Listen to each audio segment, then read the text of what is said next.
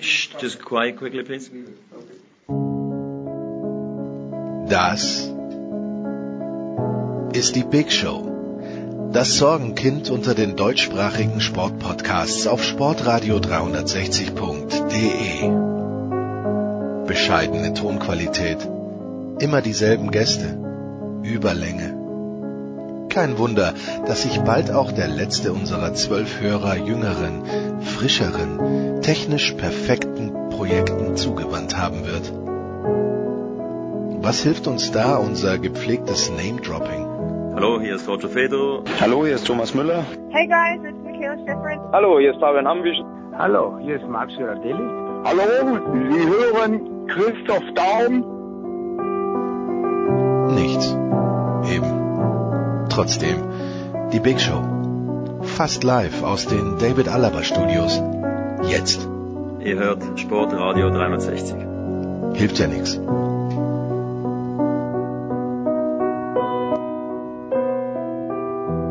Big Show 389 und aus gegebenem Anlass. Nein, wir machen einfach mal was anderes. Der Fußball, ja, den wir jetzt geben. Nicolas Martin wird so nett sein und das Ganze übernehmen, weil ich mich ein kleines bisschen oder auch mehr um die Australian Open kümmern muss. Wir fangen heute mal ein kleines bisschen anders an, nämlich mit dem großen Frank Buschmann und mit dem mindestens ebenso großen Michael Körner, dann ein bisschen Handball, Weltmeisterschaft völlig klar, dann kommt der Fußball, Nikola wird noch viele andere Themen besprechen und am Ende sprechen wir dann natürlich auch wieder über den alpinen Skisport und nicht zu vergessen über die Australian Open, aber jetzt heute mal ein kleines bisschen anders mit zwei, ich möchte sagen, auch aus Sicht von Sportradio 360 mit zwei Legenden. Ah, die Stimmung ist prächtig in der Big Show 389. Und warum? Ja, weil wir es können, nämlich zum einen Michael Körner zu anzuskypen, der auf dem Weg nach Frankfurt ist quasi schon. Servus Michael. Guten Morgen. Und wir haben ein Amt gehört und ich weiß gar nicht, ob wir in Saalbach oder in Obertauern angerufen haben. Ich bin ein bisschen durcheinander. Frank Buschmann. Buschi, wo erreichen wir dich? Ja, in Hinterglemm.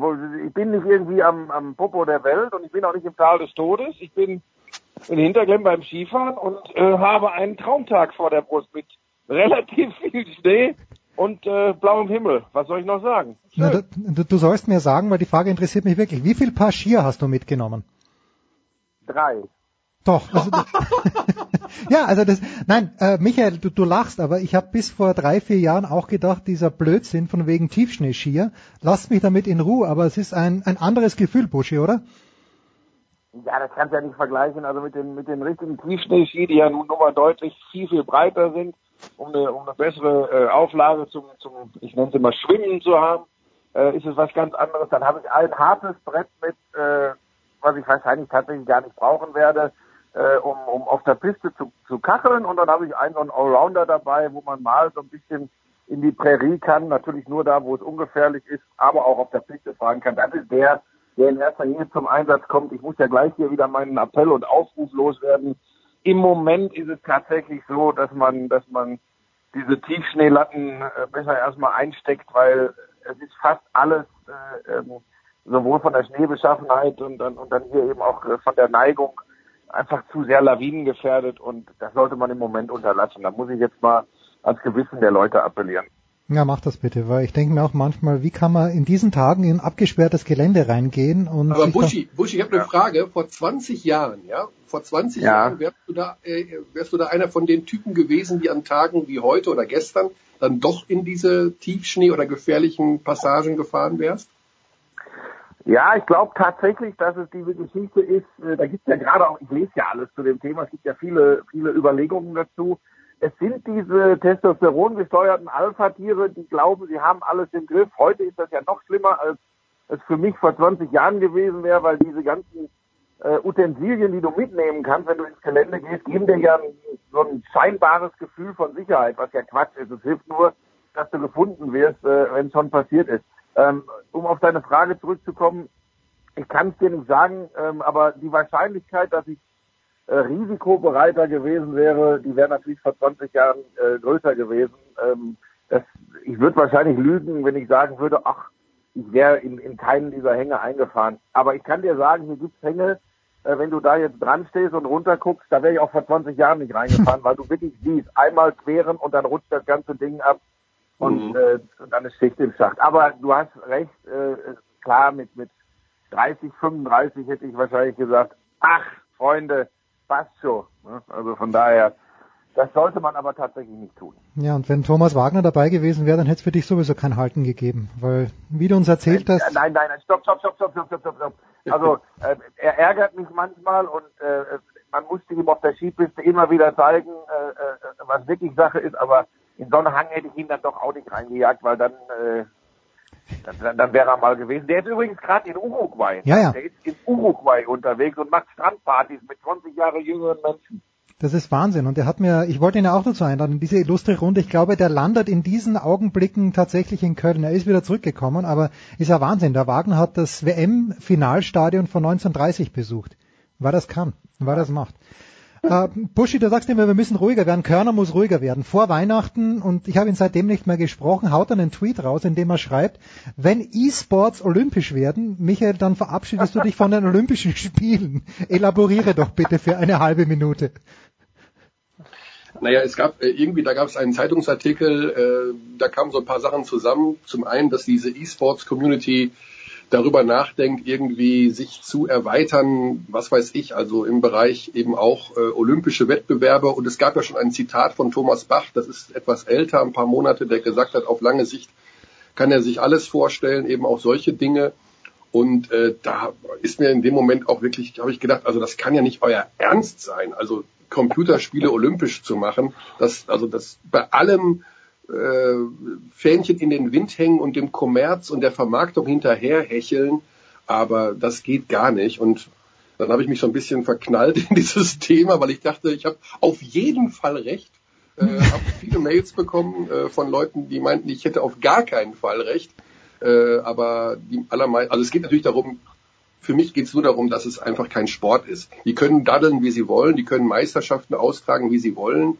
Ähm, ich bin ja auch kein Gegner von Computerspielen, um Himmels Willen, aber ich mag einfach nicht, dass es Sport heißt. Also es ist kein Sport, die sollen es E-Game nennen und alles ist gut. Da bin ich ganz bei Michael. Buschi, mich regt das ein kleines bisschen, also mir regt's nicht auf, aber ich, ich mich verstört's ein bisschen. Der SK Puntegammer Sturm Graz, der Fußballverein, den hier keiner kennt, aber dem ich anhänge, haben natürlich auch eine E-Sports-Abteilung und dann wird auch immer, ja, und unsere, unsere Herren, ich denke mir, welche Herren denn? Ja, die vom E-Sport spielen heute gegen irgendjemand anderen und das wird dann auf dem gleichen Level gesehen wie, unter Anführungszeichen, echter Sport wie Fußball. Regen Körner und ich uns da zu Unrecht auf, wie immer. Nee, man kann sich ja gar nicht zu Unrecht aufregen, weil das ist eure Meinung und der schließe ich mich natürlich nahtlos an. Äh, Man muss da einfach differenzieren. Mike hat das richtig gesagt, nenn es E-Gaming und alles ist gut. Bei Olympischen Spielen hat das in meinen Augen nichts zu suchen. Da bin ich auch äh, eher Traditionalist und zwar in dem Sinne, dass ich auch sage, das ist kein Sport und ähm, äh, überraschenderweise bin ich auch kein, kein äh, Gegner von Videospielen. Ich äh, leihe einem relativ äh, Bekannten seit vielen Jahren meine Stimme.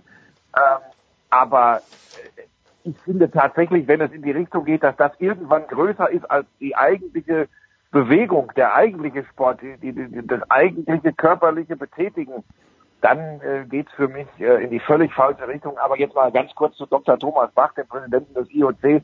Natürlich kann der sich alles vorstellen und zwar alles, wo irgendwie Reibach und Kohle mitzumachen ist. Äh, das ist das ist das Wesen großer Sportverbände, das ist das Wesen der äh, Herren äh, an der Spitze dieser großen Sportverbände und dass der sich das vorstellen kann, das ist mir völlig klar. Ich tue mich da schwer mit und nicht, weil ich ein ewig Gestriger bin, aber ähm, Mike hat völlig recht, sollen ihre, sollen ihre großen Turniere und Wettbewerbe machen, ähm, sollen das sollen das auf ihren Plattformen in die in die Welt äh, äh, blasen, das ist völlig in Ordnung. Ich habe schon mal äh, virtuelle Bundesliga, habe ich schon kommentiert, das ist alles interessant, aber die an dieser Konsole super geil drauf zu sein, hat für mit dem nichts zu tun, äh, wie einer super geil kicken kann. Ähm, aber wie gesagt, vielleicht sind wir auch echt schon zu alt. Keine Ahnung, aber ich bin da, ich bin da bei euch. Für mich ist das im herkömmlichen Sinne kein Sport. Ich glaube übrigens auch, dass so Dinger im Fernsehen nie funktionieren werden. Diese Schwachsinnsidee einiger Fernsehsender jetzt E-Sports oder E-Gaming ins Fernsehen zu holen und das zu übertragen, ist übrigens von vorgestern. So, und jetzt sind wir aber, jetzt sind wir aber genau dort, Buschi, und äh, wir haben ja ganz kurz konversiert über das neue Jahr. Was ist mit Darts? Darts füllt die Hallen. Äh, Tobi Drews hat mir vor Weihnachten, wo ich gesagt habe, ist Darts ein Sport, dann hat er aufgelegt, hat kurz Ja gesagt, dann hat er aufgelegt, weil er beleidigt war.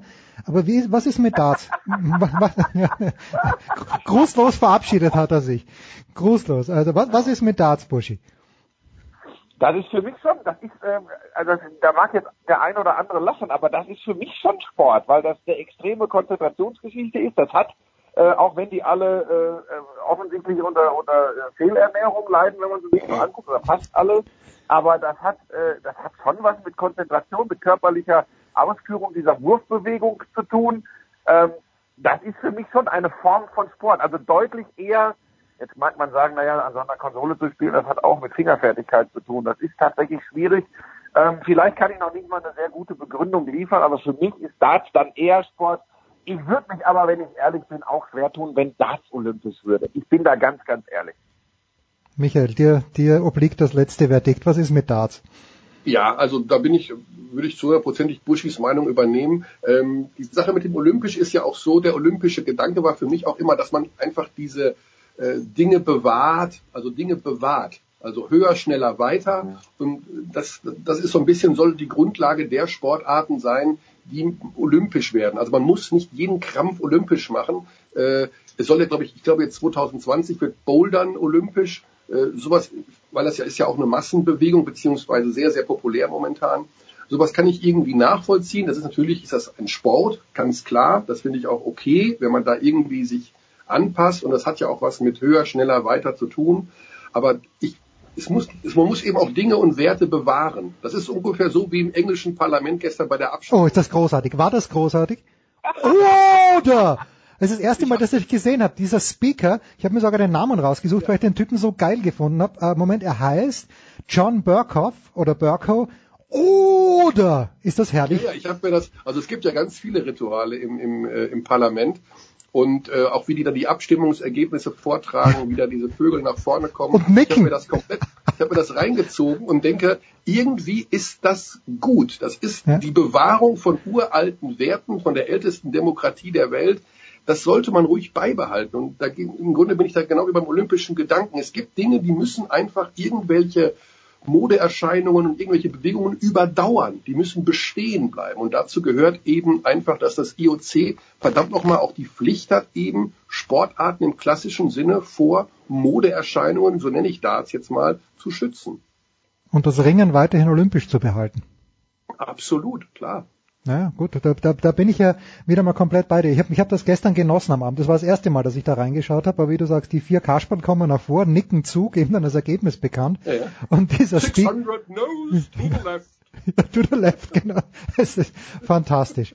So, und damit aber zu dem, was äh, eigentlich wollte ich über, mit Michael über Basketball sprechen, Busche, aber natürlich gestern Abend wieder die deutsche Nationalmannschaft äh, zwei Sekunden vor Schluss oder eine Sekunde vor Schluss den Ausgleich bekommen. Was sagst du, Buschi? Ist das eine mentale Sache? Äh, wird es wurscht sein in der Zwischenrunde? Dein Verdikt über die deutsche Mannschaft so far, weil ich glaube, du hast jedes Spiel gesehen. Ja, also nicht, nicht packen sie. Äh, ich bin ja so ein, ich bin ja eh so ein Teamsport äh, interessierter und, und, und Fan und ob das dann Eishockey ist, Basketball, Handball, auch wenn die Volleyballer eine gute Rolle bei großen Turnieren spielen, dann bin ich so äh, manche würden wahrscheinlich sagen Bandwagon-Fan oder Event-Fan, dann, dann, dann klebe ich davor.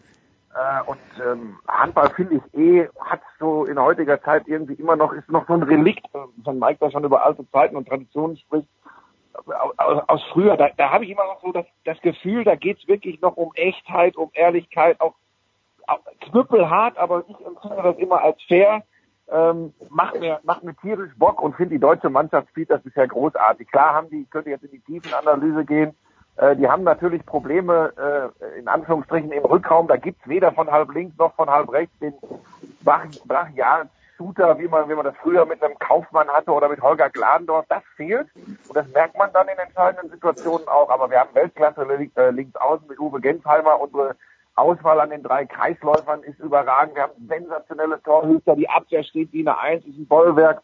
Also für die Mannschaft geht viel. Äh, gegen Russland habe ich mich maßlos geärgert über den äh, Ausgleichstreffer. Zehn Sekunden oder neun Sekunden vor Schluss. Mhm. Gestern gegen Frankreich war ich einfach nur enttäuscht, weil das ist schon auch ein bisschen Pech, dass er da durch vier Arme irgendwie durchkommt, der Ball, und dann äh, im Eck einschlägt, das, das war auch Pech. Im Übrigen, übrigens, wenn es normal läuft, alles überhaupt nicht dramatisch. Die Deutschen gehen dann mit drei Punkten in die Hauptrunde, ähm, nehmen Brasilien und Frankreich mit. Also wenn mir das einer vorher gesagt hätte, hätte ich das aber dermaßen unterschrieben. Also die, die spielen eine richtig gute Runde bisher.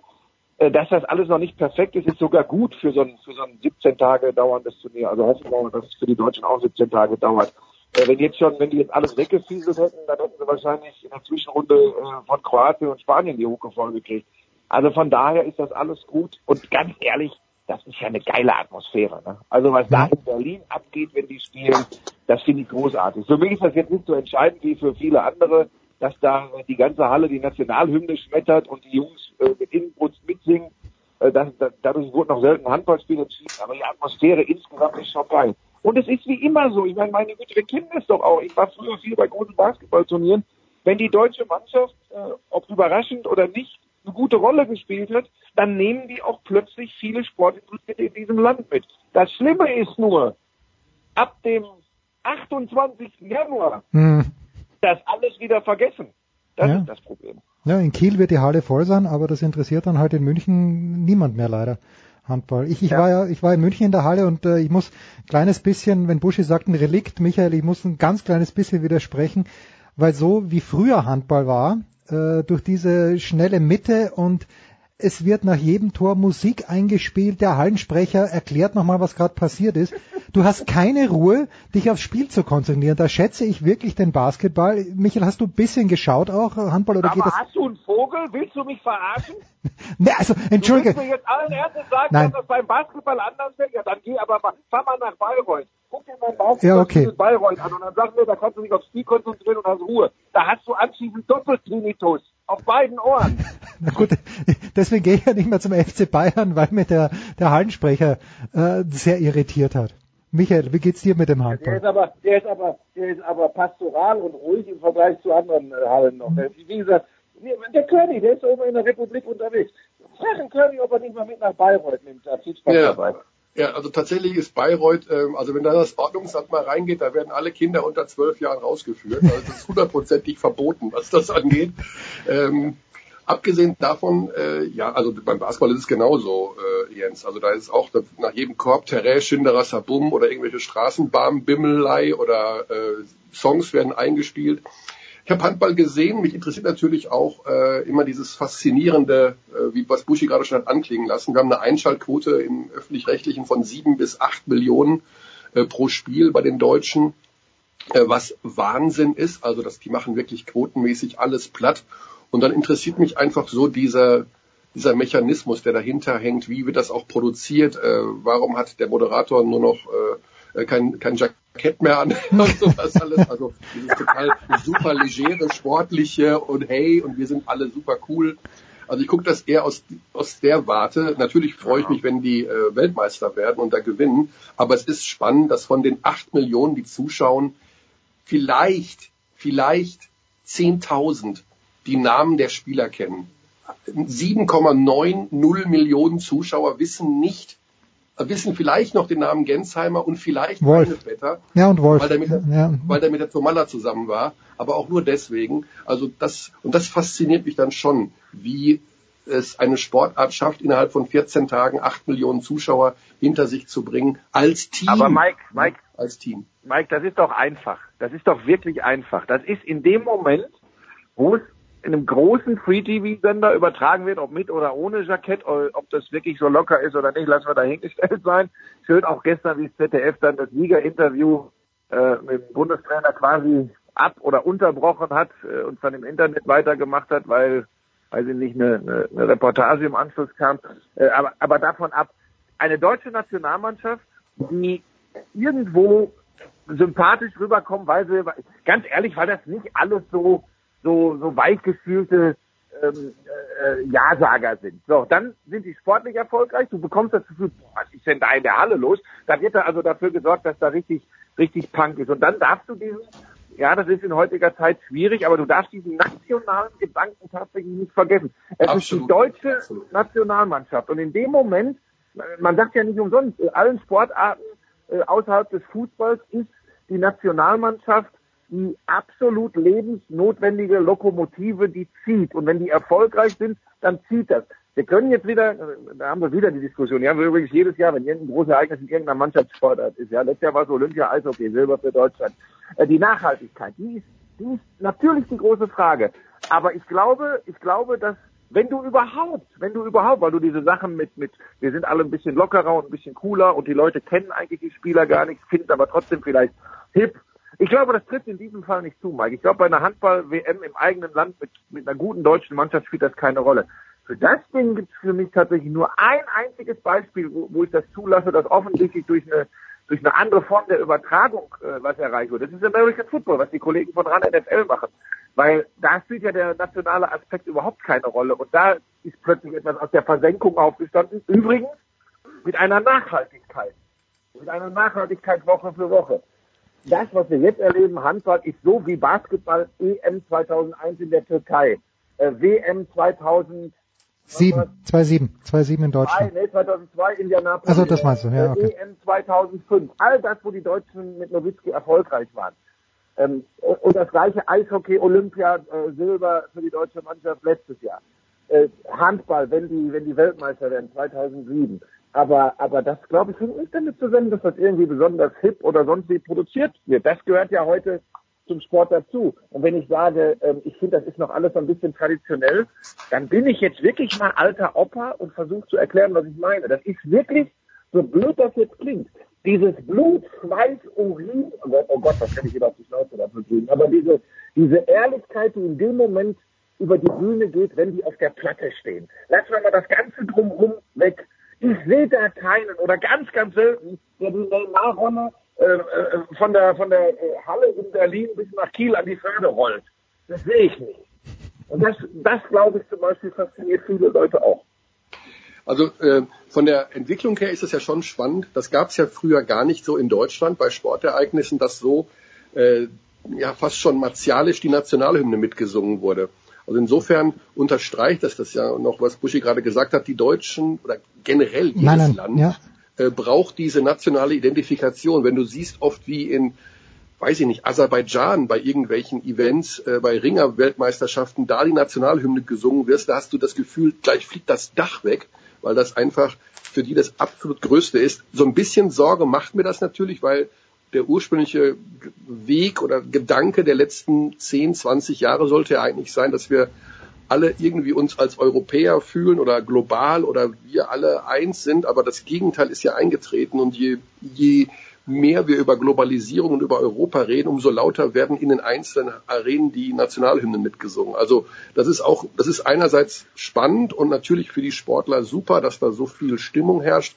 Andererseits macht es mir auch ein bisschen Sorge, aber am Ende in letzter Konsequenz scheint es das Recht und der Wunsch der Menschen zu sein, sich einfach in ihrem Kreis national zu identifizieren. Das kann eben Deutschland sein, das kann aber natürlich auch äh, das Weserbergland sein. Also ist, der Mensch braucht seine kleine Scholle und auf der will er sich austoben und da will er zugehören. Tja, ich Naja, und Mike, ganz ehrlich, ganz ehrlich, wenn man sich, ich, ich, ich habe ja immer so diese, diese romantische Ader, ich weiß, dass es nicht geht und deine Gedanken sind da wahrscheinlich auch richtig, aber ich, ich, ich bleib da wirklich in erster Linie beim Sport und wenn wir das nicht mehr zulassen würden, wenn das nicht mehr sein dürfte und wenn es nicht mehr wäre, dann brauchen wir keine Welt- und Europameisterschaft. Nee, nee, klar. Ja. Also ich finde das ja Dann auch nicht schlimm. übrigens Ich finde es nur interessant. Ja, dann, ja, ja, dann könnten wir dann, wenn, wenn man wenn es konsequent so sieht, dann spielen wir irgendwann die, die super duper Champions League in, in, in jeder Sportart und egal wer woher kommt und jeder kauft sich äh, die hipsten, geilsten Instagram-Typen zusammen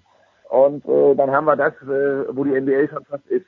Oh, jetzt gibt's wieder auf die Schnauze. Na, du, ich, ich schreibe gerade mit, wo wo es überall auf die Schnauze geben könnte. Da, da, da, da, dazu noch ganz kurz äh, zwei Dinge. Erstens, ich war zweimal, nein, dreimal jetzt in der Olympiahalle, immer bei den Spielen der Kroaten. Es ist Wahnsinn, ja. Wie, wie Michael sagt, die, die bei der Hymne hebt sich das Dach und dann sitzt man aber als Journalist äh, irgendwo in der Mitte und ich habe, ich konnte die Kroaten, die die Fans jetzt nicht hören, ob die Deutsch miteinander reden, ob das Leute sind, die hier wohnen oder oder ob die extra gekommen sind. Aber ich habe auch ein schlechtes Gefühl, ein kleines schlechtes Gefühl, aber irgendwie ist es geil. Michael, du musst kurz weghören. Vor zehn Tagen, meine ich ungefähr, ist Frank Buschmann überraschend im ich weiß nicht, ob Samstag oder Sonntagabendprogramm des äh, Freien Deutschen Fernsehens bei mir auf Kanal 191 aufgetreten, Buschi. Und zwar, weil Icke Geburtstag hatte. So. Na, pass auf. Buschi kommt rein, mein Sohn sieht das, schaut mich an und Buschi, das sollte jetzt bitte nicht zu Kopf steigen, er hat das wörtlich gesagt, sagt mir Robin, wäre das geil, wenn Buschi jetzt weiter kommentieren würde. So. Äh, ja. Nix, nix gegen die anderen, nix gegen die anderen, aber du, du hast deine Fans. Was soll ich dir sagen? Ja, vielen Dank. Äh, lieben Gruß an deinen Sohn. Schoko auf. Was ist der? Äh, 17. Gut, dann will der Schoko auf. Ja, wir gehen saufen. äh, nein, das war, das war natürlich meine Sorge, als die Idee auftrat. Äh, ich alles oh. größer, der rief mich an und sagte, Mensch, hast du da Bock drauf? Äh, kurze Miete zu gratulieren, das, das, das wird ihn bestimmt total freuen. Und das war der Hauptgrund, warum wir das gemacht haben. Sage, weil ich sage, Alex, aber nicht, dass es hinterher eine Diskussion gibt, ob ich äh, wieder ran NFL kommentiere oder so. Das ist, das, das, das ist äh, ins Lummerland zu verweisen. Aber ähm, das war einfach nur eine, eine Überraschung. Und natürlich, ich würde ja lügen, wenn ich sagen würde, dass mich das freut, wenn auch hier auf Skihütten oder so die Leute kommen und sagen, ach, das war immer geil mit ran NFL. Aber sind wir doch mal ehrlich, Jens genauso viele ja, na klar. drei Kreuze, dass ich nicht mehr da sitze. das, das kommt noch dazu. So, jetzt kommt gleich die Handball-Expertenrunde. Abschließende Frage an Michael Körner. Äh, schaffen die Bayern den Grunddurchgang ohne Niederlage, und zwar die Basketball-Bayern? Und wenn ja, ist das was Tolles? Äh, wenn nein, ist das was Schlimmes? ja, was Tolles ist es für den FC Bayern auf jeden Fall. Das gab es noch nie. Ähm, ich denke mal, das entscheidende Spiel, was sie, wo sie nochmal echt auf den Prüfstand kommen, ist natürlich dann bei Alba Berlin. Mhm. Es wird auch sicherlich das ein oder andere Auswärtsspiel geben nach Doppelspieltag Euroleague, was schwer zu gewinnen sein wird. Also in solchen Hallen eben wie Bayreuth, äh, von mir aus auch in Oldenburg, wenn die einen besseren Tag erwischen als letzten Sonntag. Ähm, ich habe vor dem, vor der regulären Saison in unserem Redaktionskreis gesagt, ich biete euch eine Wette an, 100 zu 1, dass ähm, mit, also mit 10 Euro Einsatz, mhm. äh, dass die Bayern kein Spiel der regulären Saison verlieren. Uh. Da ist keiner drauf eingestiegen, aber alle haben gesagt, totaler Schwachsinn. Irgend so ein Durchhängerspiel kommt in jedem Fall mal. Und ähm, ich glaube, jetzt in dem Moment würde keiner mit mir auch diese Wette abschließen wollen, weil es. Ich. Oh. Ich sage, dass die auf jeden Fall ein Spiel verlieren. Ja, okay. Also ich weiß es, ist, wie gesagt, also in Berlin kann man auf jeden Fall verlieren, in Bayreuth, in Oldenburg oder bei so Teams, die einfach die ganze Woche da rumhaddeln und darauf warten, dass du da endlich in die Halle kommst, kann es schon passieren, ja. Also gegen Bayreuth wäre es ja fast passiert, wenn der letzte Wurf da reingeht in eigener Halle. Ja. Ähm, Bedeutung für die Statistikbücher, ich glaube für die Spieler ist das gar nicht so wahnsinnig wichtig. Da zählt am Ende, kommt der Titel dabei raus hm. oder nicht. Und äh, da sehe ich momentan eigentlich nur zwei Mannschaften und das sind München und Berlin, äh, die sich da, äh, denke ich mal, im Finale gegenüberstehen werden. Ich bin, alle anderen sind herzlich eingeladen, mich vom Gegenteil zu überzeugen, aber wenn es darauf ankommt, man hat jetzt bei Oldenburg gesehen, äh, dann geht denen zu Hause auch dermaßen die Flatter gegen Berlin, beziehungsweise Berlin war wieder auch so kompakt und so homogen, äh, dass es echt schwer ist. Du musst ja dreimal gegen jemanden gewinnen, ja. nicht einmal in den Playoffs und das ist halt der ganz große Kasus Knaxus. Herrlich. Wir verabschieden Buschi auf die Skipiste. Wir verabschieden Michael Körner. Ich habe schon wieder vergessen, wohin, aber du warst vor kurzem in Gießen. Wo fährst du hin? Nach Frankfurt. So was. Nach Frankfurt. Ich fahre nach Frankfurt, um für Magenta Sport, ich bitte das genau ja. zuzuhören, Magenta Sport, äh, heute Abend das Eurocup-Spiel zwischen den Fraport Skyliners und Aswell Villeurbanne, dem Euroligisten der kommenden Saison, dem Verein von NBA-Profi Tony Parker Schön. übertragen. Und Buschi wird, äh, während du das machst, einen schönen Kaiserschmarrn noch essen, bevor es am Wochenende mit der Bundesliga weitergeht. Meine Herren, ich bedanke mich ganz herzlich. Kurze Pause in der Big Show 389. Michael Körner und Frank Buschmann waren das.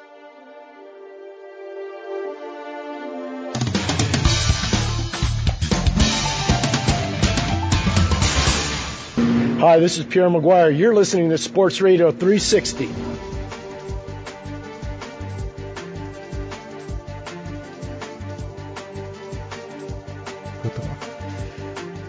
Und es geht weiter in der Big Show 389. Wie angekündigt mit Handball. Ich freue mich sehr, dass wir eine fantastische Expertenrunde am Start haben. Zum einen, wie schon in der letzten Woche, und sie ist jetzt in Berlin, war sie letzte Woche, glaube ich, auch schon. Saskia Leite von der Süddeutschen Zeitung. Guten Morgen, Saskia. Guten Morgen. Saskia hat exakt eine Stunde geschlafen. Das ist Standard bei Markus Götz von Sky. Grüß dich, Götzi. Frechheit zu Beginn schon wieder. Guten Tag. Muss so sein. Und dann haben wir einen, der sich wirklich auskennt, zum Glück auch dabei, nämlich Daniel Stefan. Servus, Daniel. Guten Morgen. Daniel, ich fange mit dir an. Was äh, macht denn das, wir nehmen, das möchte ich sagen, am Mittwochvormittag auf, was macht das denn mit der Psyche einer Mannschaft wie der Deutschen, dass man zweimal so spät gegen die Franzosen, was ja noch später als gegen die Russen, den Ausgleich hat hinnehmen müssen?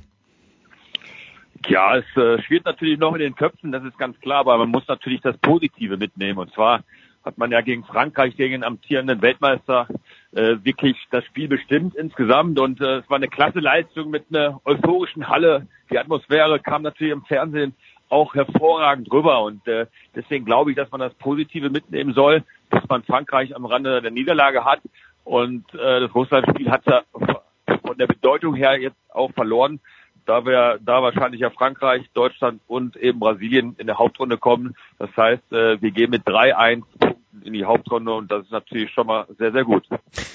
Götzi, jetzt, äh, ich habe mir gedacht, warum wird dieser Sieg gegen die Brasilianer so hochgehängt? Der war zwar glatt, aber ich habe mir gedacht, okay, Brasilien ist halt dieser typische Exot, aber wie immer habe ich keine Ahnung. Die sind gar nicht so schlecht. War das zu erwarten? Hm. Ähm es gab schon einige, also ich habe es zumindest immer wieder gehört, die den Brasilianern äh, einen Hauptrundeneinzug zugetraut haben. Für mich war es, gebe ich ehrlich zu, sehr schwierig zu sagen vor dem Turnier, ob sie wirklich äh, stärker sein würden als die Serben und die Russen. Aber was sie bislang gezeigt haben, ich habe auch äh, gestern zugeguckt, äh, begleitet von Daniel selbstverständlich, das Spiel äh, Brasilien gegen äh, die Russen. Ah, sensationell, wirklich sensationell, auch schon, was sie sonst so gespielt haben im Turnier. Äh, zum Auftakt gegen Frankreich überragende äh, Leistung gezeigt, auch noch ganz knapp verloren. Äh, bemerkenswert. Und genau was Daniel gesagt hat, sehe ich ganz genauso. Du kannst diese beiden Unentschieden nicht miteinander vergleichen. Durch, durch diesen schon ein bisschen überraschenden Sieg von Brasilien gegen Russland, das, ich glaube, das war das entscheidende Go für die deutsche Mannschaft, für mhm. diese Leistung gestern gegen Frankreich. Hast du jetzt eine ganz andere Situation und wenn jetzt alles normal läuft, äh, morgen am letzten Vorrundenspieltag, dann ginge das Prokop-Team tatsächlich mit diesen angesprochenen 3-1 Punkten in die Hauptrunde und vorm Turnier hätte das de facto jeder unterschrieben, der klaren Verstandes ist. Wie war aber die, die Stimmung dann, Saskia? Eben auch im Nachgang, in der Pressekonferenz, in den Gesprächen in der Mixed Zone, im Vergleich jetzt nach dem Russland-Spiel und dem äh, Spiel gegen die Franzosen? Ähm, ja, also das, was schon angesprochen wurde, war tatsächlich der Fall, dass da dieser erste Frustmoment natürlich da war, wie auch gegen Russland, aber sehr schnell so ein um Umschaltmoment sozusagen äh, auch da war, dass man natürlich auch wusste, man hat jetzt irgendwie gegen eine Mannschaft äh, ja fast gewonnen, gegen die man seit fünf Jahren nicht gewinnen konnte und ähm, da sehr schnell der Blick wieder wieder nach vorne ging und und ja diese drei Punkte, die man ja wahrscheinlich dann mitnimmt, auch im, im Fokus standen und ähm, was auch schon angedeutet wurde, dieses Brasilien-Spiel, das gewonnen wurde gegen gegen Russland von den Brasilianern, dass das tatsächlich dieser Auslösemoment ähm, im, Team war, wurde von den Spielern selber auch nochmal angesprochen, dass Uwe Gensheimer so das Spiel gesehen hat am Hotel und irgendwie bei jedem Tor der Brasilianer über den Hof geschrien hat. Das hat, glaube ich, Andreas Wolf erzählt. Ähm, also ja, mit dieser Euphorie sind sie dann in die Halle gekommen und ähm, haben das mitgenommen. Daniel, das ist nach 20 Minuten, wenn ich es richtig auf dem Zettel habe, 5 zu 5 gestanden zwischen Deutschland und Frankreich. Warum? Haben die Deutschen so gut verteidigt dass, äh, oder gab es so viele technische Fehler? Haben die Franzosen so gut verteidigt? Äh, ich habe da, war es ein gutes Handballspiel in den ersten 20 Minuten, ist glaube ich das, was ich dich fragen möchte. Ja, ich glaube, wir brauchen da jetzt gar nicht so richtig äh, äh, auf die Qualität einzugehen. Es war einfach ein wahnsinnig intensives Handballspiel und es äh, man merkte beide Mannschaften an, sie wussten, was auf sich zukommt und äh, äh, die Intensität war einfach enorm hoch. Da passieren natürlich dann auch Fehler. Äh, es wurde am Anfang wenig Tore erzielt, aber äh, ich persönlich bin ja sogar Befürworter davon. Das ist, äh, ich mag lieber ein 2020 als ein 30-30, hm. weil da ist jedes einzelne Tor noch etwas wert. Und äh, ich muss sagen, taktisch war auch einiges drin und äh, Mahé auf der einen Seite hat das, hat wirklich ein überragendes Spiel gemacht. Der war ja eigentlich gar nicht so richtig drin in dem Turnier, was ich von den Franzosen gesehen habe. Und wenn man dann auch schon mal von den Deutschen nimmt, äh, Wiede hat natürlich ein starkes, starkes Spiel gemacht, aber überraschenderweise für alle, glaube ich, Martin Strobel. Mhm. Also da gab es ja noch ein Fragezeichen, ob der überhaupt international gegen die gegen die guten Gegner äh, eben Bestand hält und wirklich gute Leistungen bracht. Und er hat äh, jetzt bei der WM mich insgesamt nicht so überzeugt, muss ich sagen. Gegen Russland hat er einen schwarzen Tag gehabt, aber was er gestern da geleistet hat, in den entscheidenden Phasen dann auch Tore erzielt, vier Würfe, vier, vier Würfe, vier Tore, 100% Quote, äh, das war schon bemerkenswert. Der deutsche Rückraum, Götzi, äh, ist das nach wie vor, ich meine, es wird ja nicht so viel geändert haben, aber nach wie vor äh, ein Anlass zur Sorge.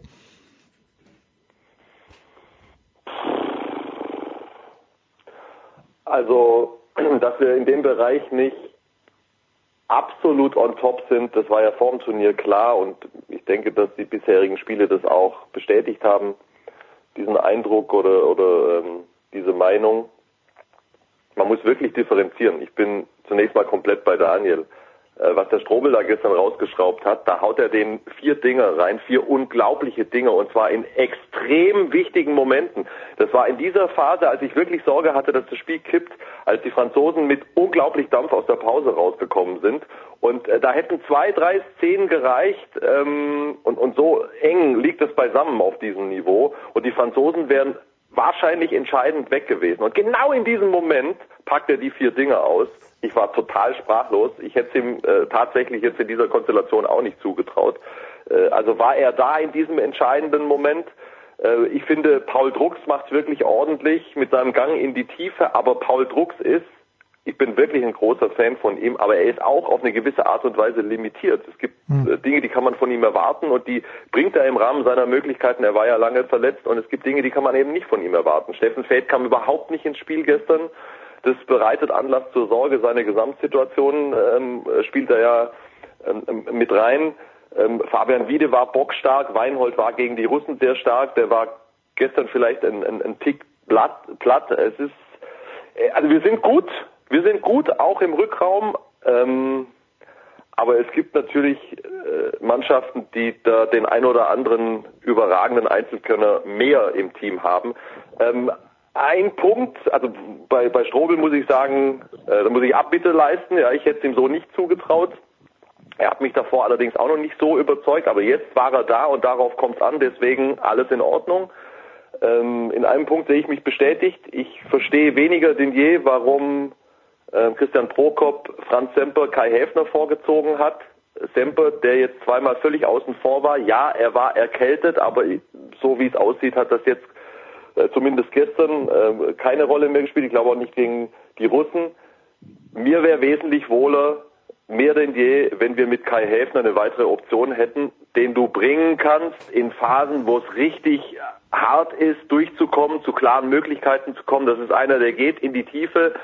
Im Moment sehe ich mich äh, bestätigt in der Befürchtung, dass Franz Semper, den ich für äußerst talentiert halte, ein Riesen, ein Riesentalent, ein Riesenbursche, äh, für die Zukunft. Im Moment sehe ich mich aber in ähm, der Vermutung bestätigt, dass uns Kai Häfner bei diesem Turnier mehr geholfen hätte. Hm. Diese Option fehlt mir im Moment.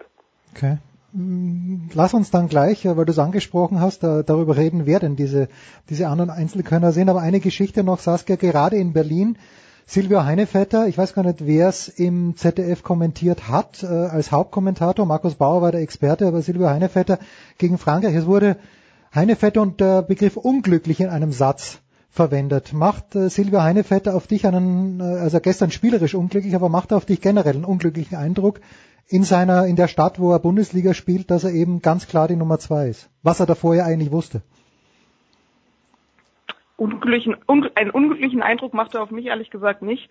Also ich finde auch, dass er gestern Natürlich hat er nicht die Spielanteile, die er sich wünscht, das ist ja klar, die würde sich keinen Torhüter wünschen, der irgendwie ne, eine Heim-WM spielt und irgendwie vor seinem eigenen Publikum, äh, Vereinspublikum da noch auftritt, aber er hat gestern auch in einer, in einer wichtigen Phase in der zweiten Halbzeit ähm, zwei Bälle gehalten. Ähm, und generell ist dieses Torhütergespann, wenn man, wenn man das beobachtet während der Spiele und ähm, auch wie sie sich gegen, wie sie sich nach den Spielen übereinander äußern, ähm, funktioniert das schon zusammen. Und ähm, ich glaube nicht, dass Silvio Heinevetter da ein Faktor ist, der äh, negativ einzustufen ist, ehrlich gesagt. Na gut, so, so weit wollte ich ja gar nicht gehen. Na gut.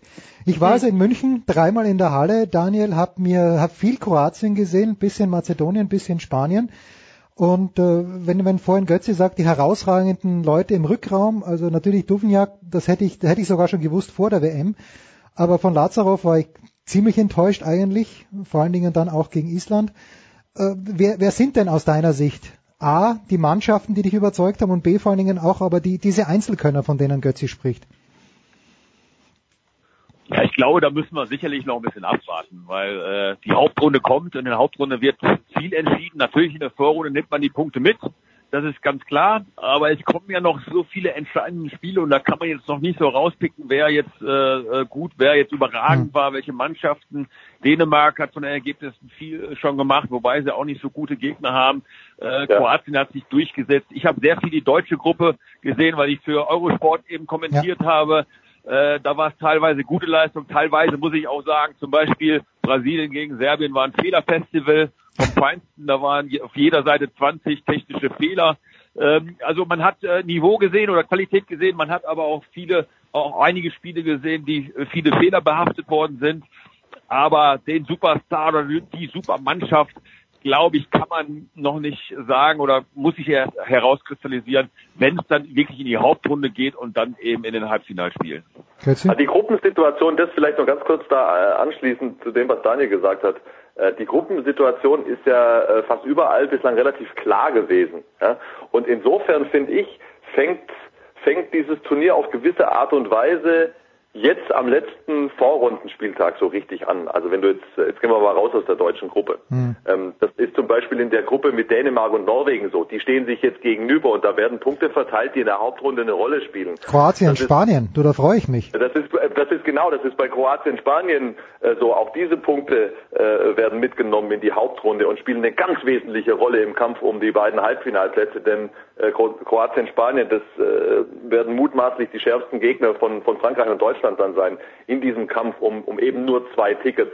Das gilt auch für diese Schweden-Gruppe, wo Schweden ja bislang überhaupt nicht gefordert war. Ja, da, die spielen jetzt noch gegen Ungarn. Hm, ich habe die Ungarn noch nicht gesehen, glaube ich nicht dass die da, dass die da wirklich ähm, kratzen können. Also da, da geht es dann eben zwischen Schweden, Norwegen und, und Dänemark am Ende in, in, in, in diesem Bereich, also in dieser, in dieser Hälfte des Tableaus, im dänischen äh, Tableau sozusagen. Also jetzt, jetzt, ab jetzt sofort finden diese Spiele statt, wo sich dann auch äh, zeigen wird, wer, wer, wer dieses Turnier dominieren kann.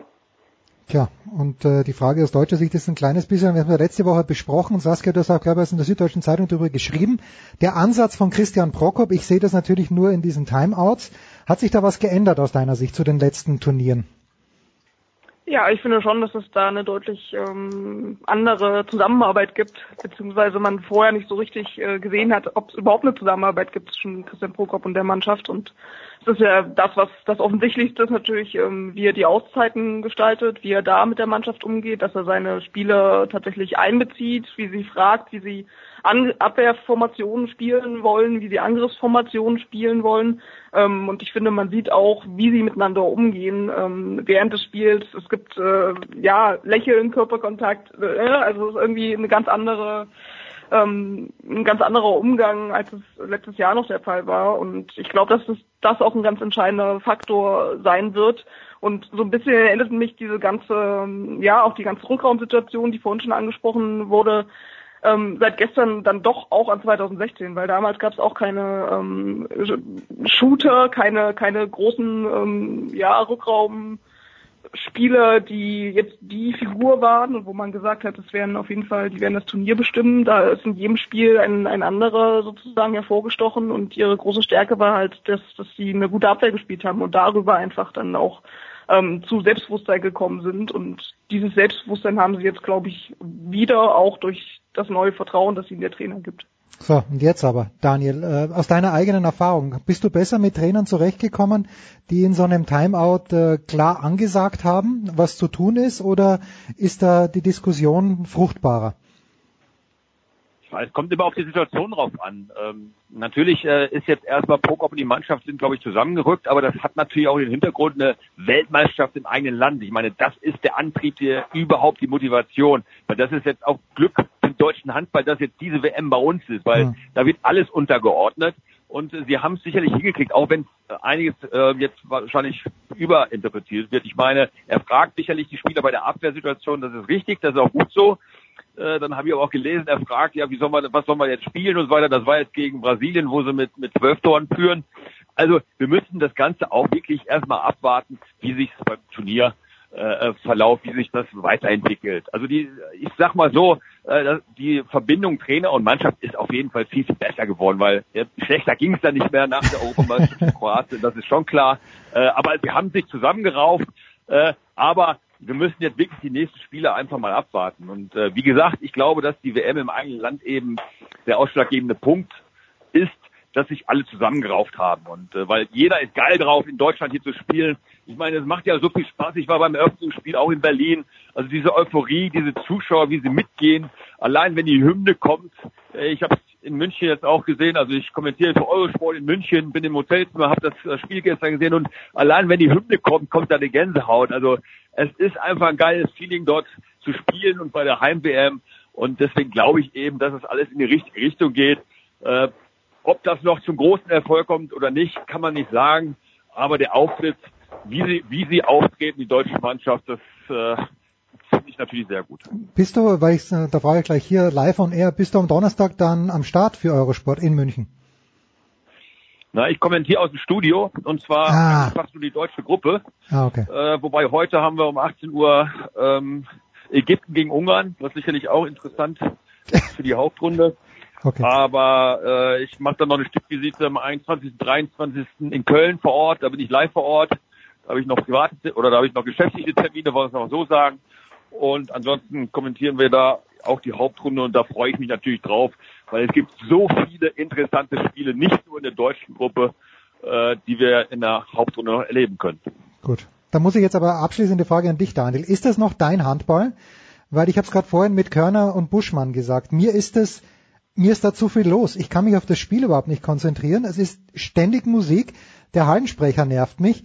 Und äh, das, das ist mir zu viel. Und ich erinnere mich, ich habe vor 100 Jahren selbst Handball gespielt.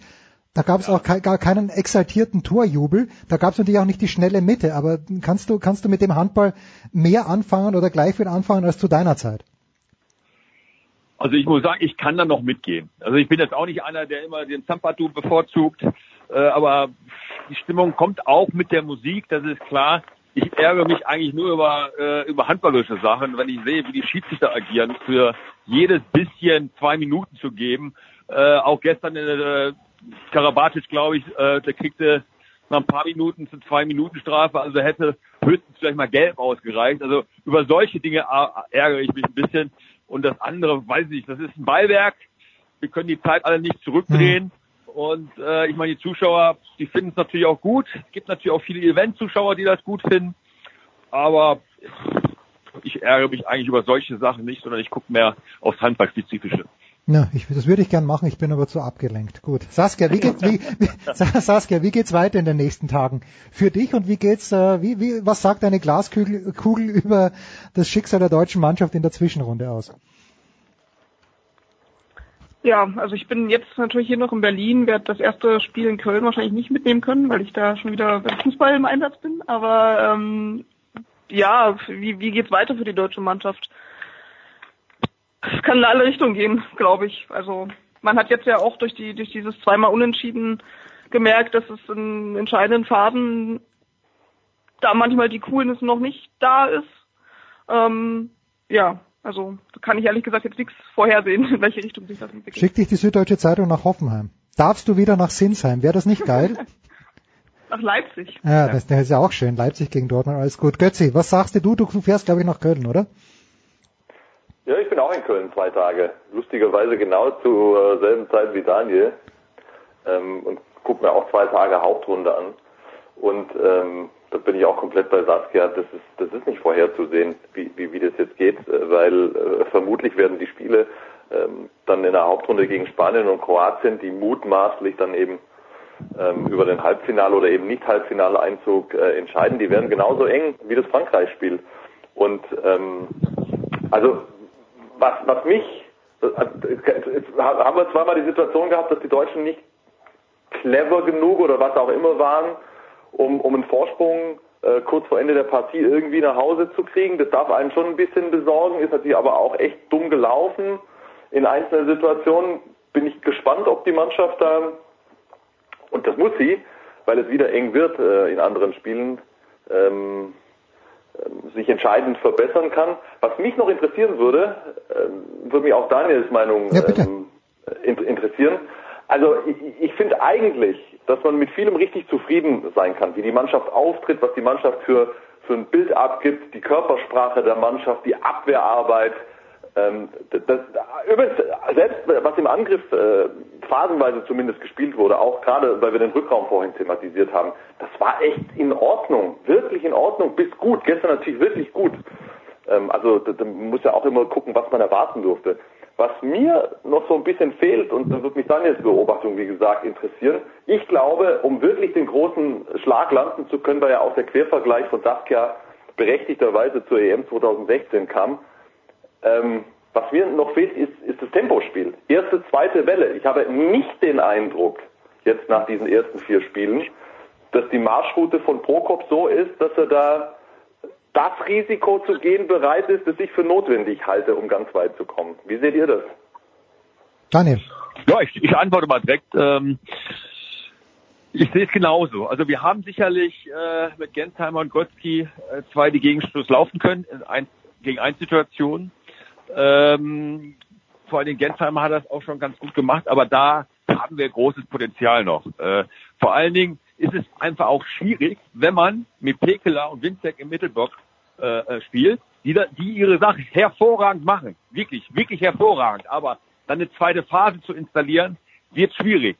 Und ähm, die einfachen Tore, die fehlen uns dann noch. Also wir haben 6 gegen 6, haben wir es nicht gemacht, aber da können wir halt nicht so viele Tore erzielen, dass wir auf 30 kommen, sage ich jetzt mal. Ja, wir brauchen aber mindestens so sieben, acht Gegenschlusstore und das war jetzt in den letzten Spielen oder bei der WM, ja, ich meine, Korea kann man jetzt nicht so äh, als Maßstab nehmen, aber da sehe ich auch Ansatzpunkte, wo wir uns verbessern müssen dass wir einfache Tore erzielen. Aber wie gesagt, es ist schwierig. Sie versuchen dann natürlich mit zwei Kreisläufern äh, die Geschichte zu leiten, wollen dann immer Sperre setzen in der zweiten Phase und so weiter. Aber so eine richtige Struktur, wo man dann sieht, das hat alles so, ja, das kannst du sich zum Guten wenden, sehe ich da auch noch nicht. Wir müssen versuchen, wahrscheinlich mehr wirklich mit zwei, drei Mann Tempo zu machen, um dann äh, wirklich die Speerspitzen zu benutzen, um da Tore zu machen. Also die einfachen Tore, da müssen wir noch dran arbeiten. Da stimme ich Götzi auf jeden Fall sehr zu. Und jetzt der Rauschmeißer. Für Daniel Stefan. Wie in Gottes Namen ist es möglich, dass meine Österreicher gegen Chile nicht nur verlieren, sondern debakulös verlieren. Das ist das Wahnsinn. hätte ich nicht davon kommen lassen. Das hätte ich auch noch das, eingebracht. Daniel, das ist doch Wahnsinn. Da geht der Trainer raus. Ich weiß doch nicht, wer da doch, der, wer ist der, der Johansson ist bei uns Trainer, glaube ich. Ist Wahnsinn. Ja, genau, das, Italiener. das ist Wahnsinn. Das gibt's doch nicht. Es gibt keine Kleinen mehr. Sag mir bitte, dass Chile eigentlich ein Geheimfavorit für die WM war. Dann kann ich das durchgehen lassen. Aber ansonsten, das ist wahr. Da, da spielen, da spielen fünf, äh, fünf Brüder von Feuchtmann mit, glaube ich. Nein, aber das war natürlich schon ein Wahnsinnsergebnis. Ich meine, Chile hat sich ja auch abfertigen lassen von Dänemark ein Spieltag davor. Und das kam irgendwie aus Nichts. Oder Angola gegen Katar gewonnen, 24, 23. Es gibt bei der WM immer Überraschungen und äh, seien wir froh, dass, dass solche Überraschungen bei der WM auch äh, vorkommen. Fantastisch. Dann, dann bedanke ich mich herzlich bei euch dreien. Danke Saskia, viel Spaß beim Fußball und in Köln. Wenn du da noch hin darfst, Ja, viel Spaß, Götzi. Doch, doch, mach ich schon. Mach natürlich, ja. Götzi und Daniel und dann äh, schauen wir mal, wie wir uns nächste Woche über die Handball-WM wieder informieren. Das war's. Der Handballteil, kurze Pause, Big Show 389, Sportradio 360. Und wir gehen jetzt hier bis auf weiteres mal ab an den großartigen Nicolas Martin, der sich um den Rückrundenstart im Fußball und um viele andere schöne Dinge kümmern wird. Äh, kommen später dann wieder zurück.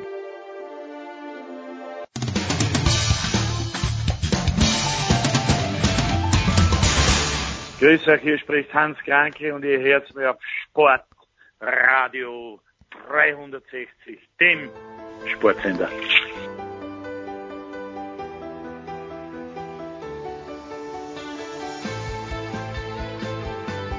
Big Show 389, es geht weiter in der Big Show. Die Außenstudios Malta übernehmen und wir übernehmen mit Fußball. Der Rückrundenstart steht vor der Tür in der Fußball-Bundesliga. Und darüber und über andere Themen wollen wir mit unseren zwei Experten sprechen. Zum einen Alexis Menü von der Zeitung L'Equipe. Bonjour Alexis. Bonjour Nicolas. Und äh, Andreas Renner von der Sohn. Hallo Andreas. Hallo. Wir hätten jetzt auch auf Französisch weitermachen können, wir wollten die nicht ausschießen, Andreas. Ah, das ist, das ist schön. Ich hätte es zwar verstanden, aber also meine Wortbeiträge wären eher dünn geworden.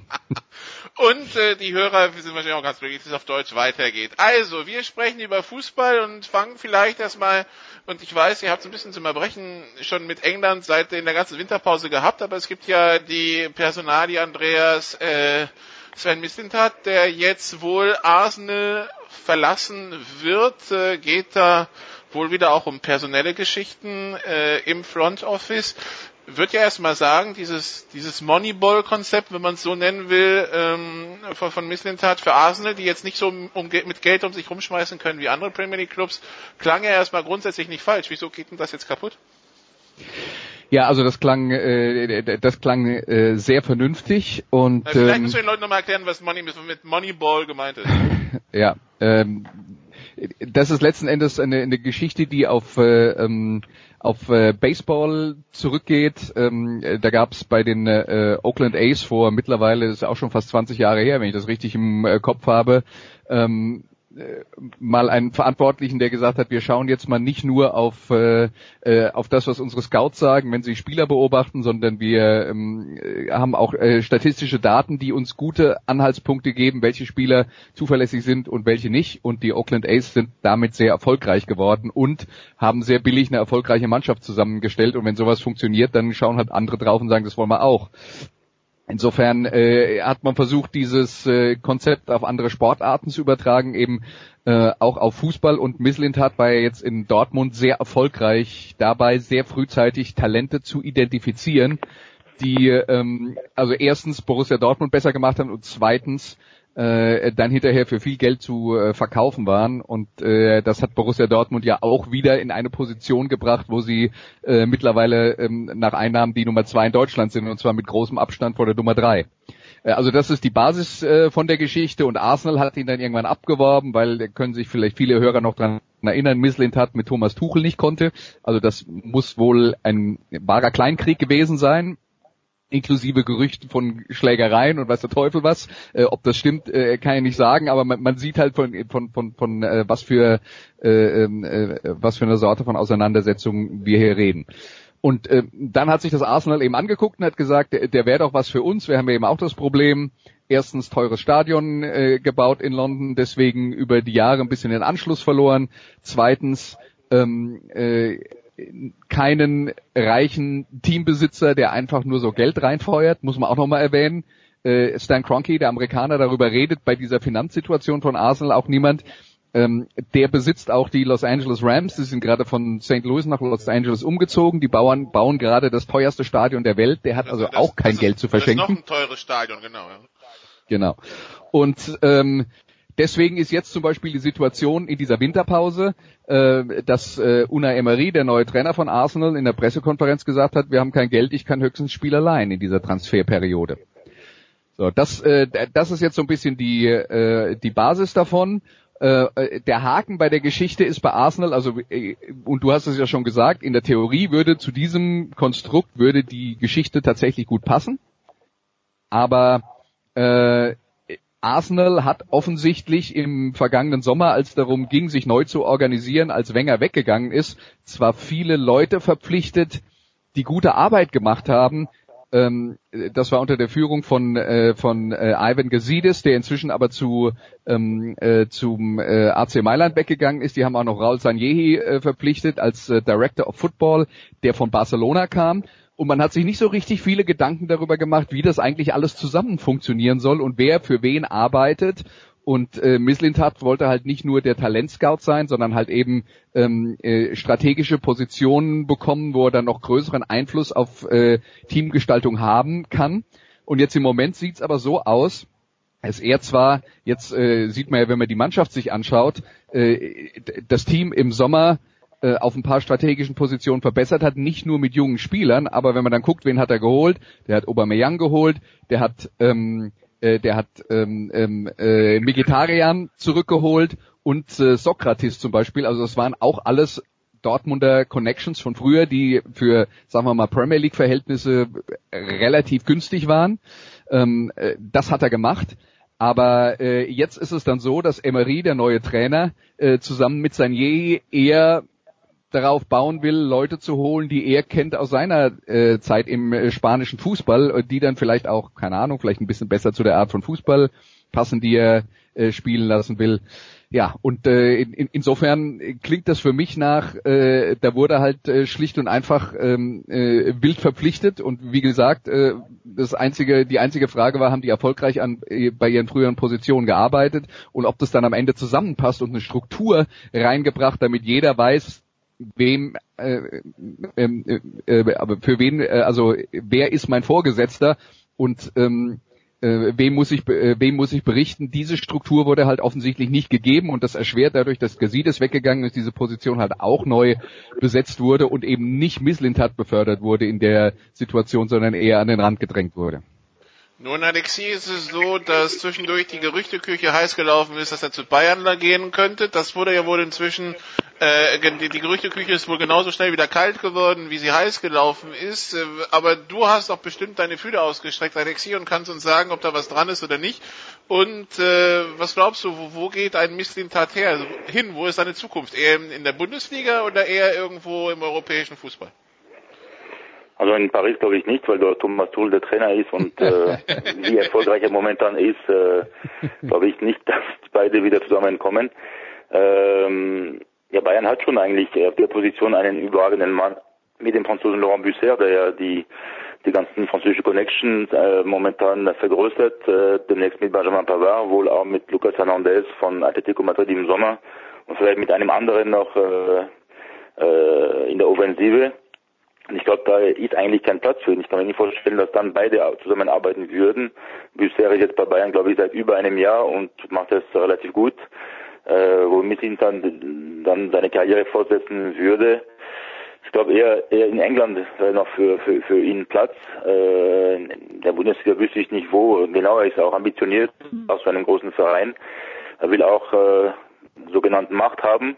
Und das bekommt er nicht bei jedem Verein. Also ich glaube eher nach England, wo da noch Platz ist und Vereine wie zum Beispiel Everton äh, Leute noch suchen, die die in dieser Branche, in, die, in diesem Bereich äh, noch äh, ein Stück weiterkommen kann und vielleicht wäre das für ihn eine Möglichkeit, also in, in der Richtung. Oder er kommt äh, und, und geht zu Southampton, um äh, Ralf Hasenhüttel auch äh, zu helfen, die Mannschaft zu verstärken.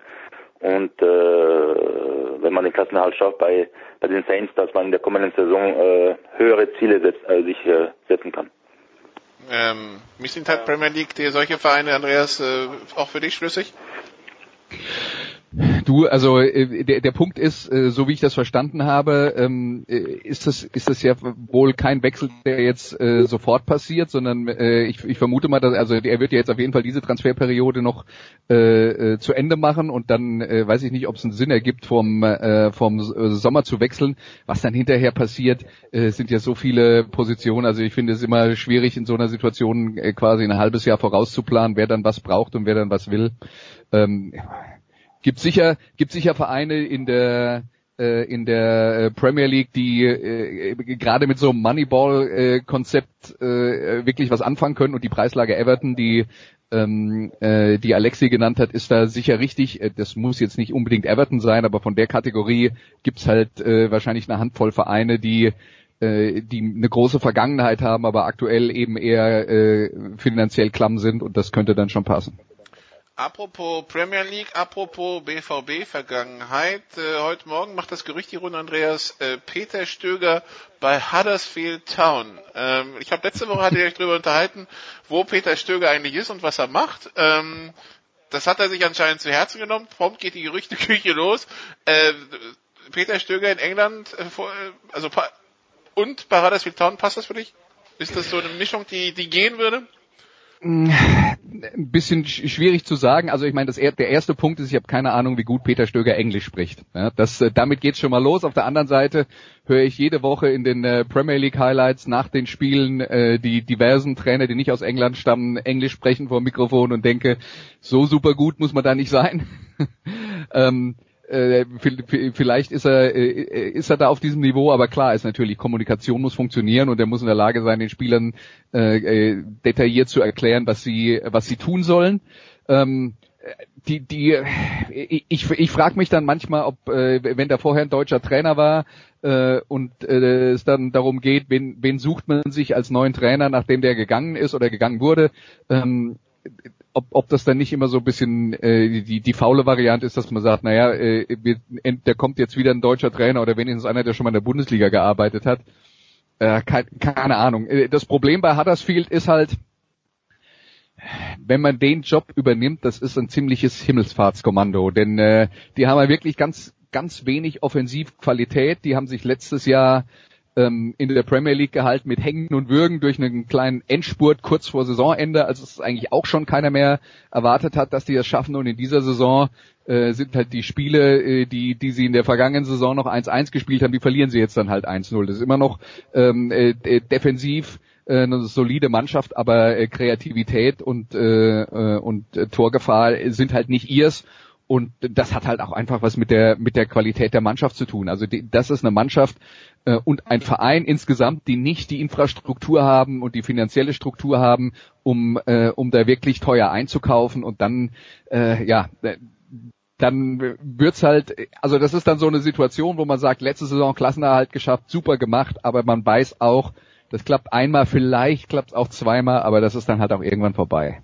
Okay, dann äh, bleiben wir kurz im im internationalen Fußball und haben ja Alexi in der Leitung, ähm, mit dem wir vielleicht kurz über über die anstehenden, äh, das ist auch wenn es noch ein paar Wochen hin ist, aber die die Achtelfinals in der Champions League reden können äh, mit den französischen Vereinen. Ich meine jetzt Lyon gegen Barcelona. Das Schöne ist, Alexi Lyon hat absolut nichts zu verlieren. Die Frage ist, haben sie mehr als absolut keine Chance? Ja, wir haben mit Andreas zusammen äh, beide Spiele gegen Manchester City kommentiert in der Gruppenphase und hat man gesehen, dass äh, Lyon auch in der Ligue 1 gegen Paris Saint-Germain äh, immer lange auf der, auf der Höhe ist, dass man da sich steigern kann. Ähm, und Lyon hat vom Potenzial her äh, ganz sicher die Chance, äh, Barca zu besiegen, zumindest äh, zu Hause im Hinspiel. Daran habe ich, hab ich überhaupt keine Zweifel.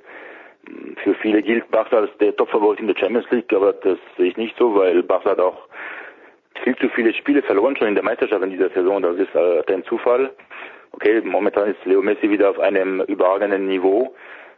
Die Frage, wenn, wenn er gegen Lyon wieder dieses Niveau äh, beibehalten kann, dann wird es sehr schwer für die Lyonnais werden, aber ich sehe Lyon nicht chancenlos und ähm, diese Mannschaft tadelt vor sich hin in der Ligue 1, äh, verliert unheimlich viele Punkte gegen kleinere Mannschaften, obwohl man fast in jedem Spiel zehn klare Torchancen hat, aber da gibt es auch viele Ego-Probleme mit äh, Nabil Fekir, mit äh, Memphis Depay. Aber wie gesagt, gegen, gegen Barca kann es ein bisschen schwieriger werden für die Katalanen, als man denkt. Und äh, man sollte auch nicht vergessen, vor einem Jahr ist Barca sehr überraschend an AS Rom gescheitert und ich sehe Rom nicht besser als Lyon.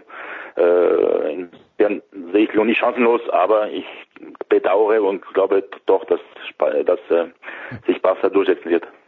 Also äh, ich glaube, man kann das relativ einfach zusammenfassen. Lyon äh, hat gegen äh, gegen auf dem Papier stärkere Gegner seine besseren Spiele gemacht und gegen auf dem Papier schlechtere Gegner, da tun sie sich schwer. Also wenn die anderen hinten drin stehen und sie müssen selber das Spiel machen, dann wird es manchmal dünn bei denen. Aber wenn sie ähm, äh, wenn sie verteidigen und das können sie sehr aggressiv und mit Ballgewinnen in der gegnerischen Hälfte mit Pressing äh, dann in Umschaltsituationen kommen, dann sind sie richtig gefährlich und das ist eben potenziell gefährlich für Barcelona potenziell gefährlich für Barcelona. Und PSG gegen Man United ist das andere Duell.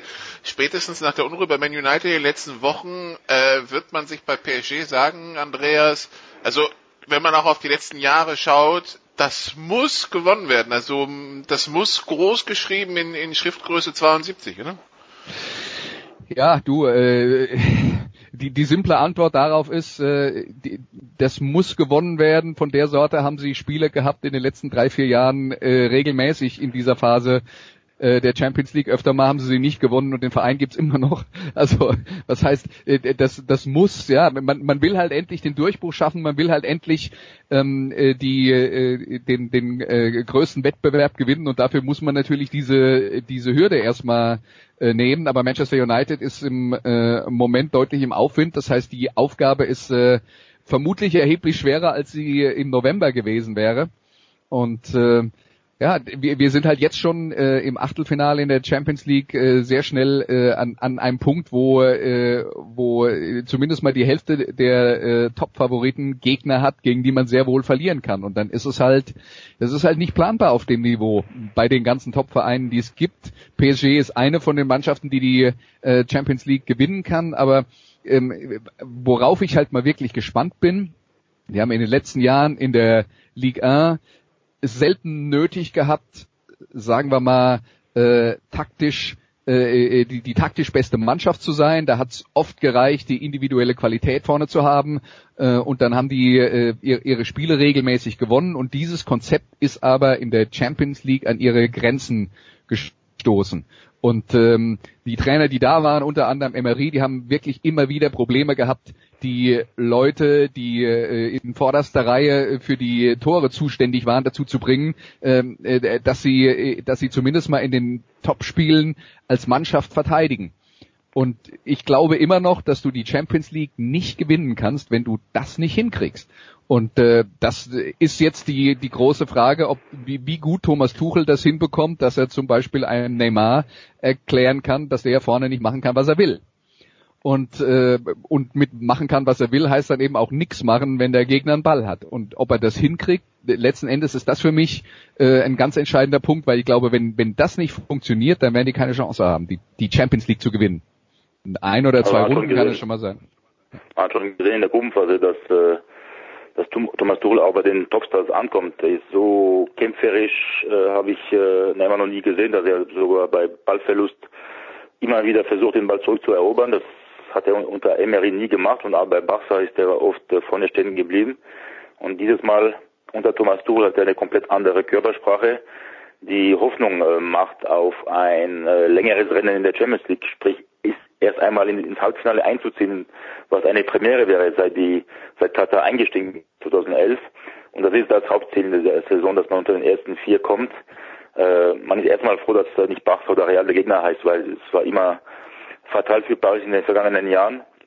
Jetzt hat man Manchester United eine eine fantastische Herausforderung, das allererste Mal, dass beide Mannschaften aufeinander treffen. Rückspiel in Paris, natürlich Manchester jetzt im Aufwind mit dem neuen Trainer.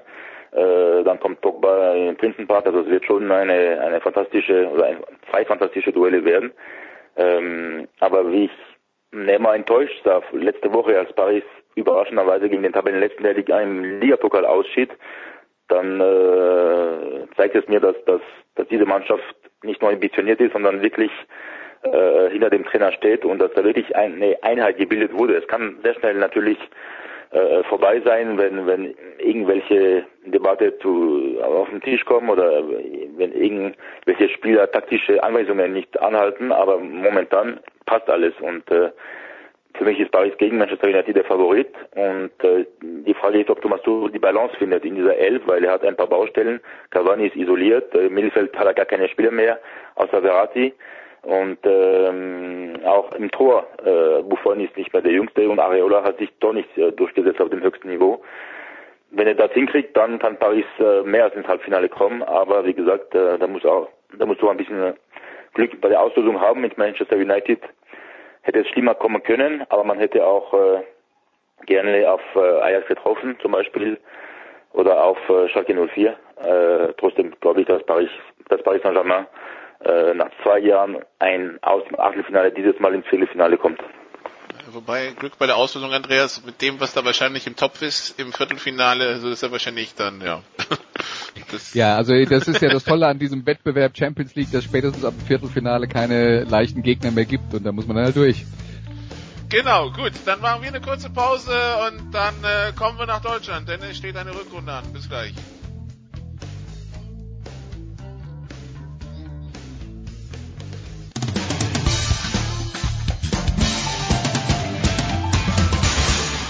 Ja, hallo liebe Sportradio 360 Hörer, hier ist der Jürgen Melzer und ich wünsche euch einen schönen Tag.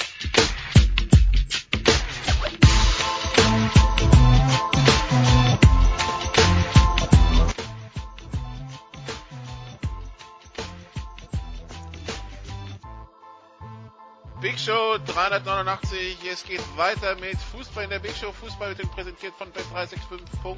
Heute noch ein Konto eröffnen und einen Einzahlungsbonus von bis zu 100 Euro erhalten. Und wir sprechen immer noch mit Andreas Renner und Alexis Menü über Fußball und jetzt also den Bundesliga-Rückrundenstart. Ich finde es schade, dass wir A nicht Tom Bayern in der Leitung haben als äh, als äh, ja, äh, Düsseldorfer im Herzen, Christian Sprenger nicht in der Leitung, als Kölner im Herzen, der uns bestimmt erklären könnte, wie so ein Düsseldorfer tickt. Deshalb haben wir Alexi Menüsch in der Leitung. Der kann uns bestimmt erklären, was er von dieser ganzen Geschichte in, in, in Düsseldorf hält, rund um Friedhelm Funkel und ob das für ihn Sinn macht. Also wenn ich ehrlich sein darf, äh, hat mich das null interessiert, weil äh, Friedhelm Funkel schon längst in Rente sein sollte, meiner Meinung nach, und ich das ganze Theater lächerlich finde. Gut, Andreas. ja, also äh, dass, dass das so wie es gelaufen ist, extrem unglücklich war, ähm, da müssen wir überhaupt nicht drüber reden. Ähm, hat es mich überrascht? Nein. Es hat mich deswegen nicht überrascht, weil ich sehr wohl auch schon äh, vor dieser Geschichte ähm, Stimmen gehört habe, wonach angeblich in Düsseldorf äh, äh, man nicht so arg äh, nicht so schrecklich äh, äh, glücklich ist mit äh, der Trainerleistung von Friedhelm Funkel. Ähm, worauf das jetzt im Detail basiert, kann ich nicht sagen. Ähm, aber ähm, man muss ja, wenn man, äh, äh Alexi hat es ja gesagt, äh, Friedhelm Funkel ist äh, einer, der gehört schon länger in Rente. Äh, die Tatsache, dass er das nicht ist, im Gegensatz zu ganz vielen anderen Leuten äh, aus seiner Trainergeneration, beweist ja schon mal, dass er immerhin äh, ähm, äh, zumindest äh, teilweise immer bereit war, ähm, sich äh, neuen Trends anzupassen und äh, ähm, bei, äh, bei, bei Neuerungen mitzugehen, auch wenn er immer der ist, der dann äh, in, in, in der Öffentlichkeit so den abgeklärten äh, und ich weiß ja schon, wie das läuft und so weiter ist. Aber der kann nicht, der, der kann nicht in den letzten 20 Jahren immer gesagt haben, wir machen das weiter wie 1995, sonst wäre er nicht mehr mit dabei. Ja, und ähm, äh, mit, mit, der, mit der Art von Fußball, die man damals gespielt hat, kann man heute nicht mehr gewinnen. Also der hat, der, der hat sich schon erneuert, aber ist natürlich auch trotzdem immer im Rahmen dessen, was, äh, was ähm, im, im Fußball Deutschland passiert, auch äh, was Taktik angeht, ist er schon immer eher auf der konservativen Seite. Ähm, da würden sich vielleicht, würde sich vielleicht der ein oder andere ähm, äh, in, in Düsseldorf äh, einen moderneren Trainer oder wie immer man das nennen will, wünschen. Jetzt sage ich ganz grundsätzlich, hätte ich damit auch kein Problem. Wenn die jetzt sagen, na, mit Friedhelm Funkel, wir, wir wollen da einen anderen Akzent setzen, das ist vielleicht nicht die Art von Fußball, die wir uns vorstellen, dann fände ich das vollkommen okay. Aber was dann halt nicht geht, ist, dass man sagt, wir trennen uns am Saisonende und dann wieder einen Rückzieher macht. Das Doch, klingt schlicht und einfach so, ja, das klingt schlicht und einfach so, als hätte ähm, Robert Schäfer, äh, der jetzt mal federführend bei der Geschichte ist, äh, als hätte der gesagt, wir wollen den Funkel nicht mehr, ähm, wir trennen uns zum Saisonende und dann gab's diese Trennung und dann kommt halt der übliche Shitstorm in den sozialen Medien und Daraufhin kommt dann der Aufsichtsrat zum Schäfer und sagt, was machst denn du? Wir sind doch erfolgreich, läuft doch gut und so weiter und so fort. Ähm, weißt du, aus, aus strategischer Sicht hätte ich nachvollziehen können, dass man sagt, man will eine Veränderung auf der Position, weil man vielleicht auch sagt, wenn wir uns in der Bundesliga etablieren wollen, dürfen wir nicht ganz so konservativ sein, wie wir es im Moment sind.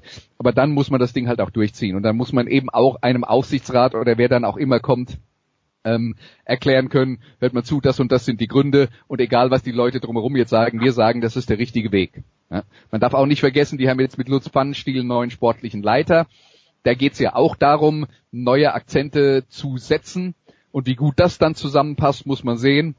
Trotzdem ist natürlich unterm Strich auch dieser Vertra diese Vertragsverlängerung, die wir jetzt sehen, die gilt bei Klassenerhalt, was ja noch längst nicht sicher ist in Düsseldorf.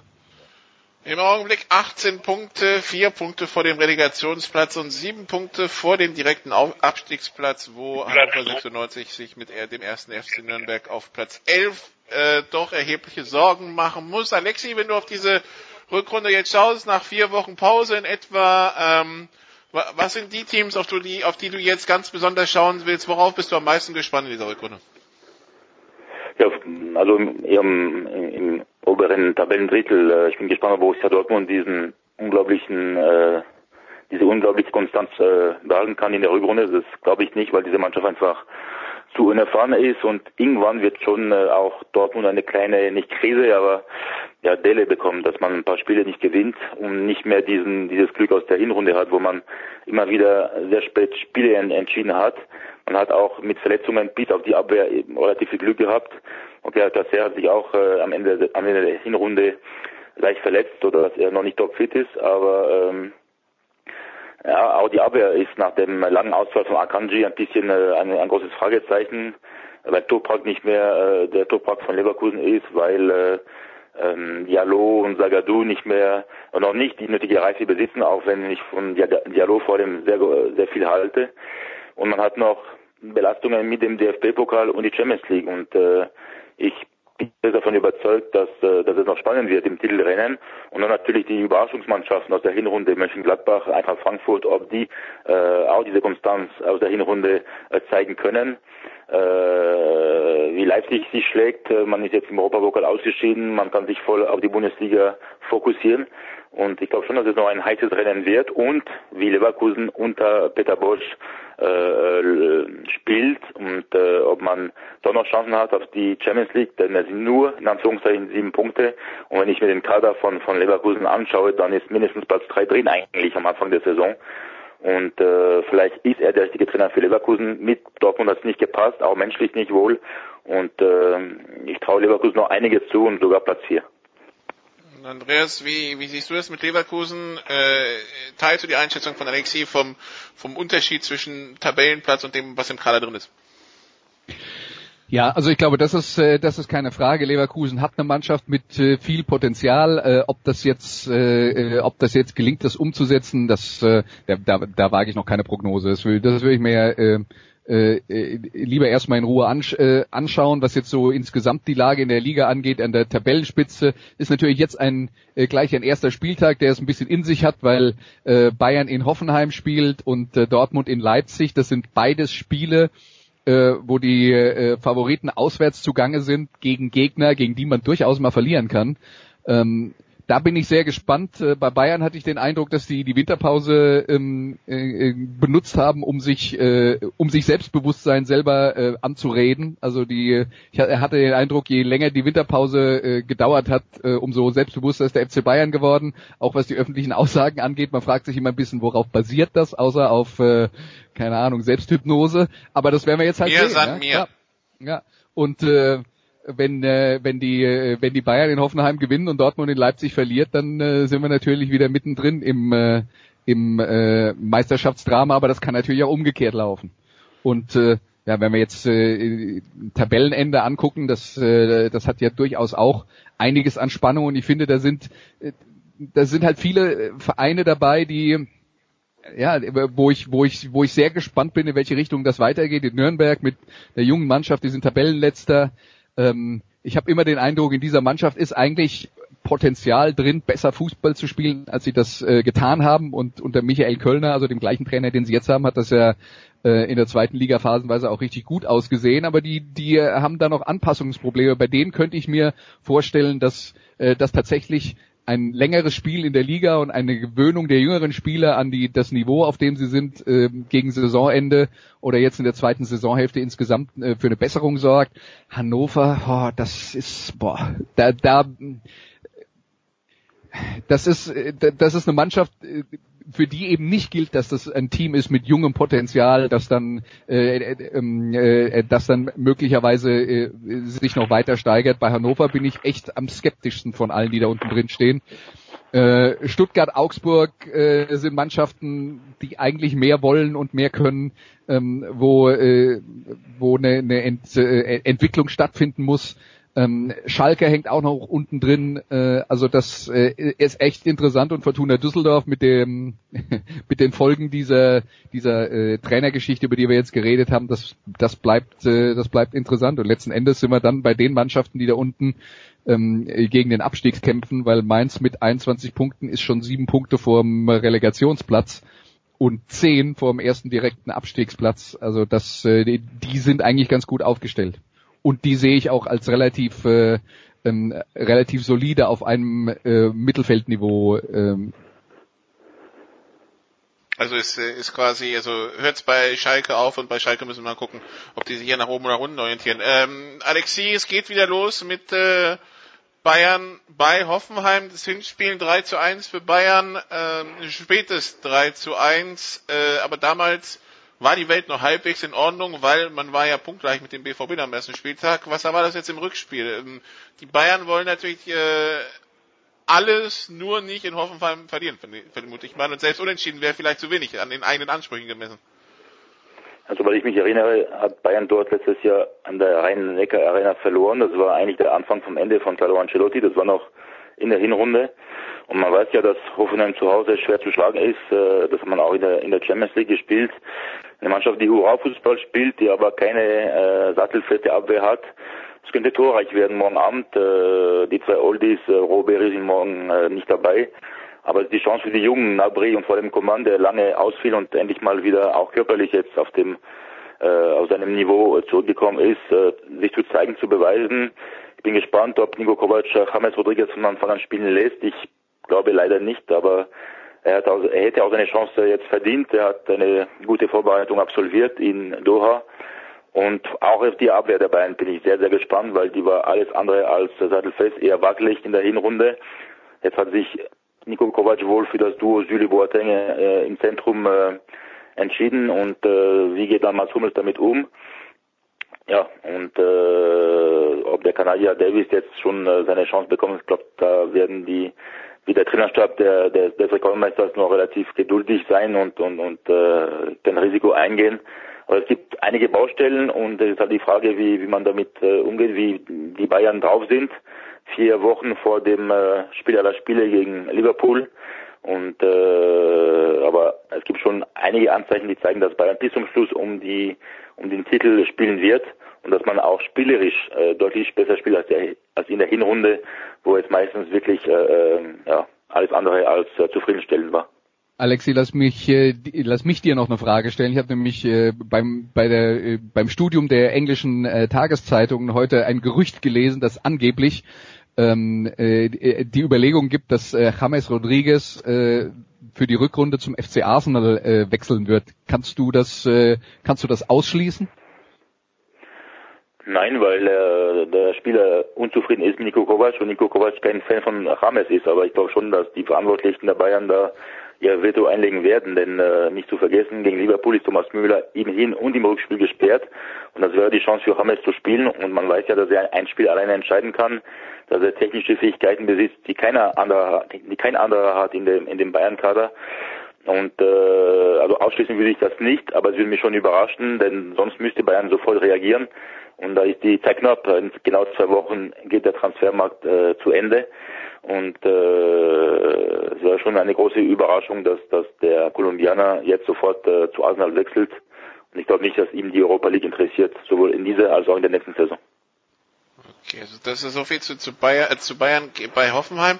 Und Andreas, du hast ja schon gesagt, äh, Dortmund ist zu Gast beim RB Leipzig. Ich weiß, ich weiß noch, wir hatten Frank Fligge zu Gast äh, nach dem Hinspiel und da hatte der BVB im Pokal sich durchgewirkt in der ersten Runde in der Verlängerung und dann äh, gegen Leipzig in der ersten Minute das 0 zu 1 kassiert, bevor es dann am Ende ein 4 zu 1 war und die Hinrunde ja dann lief, wie wir wissen, wie sie lief. Ähm, aber man konnte kurz Zweifel haben, ob das gut geht. Ich weiß, Frank Flicke war zu dem Zeitpunkt noch nicht so optimistisch gestimmt. Äh, jetzt das Rückspiel in Leipzig, was erwartet uns da? Ja, also das ist ja jetzt auch nicht wirklich äh, verwunderlich, dass es in, äh, in, in Dortmund zu Saisonbeginn schwierig war mit äh, neuem Trainer, mit einem neu zusammengestellten Kader, mit, äh, mit einer wieder jungen Mannschaft. Äh, ich, ich glaube, was man schon sagen kann, ist, dass Dortmund äh, ein, äh, gestärkt aus, äh, aus dieser Hinrunde ähm, äh, hervorgegangen ist und, äh, und auch sehr selbstbewusst diese Aufgaben an, äh, angeht.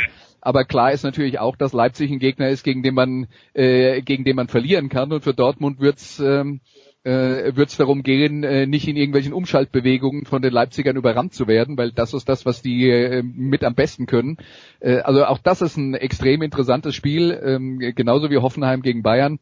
Insofern, ähm, ich, ich, ich würde ja jetzt sagen, so von aus, aus der äh, aus der Distanz drauf geschaut, eigentlich wäre sowohl für Bayern als auch für Dortmund ein Unentschieden in diesem ersten Saisonspiel oder in diesem ersten Rückrundenspiel gar kein schlechtes Ergebnis. Sieht das Alexi auch so? Für Dortmund, für Dortmund auf jeden Fall. Äh, für Bayern, es sind vom Spiel natürlich, wenn wenn äh, Bayern 3-0 führt und am Ende 3-3 heißt, glaube ich nicht, dass sie sich mit dem Unentschieden zufrieden geben, aber hängt vom Spielerischen auch ab. Äh, wie gesagt, da muss wirklich eine, wenn nicht zwei Schieben draufgelegt werden im äh, Vergleich zur Hinrunde, wo man auch äh, gegen Leipzig alles andere äh, als äh, überzeugen konnte, spielerisch. In Frankfurt war es ein bisschen besser, aber wie gesagt, äh, kann es spielerisch nur besser werden und davon wird es abhängen, wie die Stimmung dann ist. Äh, wenn man mit einem Punkt zufrieden werden kann, aber das kann ich mir vorstellen. Äh, wichtig ist für Bayern an diesem ersten Spieltag der Rückrunde, dass man den Abstand auf Dortmund nicht äh, vergrößert, also dass man äh, mindestens so gut abschneidet wie, wie der BVB. Okay, Andreas wird noch dabei bleiben, nachher im Football. Alexi, die Frage wie immer, Highlights am Wochenende und ich vermute mal, die Terminpläne werden dann wieder immer voller, jetzt wo auch die Rückrunde in der Bundesliga losgeht. Also Frankreich hat ja fast durchgespielt, aber jetzt noch die Bundesliga dazu. Wie schaut's aus am Wochenende? Ja, also ich werde auf jeden Fall äh, Hoffenheim Bayern verfolgen und dann am äh, Samstag zwei Spiele, Leverkusen Gladbach um halb vier wichtige, äh, wichtiges Rhein-Derby und äh, dann natürlich äh, Leipzig Dortmund. Dafür mache ich schön am Sonntag frei. Okay, dann äh, wünschen wir dabei viel Spaß. Wir machen hier eine kurze Pause. Dann Danke. geht's, dann geht's weiter mit Fußball und mit Wolfsburg. Bis gleich.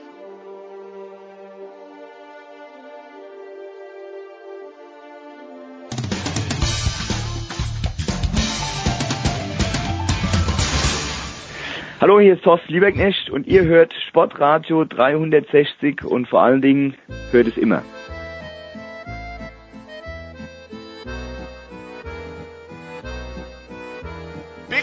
389 bei Sportradio 360. Wir machen weiter mit Fußball und wir machen weiter mit dem VfL Wolfsburg. Äh, André Vogt ist gerade auf dem Weg in die USA oder ist in den USA, habe ich gesehen, auf einer seiner zahlreichen Basketballreisen. Also müssen wir Ersatz beschaffen. Zum einen haben wir jetzt in den Leitungen Lars Bäumering von RTL und dem Wölfe Radio und damit logischerweise dann auch Kommentatorenkollege von, äh, von Dre. Hallo Lars.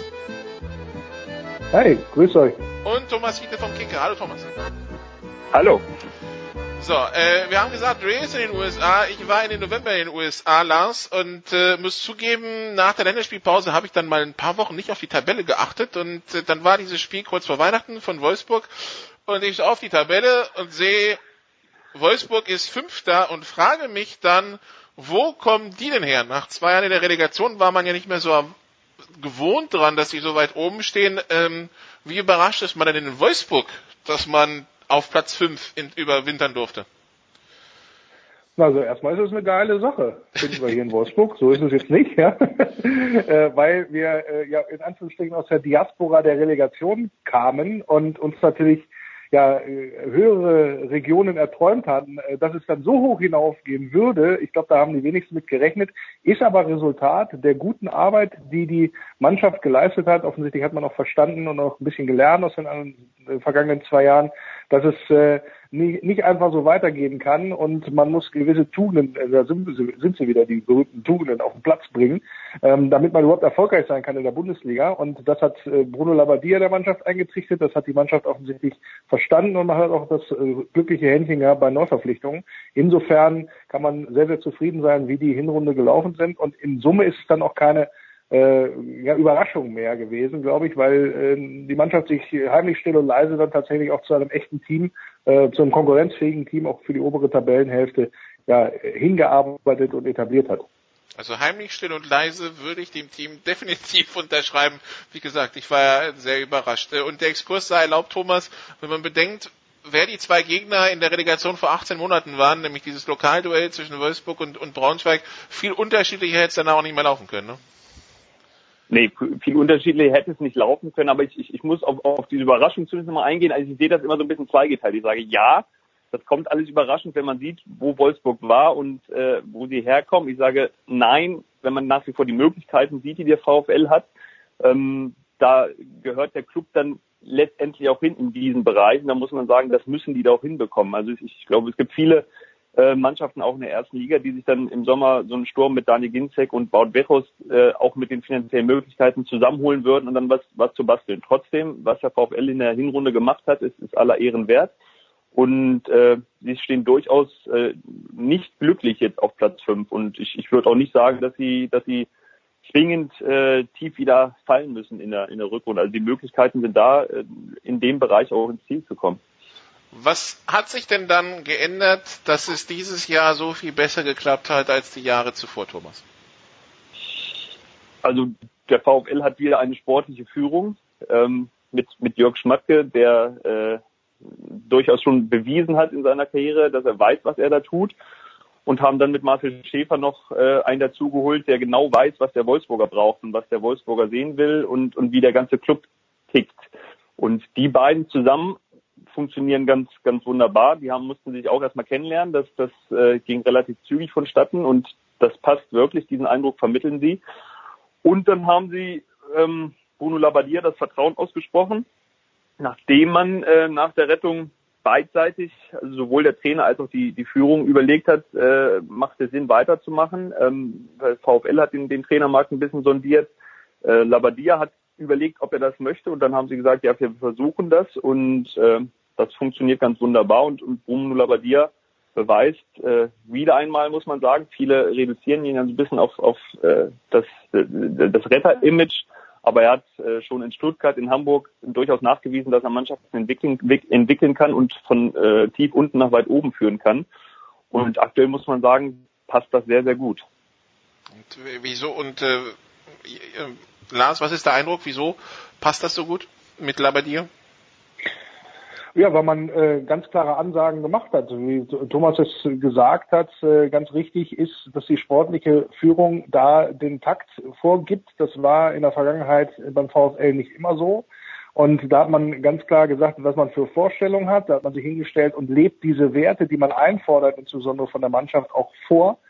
Und das ist es, glaube ich, was so auch ein bisschen das Geheimnis letztendlich ist, dass man äh, auch zeigt, hier, hier kann nicht jeder sein extra Süppchen kochen, sondern äh, und auch bei allen finanziellen und sonstigen Möglichkeiten, der VfL Wolfsburg hat, ist hier aber auch nicht alles möglich. Und ich glaube, das ist ganz gut vermittelt worden. Also man hat so ein bisschen mehr Zug, äh, Zug reinbekommen und Bruno Labbadia hat ja auch tatsächlich äh, richtig hingelangt. Er hat ja sehr viele Schwächen identifiziert bei der Mannschaft, die er übernommen hat und hat die, diese Schwächen äh, begonnen, konsequent auszumerzen, schon in der Vorbereitung, vor allen Dingen was auch das Legen der ja, ähm, körperlichen und physischen Grundlagen letztendlich angeht. Und äh, hat die Mannschaft richtig geknechtet. Jetzt äh, zum Auftakt der Rückrunde kann Thomas, der mit war, im Trainingslager wahrscheinlich noch ein bisschen mehr zu sagen. Äh, das, äh, auch, sah es auch nicht viel anders aus, was so die Intensität der Einheiten und äh, so weiter angeht. Und äh, Labadia hat eine klare Vorstellung äh, dann letztendlich auch, wie die Mannschaft glaube ich, äh, spielen soll. Das hat sich dann auch in den letzten, vor allen Dingen in den letzten Spielen äh, der Siegesserie in der Hinrunde äh, sehr, sehr manifestiert, möchte ich mal sagen. Also man erkennt wieder einen Plan, wie der VfL auftreten möchte und dann das Vereinsmotto, was ja so über allem auch drüber schwebt, wo auch die Fans mal sehr, sehr mit abgeholt werden, weil das ja auch aus der Fanszene stammt, dieses Motto Arbeit, Fußball, Leidenschaft. Ähm, das wird ähm, von Tag zu Tag mehr beim VfL mit Leben zu füllen und das ist schön anzusehen. Nun hatte ich, Thomas, im Zuge der Vorbereitung jetzt mal geschaut, was war denn eigentlich das Saisonziel vom VfL Wolfsburg? Ich habe dann zwei Antworten gefunden. Das eine war eine VW-Aussage aus dem Juli, wo es dann hieß, einstelliger Tabellenplatz und das andere war eine Labadia-Aussage aus dem August, wo er sich nicht äußern wollte. Was war denn vor der Saison der Plan in Wolfsburg? Also wo hätte man sich denn gern gesehen?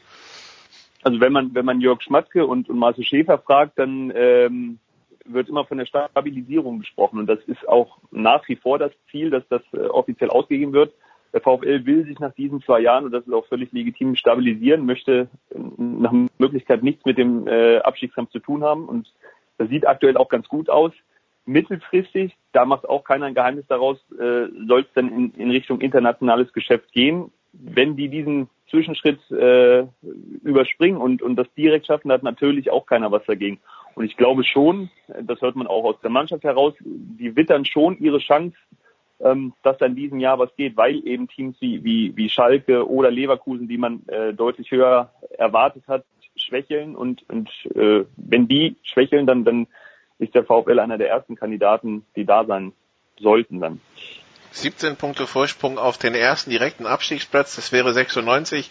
Die haben 11 Punkte, 14 Punkte Vorsprung auf den Relegationsplatz. Äh, das sieht, Sollte reichen. Das sieht doch nach einem recht komfortablen Puffer aus. Nachdem die Hinrunde so gut gelaufen ist, äh, hat man jetzt europäisches Blut wieder geleckt, äh, ähm, Lars, in, in Wolfsburg, weil äh, man ist drei Punkte vor Platz sieben, man ist aber nur drei Punkte hinter Platz vier. Das wäre ja RB Leipzig, das wäre Champions League. Ähm, das, das sind plötzlich wieder luftige Höhen, äh, die man die letzten zwei Jahre vielleicht schmerzlich vermisst hat in Wolfsburg.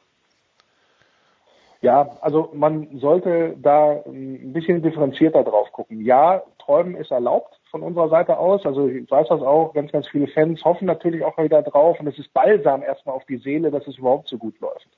Genauso wissen wir aber auch, wie schnell es gehen kann, wieder da irgendwie unten reinzurutschen. Deswegen, ich gehe nicht davon aus, vor allen Dingen nicht, wenn die Mannschaft die Leistung abruft, die sie gezeigt hat über weite Strecken der Hinrunde, dass man da wieder in gefährliche Fahrwasser gerät. Das nicht. Ob es dann für einen Sprung da in die Regionen reicht, die natürlich auch äh, der Eigentümer von Volkswagen irgendwann gerne mal auch sehen möchte von von seiner von seiner Tochter. Das ist völlig klar, dass man da auch äh, ins internationale Geschäft wieder reinriechen möchte, logisch. Aber ähm, wir sollten gucken, dass wir einen Schritt nach dem anderen machen in dem Zusammenhang. Und ähm, äh, wie gesagt, vor, äh, glaube ich, vor einem Jahr hatte ich äh, Thomas bei mir im Wölferadio zu Gast und da haben wir hier über ja, äh, uns die Frage gestellt, wie überhaupt noch genug Punkte geholt werden sollen, um den Erstligaverbleib zu sichern. Also das darf man auch in Wolfsburg nicht vergessen, ähm, wo man letztendlich hergekommen ist. Und ähm, wenn die Mannschaft daran glaubt, dass sie mehr erreichen kann diese Saison, als es offiziell ausgegeben worden ist, dann meinetwegen, dann äh, spornt das vielleicht nochmal zur Leistung an. Aber von, von meiner Seite aus ähm, wäre es schön, wenn es klappt, aber ich äh, bin auch keiner, der das jetzt massivst einfordert es darf in der Tat auch nicht vergessen werden, dass, äh, dass es in der Hinserie zum Beispiel eine Serie von, von, von neun Spielen gegeben hat, da gab es nur einen Sieg und da stand dann alles schon wieder so ein bisschen auf der Kippe. Dann standen Spiele gegen, gegen Leipzig, äh, Frankfurt und wer war der dritte? Lars, hilf mir, Hoffenheim, äh, Hoffenheim. vor der Brust. Mhm. Und man dachte, okay, wenn, wenn, wenn das, wenn das jetzt schief geht, A, äh, geht das wieder in Richtung Tabellenkeller, B, fängt dann der Trainer an zu wackeln. Also da hat man auch schon gemerkt in der Phase, so stabil und so groß ist die, das Selbstvertrauen und die Überzeugung von der eigenen Klasse dann auch noch nicht. Und, und dann kam dieser genau. Schlusssport mit den 16 Punkten aus den, den letzten sechs Spielen. Und da merken die natürlich schon, was da, was da rein theoretisch möglich ist. Aber es ist alles immer noch so ein bisschen fragil und, und durch den Ausfall jetzt von Daniel Ginzek ähm, ähm, muss man natürlich erstmal gucken, wie die Mannschaft das auffangen kann. Das ist tatsächlich. Genau so ist es. Da pflichte ich, da pflichte ich auch tatsächlich bei, weil das muss man halt gucken, dass wir auch jetzt die ersten Spiele in der ähm, äh, Rückrunde Leverkusen und äh, Schalke sind wir die Auftaktgegner bzw. Schalke und Leverkusen und ähm, die haben einiges gut zu machen aufgrund der verkorksten Hinrunde und äh, Leverkusen dann im ersten Heimspiel gegen Wolfsburg äh, oder in Wolfsburg dann ähm, mit einem neuen Trainer. Das wird alles nicht so ganz einfach. Und wenn du dann die ersten beiden Spiele im Sand setzt, vielleicht, dann äh, ist das, was Thomas richtig beschrieben hat, vielleicht dieses fragile Gebilde kommt dann wieder zum Tragen und dann äh, reden wir wieder über andere Sachen. Deswegen müssen wir, äh, tun wir gut daran, sehr de demütig äh, in dieser Saison weiter zu verbleiben. Lars, weiß man schon genaues über Daniel Ginzek, also wie schwer es tatsächlich ist. Ähm, reden wir da über Wochen, reden wir da über Monate? Ja, also wie ähm, wie sich's vernehmen lässt und wie ich auch ähm, aus äh, aus dem Verein heraus gehört habe, also geht man da schon sehr davon aus, dass es ein sehr sehr langer Ausfall wird. Entsprechend werden ja auch Alternativen geprüft. Äh, man setzt sich damit zumindest auseinander. Wäre auch, glaube ich, fahrlässig, wenn man das nicht machen würde. Aber ähm, ja, es ist sehr, sehr schade, dass unser Topscorer in dem Zusammenhang ja sehr, sehr lange ausfallen wird, weil auch tatsächlich auch das Gesicht des Wolfsburger Aufschwungs in Anführungsstrichen mit gewesen ist der dann hinten raus, insbesondere dann auch in den äh, Spielen gegen Gegner, gegen die du eigentlich punkten musst, dann tatsächlich auch den Unterschied ausgemacht hat und die, die, die Tore gemacht hat und die Vorlagen gegeben hat. Also der Ausfall wiegt sehr, sehr schwer und wie gesagt, ich gehe nicht davon aus, dass der vor April wieder auf dem Platz stehen wird. Also ich schreibe von, von, von mindestens zweieinhalb Monaten. Also es ist aus, aus Datenschutzgründen dürfen oder macht zumindest der VfL nicht mehr so, dass dass die konkrete Verletzung rausgegeben wird. Sie schreiben von einer äh, Bandverletzung im, im Sprunggelenk. Jetzt äh, jeder äh, Hobbymediziner kann sich in etwa vorstellen, was da vielleicht kaputt gegangen ist. Ähm, das wird eine Zeit lang dauern. Ähm, er wird nicht operiert, es wird konservativ behandelt. Ähm, aber klar ist auch, er hat es mit, mit, mit Wout Weghorst dann gefunden im, im Laufe der Hinrunde und, und diese zwei Büffel da vorne musste jeder Gegner natürlich erstmal verteidigen. Ähm, jetzt werden sie gucken, ob sie etwas holen. Was, was würde so einer machen mit dem, mit dem Mannschaftsgefüge, das endlich nach, nach so langer Zeit äh, wunderbar passt? Ähm, da, da wägen sie gerade so ein bisschen ab und, und sichten auch den Markt und gucken auch so ein bisschen auf, auf das Geld. Man mag es kaum glauben in Wolfsburg. Ähm, also vor, vor einiger Zeit hätte möglicherweise heute schon für 15 Millionen irgendeiner auf der Matte gestanden, den sie dazugeholt hätten. Jetzt ist es eigentlich der Plan, äh, den Kader zu verschlanken und, und äh, ein bisschen was einzunehmen. Ähm, deswegen kann es durchaus sein, dass sie das auch mit äh, äh, ohne Neuzugang versuchen zu wuppen, was dann natürlich die Erfolgsaussicht möglicherweise so ein bisschen mindert. Aber Thomas, es ist nicht nur äh, Daniel Ginzek, der dann äh, ausfällt. Jetzt drohen, habe ich gelesen, fürs, fürs Spiel auf Schalke am Sonntag dann auch Kapitän Gilavogi und Rechtsverteidiger William auszufahren. Äh, das mit äh, Ginzek ist am Samstag im Testspiel passiert. Das klingt so nach einem Vorbereitungsende und Rückrundenstart, wie man, wie man ihn sich so gar nicht wünscht eigentlich, ne? Das stimmt. Also die, die Tage in Portugal waren eigentlich überragend. Also die, die Bedingungen, die sie dort hatten, das Trainingsgelände, das war, das habe ich so gut in all den Jahren noch nicht gesehen. Und dann ist das Ding mit Ginzek wirklich im letzten Testspiel kurz vor der Abreise passiert und äh, gestern im Training sind dann Gila Vogie und William vom Platz gehumpelt. Also Gila, Gila Vogie hatten sie erst äh, ein bisschen die Befürchtung, dass vielleicht was gerissen ist im Oberschenkel. Jetzt ist es nur eine Zerrung, aber er wird sehr sicher ausfallen. William hat eine schwere Wadenprellung. Ähm, da besteht vielleicht noch ein bisschen Hoffnung, aber es ist wohl sehr, sehr schmerzhaft, dass er, dass er gestern gar nicht mehr laufen konnte. Ähm, ja, kann passieren, dass die ausfallen. In der Hinrunde haben sie es geschafft, auch den, den Kreuzbandriss von Gila Bogi und die, die Sprunggelenkverletzung von, von Camacho zu kompensieren. Ähm, das sollten sie für ein Spiel oder zwei Spiele jetzt auch wieder hinbekommen. Und bei, bei William stünden Paul Verhaag oder Sebastian Jung dann ähm, zur Verfügung dem man durchaus auch zutrauen kann, dass die so ein Bundesligaspiel äh, vernünftig über die Bühne bringen. Aber Lars, man wird dann aber wahrscheinlich recht schnell so ein Gefühl dafür haben, was in Wolfsburg in der Rückrunde drin ist, weil also auf Schalke gegen Leverkusen, ge äh, bei Hertha und dann im Pokal äh, bei Leipzig, die ersten vier Spiele haben es mal direkt in sich. Ne? Ja, natürlich. Also da werden wir uns dann auch drauf, dran messen lassen müssen, wie es denn letztendlich auch, ähm, ja, womit wir am Ende auch dann letztendlich rauskommen aus dieser Saison. Aber ähm, ich könnte jetzt äh, drei Euro einwerfen und sagen, er muss eh gegen alle spielen. Ja, also wenn es danach geht, ist das halt so ein Punkt, äh, da kommen wir eh nicht drum rum. Und deswegen vielleicht ist es auch besser, äh, jetzt am Anfang der Saison, äh, der Rückrunde, äh, so eine, eine Mannschaft zu bekommen wie Schalke, die äh, ja auch verunsichert ist. Also die wissen ja auch nicht, wo sie stehen und die wissen auch vor allen Dingen nicht, ähm, beziehungsweise ähm, könnte das sogar zum Vorteil sein für den VfL, wenn es dann gerade am Anfang in der Partie nicht so läuft. Und ähnliches gilt ja auch für Leverkusen. Wer sagt, dass da der Trainereffekt gleich eine, eine, äh, ein, positiven, äh, ein positiver ist. Also das werden wir dann letztendlich mal sehen. Aber natürlich, die Auftakt, das Auftragprogramm ist happig, aber das äh, haben wir in der äh, Hinrunde in Anführungsstrichen ja auch schon gehabt und da kam man sehr gut raus in die Saison rein. Danach folgt ja die beschriebene Durststrecke. Aber äh, mir, ist da, mir ist da nicht bange. Vor allem, das liegt vor allen daran, wie die Mannschaft aufgetreten ist. Und äh, ich habe kein Spiel gesehen, wo der VfL massiv oder ganz klar so beherrscht worden ist, dass man gar keine Chance gehabt hätte in dieser Partie oder ähm, dass man da nicht entsprechend gegenhalten konnte oder mithalten konnte. Deswegen ähm, gehe ich sehr, sehr optimistisch dann auch in die Rückrunde. Thomas, was muss am äh, Sonntag auf Schalke passieren, damit es ein positiver Start in die Rückrunde wird? Also ich glaube ja, Wolfsburg gewinnt dort, ähm, weil die Probleme, die der VfL jetzt hat, verletzungsbedingt, äh, lassen sich auffangen. Die, die, die Schalker Probleme scheinen mir tiefer zu liegen und, und äh, haben obendrein auch noch die Verletzungssorgen.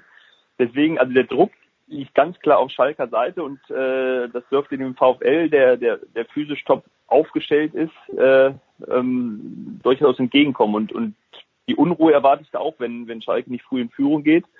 Und äh, das, äh, ich, ich glaube schon, dass das Wolfsburg ähm, daran anknüpft, wie sie aus der aus der Hinrunde rausgegangen sind. Okay. Dann ist es Tradition bei Sportradar 360 zu fragen am Ende einer Diskussionsrunde, was die Highlights am Wochenende sind für die jeweiligen Teilnehmer. Ich vermute mal, das ist dann für beide das Spiel auf Schalke oder kommt da noch irgendwas anderes in den Plan an diesem Wochenende? Also ich, ich werde am Sonntagabend im sag- Büro sag sitzen ruhig. und aktuell schreiben. Ja. Also ich, ich habe da kein Highlight. Die zweite Liga, der erste FC Köln äh, äh, weilt noch ein wenig länger in der Winterpause. Ich freue mich einfach äh, grundsätzlich, dass es wieder wieder losgeht und da freue ich mich auch schon auf, Hoffen, auf Hoffenheim gegen Bayern am Freitagabend. Genau, das haben wir ja im ersten Teil besprochen. Lars, wie, wie sieht die Wochenendplanung bei dir aus? Ja, also Highlight äh, definitiv natürlich Sonntag auf Schalke, da werde ich mit dabei sein und äh, dann werden wir mal gucken, wo wir dann am Ende rauskommen, ob der Montag dann Schontag wird äh, im positiven oder negativen Sinne oder ob man dann mit äh, in, äh, in, die, in die Woche starten kann mit einem sehr, sehr guten Gefühl oder sagt, ach, hätte besser laufen können. Aber klar, also äh, das Spiel Schalke und alle Vorfreude auf die auf die Rückrunde, die ist natürlich da. Okay, dann wünschen wir euch natürlich viel Spaß am Wochenende. Wir machen hier eine kurze Pause, dann geht's in der Big Show 389 weiter mit äh, Football, mit der NFL. Bis gleich.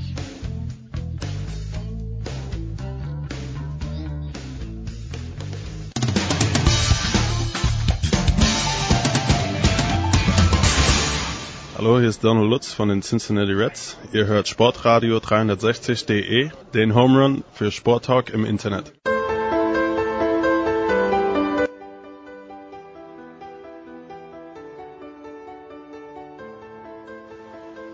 Show 389 von Sportradio 360. Wir sind beim Football angekommen und äh, Andreas Renner ist vom Fußball dabei geblieben. Neu in der Leitung Günther Zapf von äh, der Sohn Sport 1 Telekom. Hallo Günther. Hallo, servus. Wobei das heißt ja inzwischen Magenta Sport, habe ich gesehen. Und äh, Franz Büchner ist auch in der Leitung, auch von äh, der Sohn und von Magenta Sport. Hallo Franz. Hallo, Grüße. So, Günther, ähm, ich hoffe, du fühlst dich nach ein paar Tagen nicht so für 283 Yards überfahren, wie das deinen Cowboys passiert ist. Ähm, wie, wie enttäuscht warst du am Ende und was sagst du dazu, dass Jason Garrett gesagt hat, alle kommen zurück, inklusive Scotland Hill? Insgesamt äh, nicht so schlimm. Ich meine, äh, damit musste man jetzt nicht rechnen, dass sie in den Super Bowl einziehen oder den gar gewinnen. Äh, zweiter Teil eher schon, denn damit ist natürlich auch klargestellt, dass sich nichts ändert.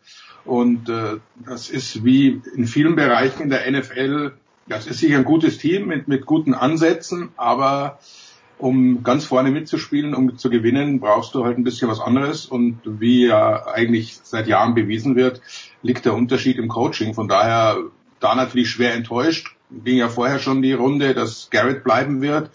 Zieht sich da wieder mal den, den Kopf aus der Schlinge. Das ist eben auch so ein typischer guter Coach. Der bringt dir ab und an mal Playoffs. Der gewinnt sogar in zehn Jahren dann mal zwei Playoff-Spiele. Aber das ist natürlich kein Coach, mit dem du äh, große Schritte machst. Von daher äh, ist es enttäuschend, wenn du dir mehr erhoffst.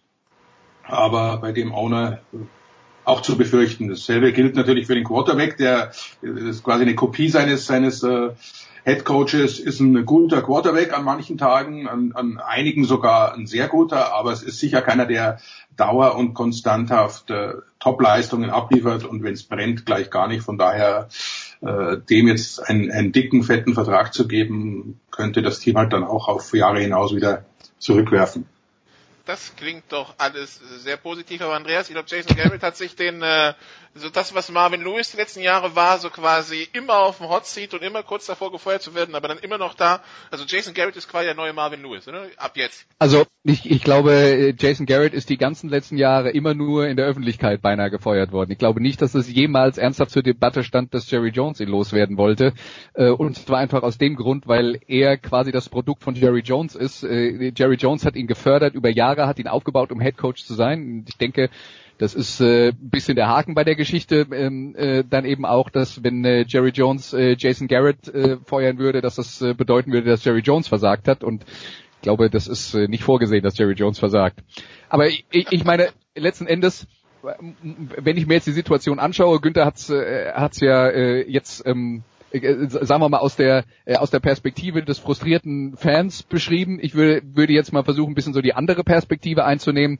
Natürlich kann man sagen, in den wenn wir uns jetzt anschauen, wer die vier Teams sind, die äh, in, im, äh, in den Championship Games stehen, dass das Mannschaften sind, die äh, ein explosives Passspiel haben. Und die alte, ähm, äh, das alte Motto, ähm, die äh, Abwehr gewinnt die Meisterschaften, dass das eben in dem Fall nicht so gilt. Auf der anderen Seite haben die Cowboys halt ein Rezept gefunden, das ist halt ein anderes. Das Rezept der Cowboys ist, wir spielen Defense und wir laufen erfolgreich. Das hat jetzt im, äh, im, in, in der letzten Playoff-Runde nicht geklappt, deswegen sind sie rausgeflogen. Trotzdem ist das ein Konzept, das in der NFL schon sehr viele Teams sehr weit getragen hat, inklusive Dallas Cowboys Teams in, aus der Vergangenheit. Und ich glaube, wenn wir jetzt drüber reden, was mit Dak Prescott passieren soll, ähm, ich stimme Günther zu, dass das keiner ist, der auf dem absoluten Top-Niveau spielt.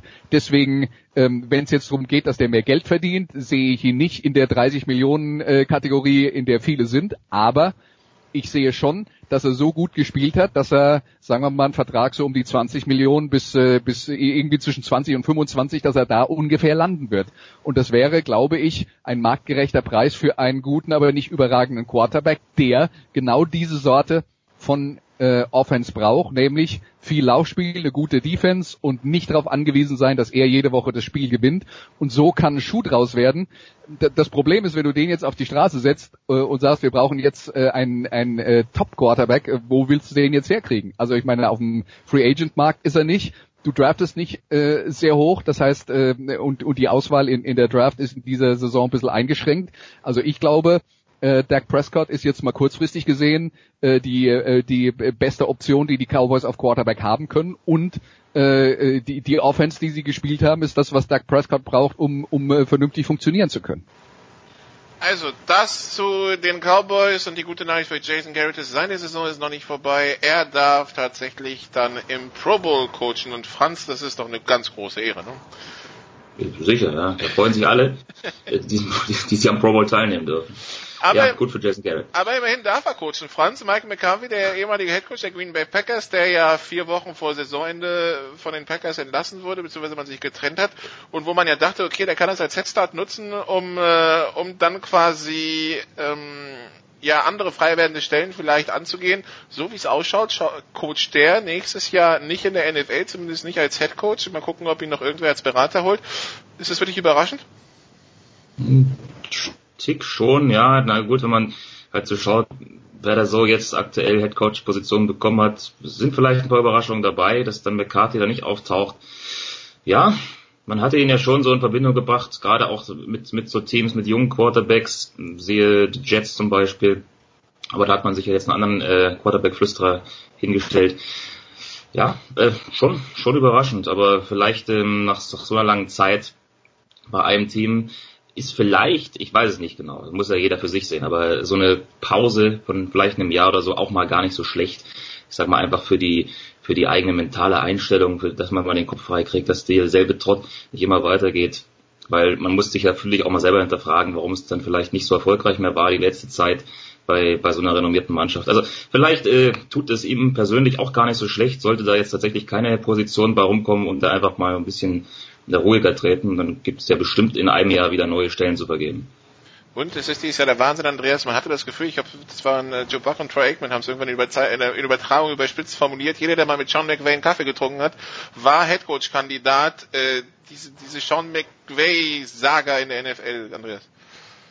Ja, das ist für mich auch genau der Grund, warum ein äh, McCarthy ähm, äh, es dieses Jahr schwer hatte, weil der Trend eben war, äh, wenn man auf offensiv denkende Coaches schaut, und das wäre ja äh, Head Coaches schaut, und das wäre ja McCarthy, ein äh, Head Coach mit Offensiv-Background, äh, dass ähm, äh, dass man da halt wirklich versucht hat, äh, junge Leute zu kriegen und irgendjemand, der, ähm, wir haben, glaube ich, neulich bei den Sofa Quarterbacks schon mal ähm, äh, schon mal drüber geredet, äh, diese McVay-Verbindung äh, hat. Das ist für mich ähm, äh, für, für mich die moderne Variante des Bayern-Gehens. Früher wurden in der Bundesliga auch überall irgendwelche äh, Leute als Trainer verpflichtet, die irgendwann mal einen Schluck Kaffee beim FC Bayern genommen haben. Die hatten dann das Bayern-Gehen. Jetzt geht es offenbar ums McVay-Gehen. Ich habe damals damals schon gesagt, ich glaube, da werden viele auf die Schnauze fallen, weil ähm, ja, äh, wenn man sich anschaut, dass da aus dem Trainerstab der Rams in den letzten Jahren, ich glaube, vier äh, äh, Cheftrainer, äh, äh, vier Leute weggegangen äh, sind, um äh, höhere Positionen woanders zu bekommen, äh, das, das wird dann auch schwer, das irgendwann mal zu, zu kompensieren. Und keiner von denen ist vermutlich McVay, weil ein großer Teil äh, dessen, was McVay ausmacht, auch seine Persönlichkeit ist. Und die kann man halt nun mal nicht kopieren, äh, selbst wenn man in Anführungszeichen das gleiche Gen hat. Also das werden wir dann noch äh, die ganzen Coaches-Entscheidungen nächste Woche in den Sofa-Quarterbacks detaillierter besprechen. Da haben wir die, ein bisschen mehr Zeit, weil es steht ja dann äh, direkt danach kein Spiel mehr an, sondern erst zwei Wochen später der Super Bowl, wenn die beiden Conference Championships gespielt sind, zwischen den Teams, die äh, ja über die Saison gesehen die vier punktreichsten Offenses hatten, wobei äh, Kansas City, die Chiefs und, äh, äh, und doch die Kansas City Chiefs, die Saints und die Rams doch mit Abstand vor den Patriots. Wir fangen mit dem NFC Championship Game an. Franz, es ist ein Rematch von dem Spiel, das wir dieses Jahr schon gesehen haben. 45-35 haben sich die Saints damals durchgesetzt. Ein Shootout im ersten Spiel, genauso wie das, das erste Spiel des AFC Championship Games. Ähm, wie, wie siehst du diese Partie und äh, können wir uns auf so ein Offense-Spektakel freuen? Weil ähm, vielleicht kannst du am Anfang sagen, wie die Players im Augenblick für dich sind. Wenn wir die 1 setzen bei Ich bin am nächsten Morgen aufgewacht und es war schon hell und die 10 bei äh, Ich schaue NFL und meine Nachbarn kriegen es mit, ob sie wollen oder nicht, weil es so spannend ist. Wie würdest du die Players bisher raten? ähm, also wenn ich jetzt nicht gerade auch irgendwie gearbeitet habe um die Zeit, dann würde ich mal sagen, gerade auch nach dem letzten Wochenende sind wir so bei einer äh, wohlgewollten drei, ähm, weil eben auch drei von vier Spielen da nicht ganz so ja, mitreißend waren, um es mal vorsichtig zu sagen. Und das vierte Spiel war zumindest äh, einigermaßen spannend bis äh, gegen Ende. Aber gut, ähm, zum NFC-Spiel, klar, also auch wie übrigens auf der anderen Seite, Offense ist da wahrscheinlich auch wieder Trumpf, wobei es natürlich dann immer anders kommt, als man denkt. Ich finde das ganz spannend in der, in der Situation Rams Saints, ähm, weil jetzt ja mittlerweile beide auch dieses äh, zweiköpfige Running Back Monster haben, ähm, nach dieser Verpflichtung von CJ Anderson, der total eingeschlagen hat für die Rams. Das wird sehr interessant sein, wie sich hier beide Teams damit äh, abfinden, wie man sich darauf einstellen kann, was man dann vielleicht auch mitnimmt aus diesem ersten Aufeinandertreffen in der Saison. Frage, ist das wirklich noch so relevant? Ist das so vergleichbar jetzt zu diesem Zeitpunkt der Saison? Aber gut, es ist noch nicht so lange her, es ist dieselbe Spielzeit, also irgendwas wird man da schon daraus lernen. Und dann wird es vielleicht doch gar nicht so punktreich, wie sich das immer für alle vorstellen. Aber wer weiß es schon so genau. Wie gesagt, ich bin da sehr, sehr gespannt drauf, gerade was eben das, das Laufspiel angeht und die Art und Weise, wie beide Teams dann mit ihren jeweiligen zwei Running Backs da operieren werden. Und wir dürfen nicht vergessen, als beide zum ersten Mal aufeinander getroffen sind, waren sie beide noch sehr explosiv. Das hat sich bei beiden danach teilweise sehr stark geändert. Ja, tatsächlich. Aber Günther, mach ruhig. Ja, ähm, es hat sich insofern geändert, dass, dass sie das Laufspiel eben äh, ähm, wiederentdeckt haben, was ja bei New Orleans auch nie weg war. Das wird immer ein bisschen überschattet durch Brees, aber äh, grundsätzlich baut diese Offense äh, genauso wie die der Rams eigentlich schon auf einem starken Laufspiel aus und daraus wunderbar funktionierenden Play-Action-Manövern. Und von daher haben sie sich kurzzeitig mal, naja, war die Umstellungsphase, die Defenses haben sich besser eingestellt. Es gibt in, in der Saison eben immer so Up and Downs, dass die gleichzeitig kamen, war äh, ein komischer Zufall, aber ich glaube, dass sie beide jetzt genau wissen, äh, wo sie hingehören, was sie vorhaben und, und wie sie, wie sie das nächste Spiel angehen, bei dem ich auch nicht das ganz große Shootout erwarte, aber mh, hm, hoffentlich doch sehr, sehr interessantes Play Calling von, von beiden Seiten mit eben ein paar Dingen wieder, die man nicht unbedingt erwarten durfte. Wird ja immer gesagt, äh, für Domteams ist Dom ein Riesenvorteil, Andreas. Ich meine, die, die Rams kommen jetzt aus einer Stand, wo das Wetter verglichen, und da kommen wir gleich zu mit Kansas City, vielleicht nicht so der ganz Riesenfaktor ist. Äh, ist Dom für New Orleans wirklich so ein Vorteil, wie, wie man dann immer sagt? Äh, ja, also ähm, für die äh, für eine für eine auf Präzision angelegte Offense sind tatsächlich äh, ähm, äh, berechenbar gute Bedingungen ein wichtiger Faktor. Man darf bei New Orleans natürlich auch nicht vergessen, äh, der der Heimvorteil, den die haben, der beruht halt auch darauf, dass es in dieser in diesem Stadion extrem laut wird und dass die Kommunikation bei den gegnerischen Teams dadurch erschwert wird. So genau, das kommt ja dann, das kommt natürlich auch noch dazu, aber äh, ja, der Faktor, äh, der Faktor Dom, der übrigens auch im Super Bowl gelten würde, weil Atlanta ja natürlich auch in einem Domspiel ins anzunehmen ist, dass beim Super Bowl das Dach zu sein würde. Dann kommen wir zum anderen Spiel, Andreas, und da sind wir bei den Sachen, bei beim Thema Wetter. Äh, ganz am entgegengesetzten Rand. Es soll übers Wochenende nicht nur in Kansas City, sondern über den gesamten mittleren Westen und teilweise auch im Nordosten einen üblen Wintereinbruch geben in den USA. Und wenn Wintereinbruch gemeint ist, dann meinen sie nicht einen Meter Schnee wie in Bayern, sondern Temperaturen, die dann auch gerne negativ werden und zwar deutlich negativ äh, werden. Wir reden hier von Temperaturen und zwar von echten Temperaturen, nicht gefühlten Temperaturen von minus 20 Grad Celsius oder drunter. Und ähm, das ist dann wahrscheinlich was anderes, was schon Einfluss aufs Spiel nehmen wird.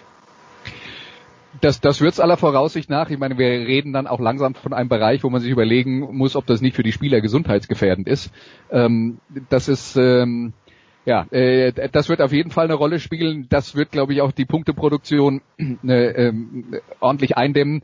Äh, und das wird, es wird einfach ein Faktor sein, welche Mannschaft in der Lage ist, diese, diese äußeren Bedingungen dann äh, anzunehmen und, und wer nicht. Aber äh, ich könnte mir gut vorstellen, dass, äh, dass beide Teams da zumindest mal am Anfang äh, eine Weile brauchen, bevor die sich da in, in diesem Spiel, äh, also warm gespielt, kann man jetzt nicht sagen.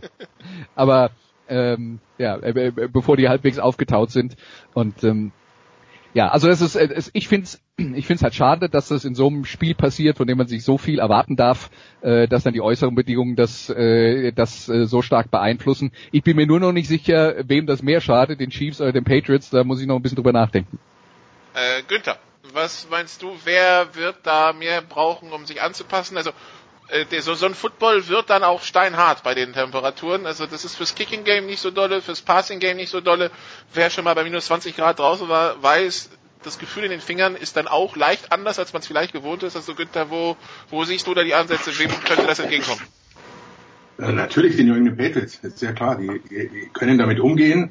Die spielen jetzt auch im Freien, bei denen wird es auch ab und an mal kalt, vielleicht nicht ganz so extrem, wie es vorhergesagt. Also ist ja mit Wetterbericht muss man immer vorsichtig sein, wie es dann wirklich kommt, aber es wird auf jeden Fall sehr kalt werden. Aber egal wie die Bedingungen sind, ob in einem Dome, ob bei plus 30 Grad, wie auch immer, wir wissen eins, dass äh, die New England Patriots auf jede Situation besser vorbereitet sind als der Gegner. Und wenn die Bälle hart sind, lässt man ein bisschen Luft ab und so weiter. Also es gibt genügend Möglichkeiten, äh, sich einzustellen auf die auf die Situation. Also ich erwarte schon, dass vor allem so wie die in, im, im Divisional aufgetreten sind, dass die auch einen ganz genauen Plan haben und, die, und da wird eben auch mit einberechnet, was das Wetter anstellen könnte. Und auf der anderen Seite Kansas City's Offense braucht meiner Ansicht nach schon ein bisschen bessere Bedingungen.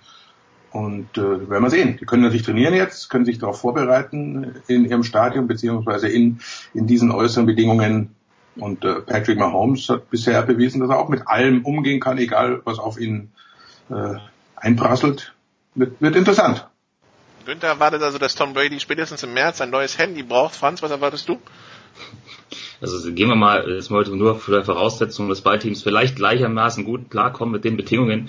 Ähm, ich glaube, du brauchst natürlich äh, einen spezifisch abgestimmten Gameplan und das meine ich in dem Sinne, weil wir ja gesehen haben, dass die Chargers das irgendwie nicht hinbekommen haben, sondern sie sich dachten, hey, was in der Wildcard-Runde funktioniert hat, das funktioniert bestimmt auch in der Divisional Round in New England, hat es aber erstaunlicherweise nicht. Also da müssen sie schauen, dass sie sich was Spezielles einfallen und ähm, ja, Ball, Ballkontrolle sicherlich auch wichtig. Ja, haben die Chiefs natürlich in der Runde gegen die Colts extrem gut gemacht, 40 Minuten Ballbesitz da zu haben. Laufspiel haben sie auch etablieren können, was ja auch dann in so einer Art und Weise, wie sie ja, angreifen, durchaus erstaunlich ist, dass sie vier Touchdowns erzielen, aber alle eben am Boden und nicht durch die Luft.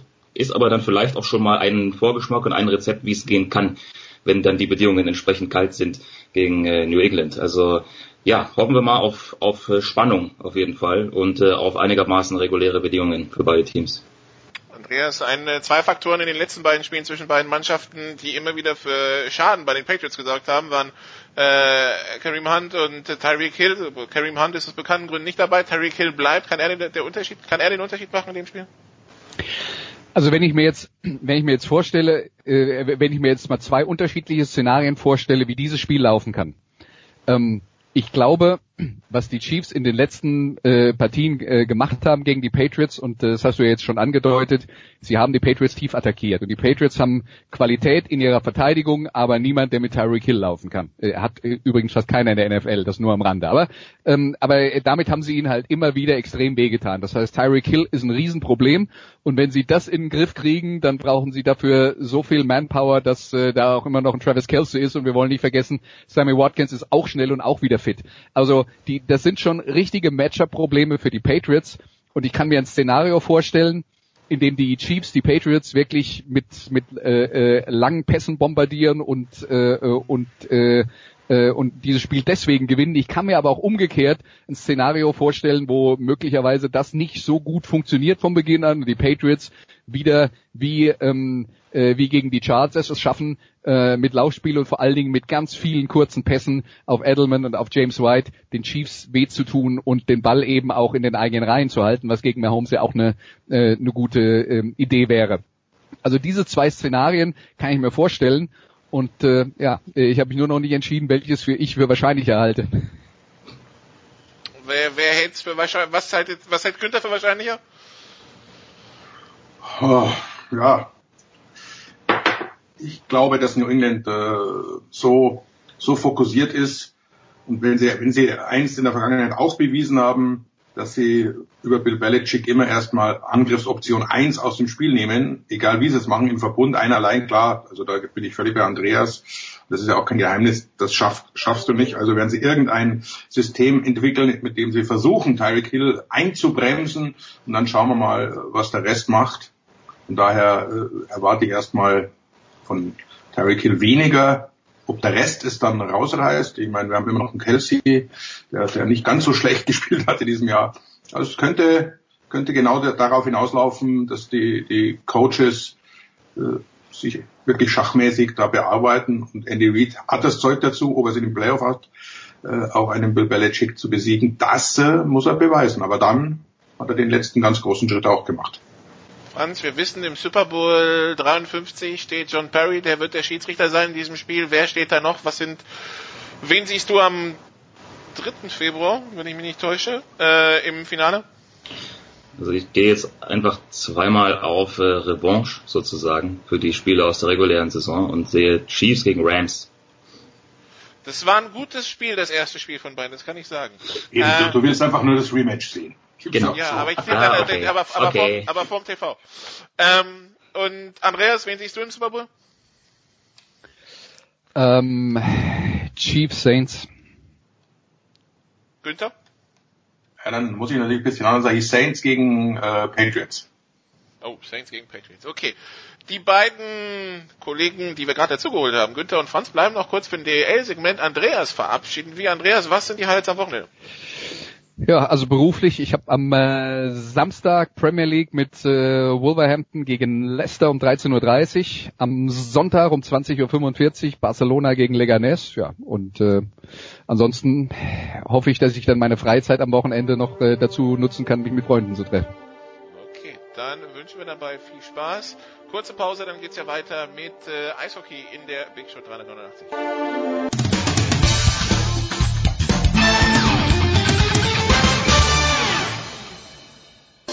This is Christopher Mad Russo, and you are listening to Sports Radio 360.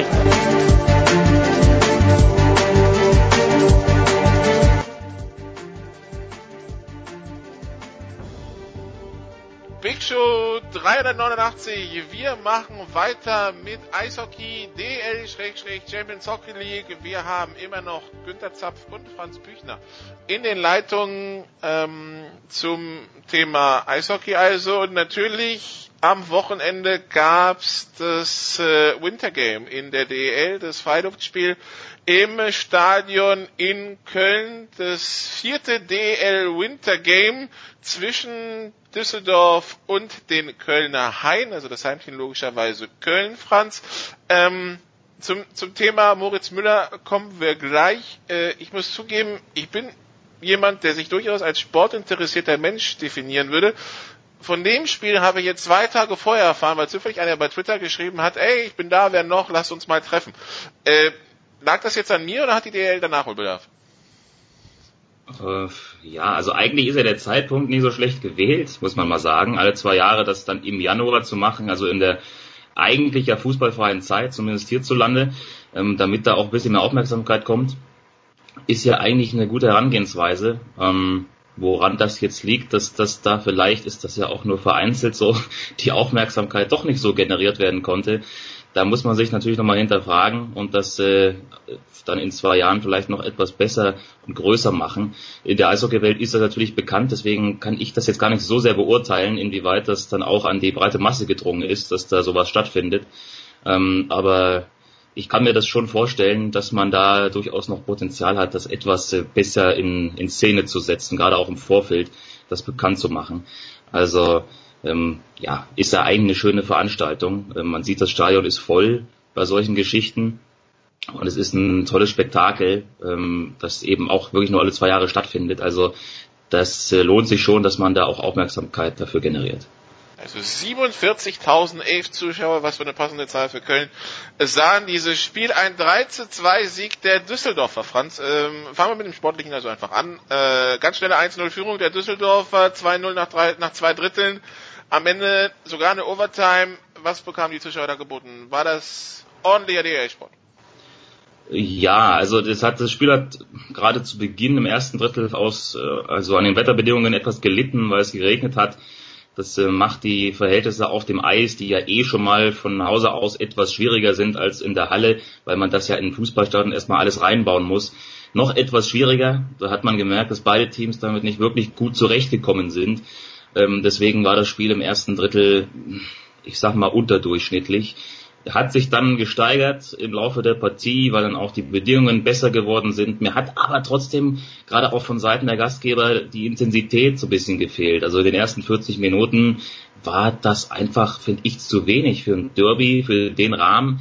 Ähm, dass sie dann hinten raus nochmal aufgeholt haben, ja, das kann man den einen dann natürlich hoch anrechnen, dass sie sich dann nochmal so zurückgekämpft haben. Im Endeffekt hat aber das bessere Team dann auch zurecht gewonnen und sich den Zusatzpunkt noch geholt. Äh, Wäre natürlich äh, noch ein bisschen schöner gewesen für die Veranstaltung, wenn das Spiel jetzt von der ersten Minute an mehr Tempo gehabt hätte, ähm, vielleicht noch ein bisschen mehr Intensität. Wie gesagt, aus verschiedenen Gründen war das nicht der Fall. Äh, aber insgesamt war es, glaube ich, doch dann auch aufgrund der Spannung hinten raus und wie es sich dann entwickelt hat, durchaus eine gelungene Veranstaltung. Tja, Günther, und dann gab's das, was äh, nach dem Spiel über das Spiel geschrieben wurde, beziehungsweise was geschrieben wurde, was gesendet wurde und was nicht gesendet wurde. Moritz Müller schreibt dann, 47.000 Menschen schauen sich so ein tolles Event an und das ZDF erwähnt es nicht mal mit einem Wort im aktuellen Fußballstudio. Oh, Entschuldigung, Sportstudio. Der Nationalspieler weiter, das ist in der Winterpause und ein Jahr nach dem olympischen Erfolg. Alles bleibt wie es ist. Schade. Ähm, Günther, dein Lieblingsthema, hast du schon ein Moritz Müller Trikot bestellt? Äh, noch nicht. Ich hoffe natürlich, dass ich es äh, dann von ihm persönlich bekomme. Aber er spricht uns allen, die wir jetzt nicht, die, die äh, äh, Andreas ist ja glaube ich weg jetzt, aber die wir nicht alle nur nur dem Fußball huldigen und sonst keine Sportart anerkennen, glaube ich, spricht er aus der Seele, denn auch auch auf dem anderen Sender, was da samstags, glaube ich, 18 Uhr ist es läuft, nennt sich Sportschau, ist aber eine Fußballschau und nichts anderes. Geht los mit dritter oder vierter Liga Fußball und und und. Äh, ZDF natürlich verschreibt sich äh, dem Wintersport, wie auch die ARD, aber damit meinen sie Biathlon und, und Skispringen, wenn sie ganz ehrlich sind. Ab und an dürfen noch ja, ja, wollte gerade sagen, ab und zu dürfen ein paar Leute eine Eisrinne runter, runterrutschen, auf welchem Gefährt auch immer, weil da die Deutschen traditionell gut sind, aber das wirklich auch nur in, in, in irgendwelchen äh, Pausen. Ansonsten findet nichts statt und von daher ist es wirklich äh, traurig, gerade wenn man zurückdenkt an, an die Olympischen Spiele an diesen Erfolg und was da für ein äh, Boom ausgelöst wurde, dass man sowas nicht mal äh, mal einen kurzen Bericht, fünf Minuten ist. Allein es gibt ja auch äh, wirklich sensationelle Bilder fürs Fernsehen aufbereitet, wenn da so ein Riesenstadion voll ist, Lichtershow und was. Muss ich gar nicht so sehr auf den, auf den Sport eingehen, wenn ich das nicht will. Aber allein das Event äh, darzustellen, das hätte es äh, schon in einer sogenannten Sportsendung aus äh, Deutschland schon verdient gehabt. Hans, ich wusste, den Günther kriegen wir damit. Äh, nun ist es ja so, ihr hängt ja ein bisschen tiefer in der Eishockey-Szene drin. Wie ist denn die allgemeine Wahrnehmung zum, zur Berichterstattung über Eishockey und hast du schon Hast du jetzt schon mit äh, Menschen aus der Eishockey-Szene Kontakt gehabt, äh, nachdem diese Diskussion jetzt angestoßen wurde? Ich habe jetzt tatsächlich noch nicht weiter darüber gesprochen, aber äh, logischerweise ist das Ganze außerhalb unserer Gewerke etwas, äh, ja, sehr überschaubar, sage ich jetzt mal. Auch nach so einem großen Erfolg wie vor einem Jahr Olympia, das hat zwar mal für einen kurzen Zeitraum für Aufmerksamkeit gesorgt, aber es war relativ erwartbar, dass sich das dann auch sehr schnell wieder äh, eindampft auf ja das, was wir davor gewohnt waren. Also außerhalb der Sender, die es eh übertragen, ist halt nicht viel los. Ja, das ist halt bezeichnend, dass dann äh, selbst in der fußballfreien Zeit ein Bericht über dieses äh, Spiel, über dieses Spektakel dann aus einer Sendung herausrutscht im öffentlich-rechtlichen Fernsehen. Mehr muss man, glaube ich, nicht wissen. Und äh, dann weiß man auch, dass der Stellenwert des Eishockeys äh, zumindest außerhalb ähm, ja, der einschlägigen Medien, die sich damit beschäftigen, sehr gering ist, was sehr schade ist. Was natürlich sehr schade ist, denn äh, es passiert ja einiges und es passiert auch auf europäischer Bühne einiges. Nämlich äh, Günther äh, mit dem EHC Red Bull München hat jetzt im, äh, wenn man so nennen will, im Brüduell mit Salzburg sich München im Rückspiel durchgesetzt mit 3 zu 1 nach 0-0 im Hinspiel und damit steht zum ersten Mal ein deutscher Verein im Champions Hockey League Finale. Ja, sensationeller Erfolg, kann man nicht anders sagen.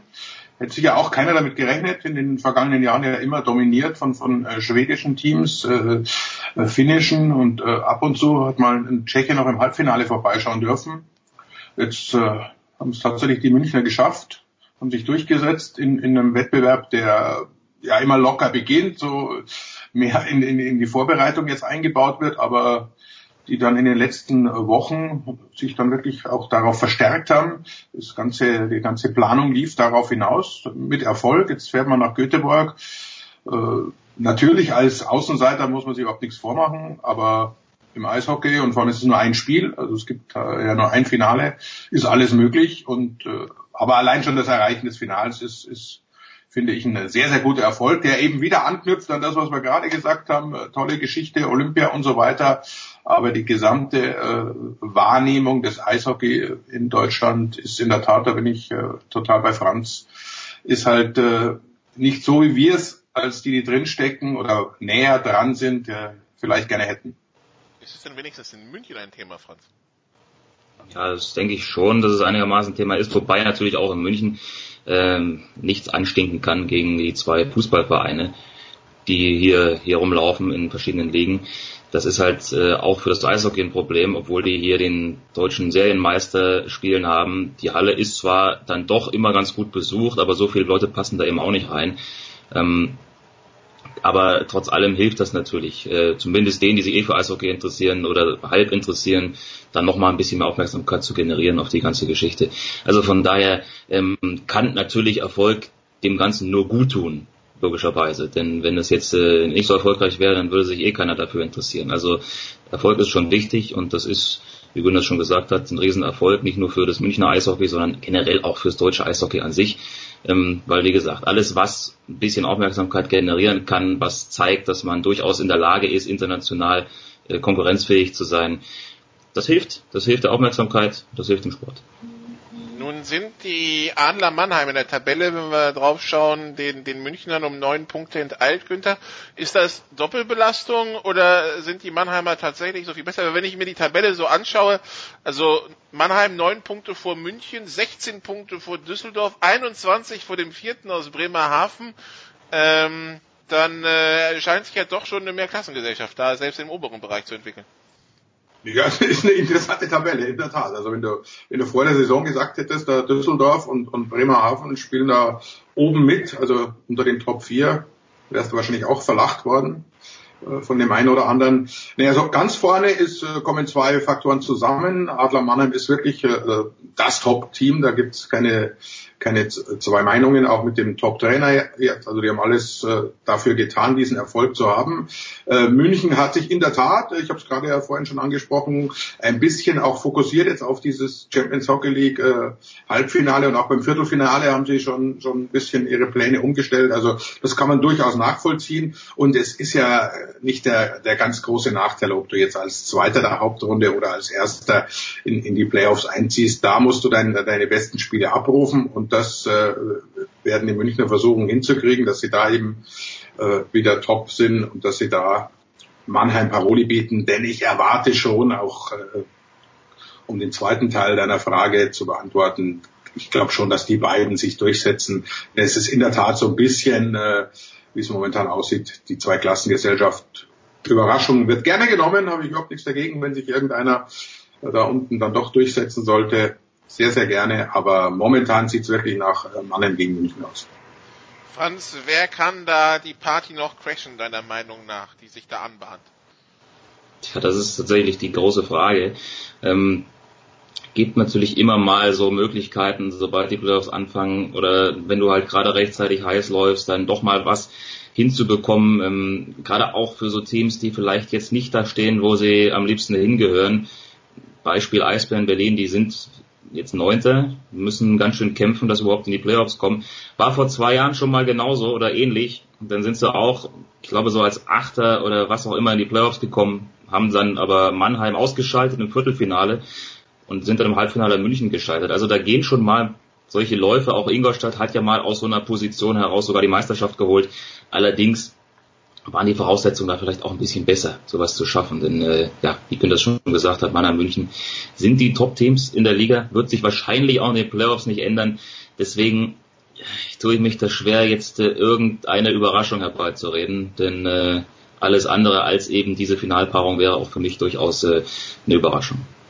13 Spieltage sind es noch, bis die Pre-Playoffs losgehen und die Playoffs sehen. Also die, das äh, sind nur noch ein paar Wochen. Dann werden wir natürlich wieder intensiver auf die DA schauen. Die Frage nach den Highlights am Wochenende, Günther, ich habe äh, gesehen auf Twitter, du kommentierst mit einem unserer mit einem anderen Sofa-Quarterback zusammen ein äh, NFL-Playoff-Spiel.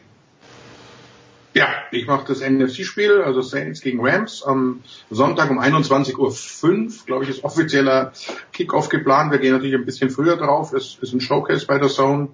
Und Adrian Franke wird die Expertise beisteuern, was äh, für den geneigten Footballfreund immer sehr, sehr interessant ist, denn der bietet doch den einen oder anderen Einblick äh, taktischer Natur, den man sonst nicht unbedingt gewohnt ist, egal wo man, wo man zuschaut.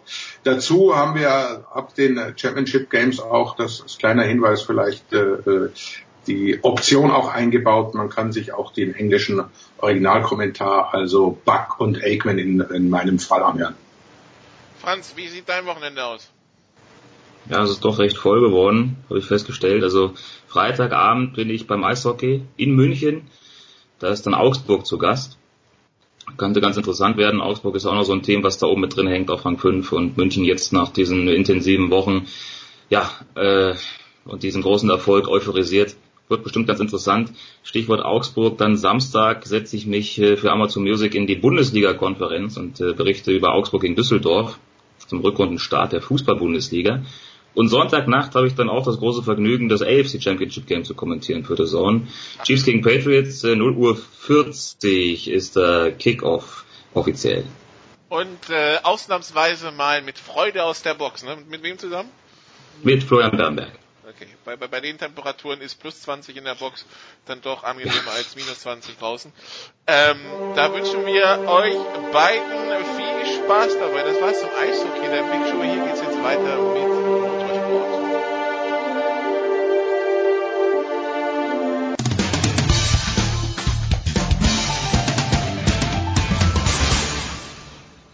hier spricht Thorsten Leidenhardt, Headcoach von Ratio Ulm und Sie hören Sportradio 360.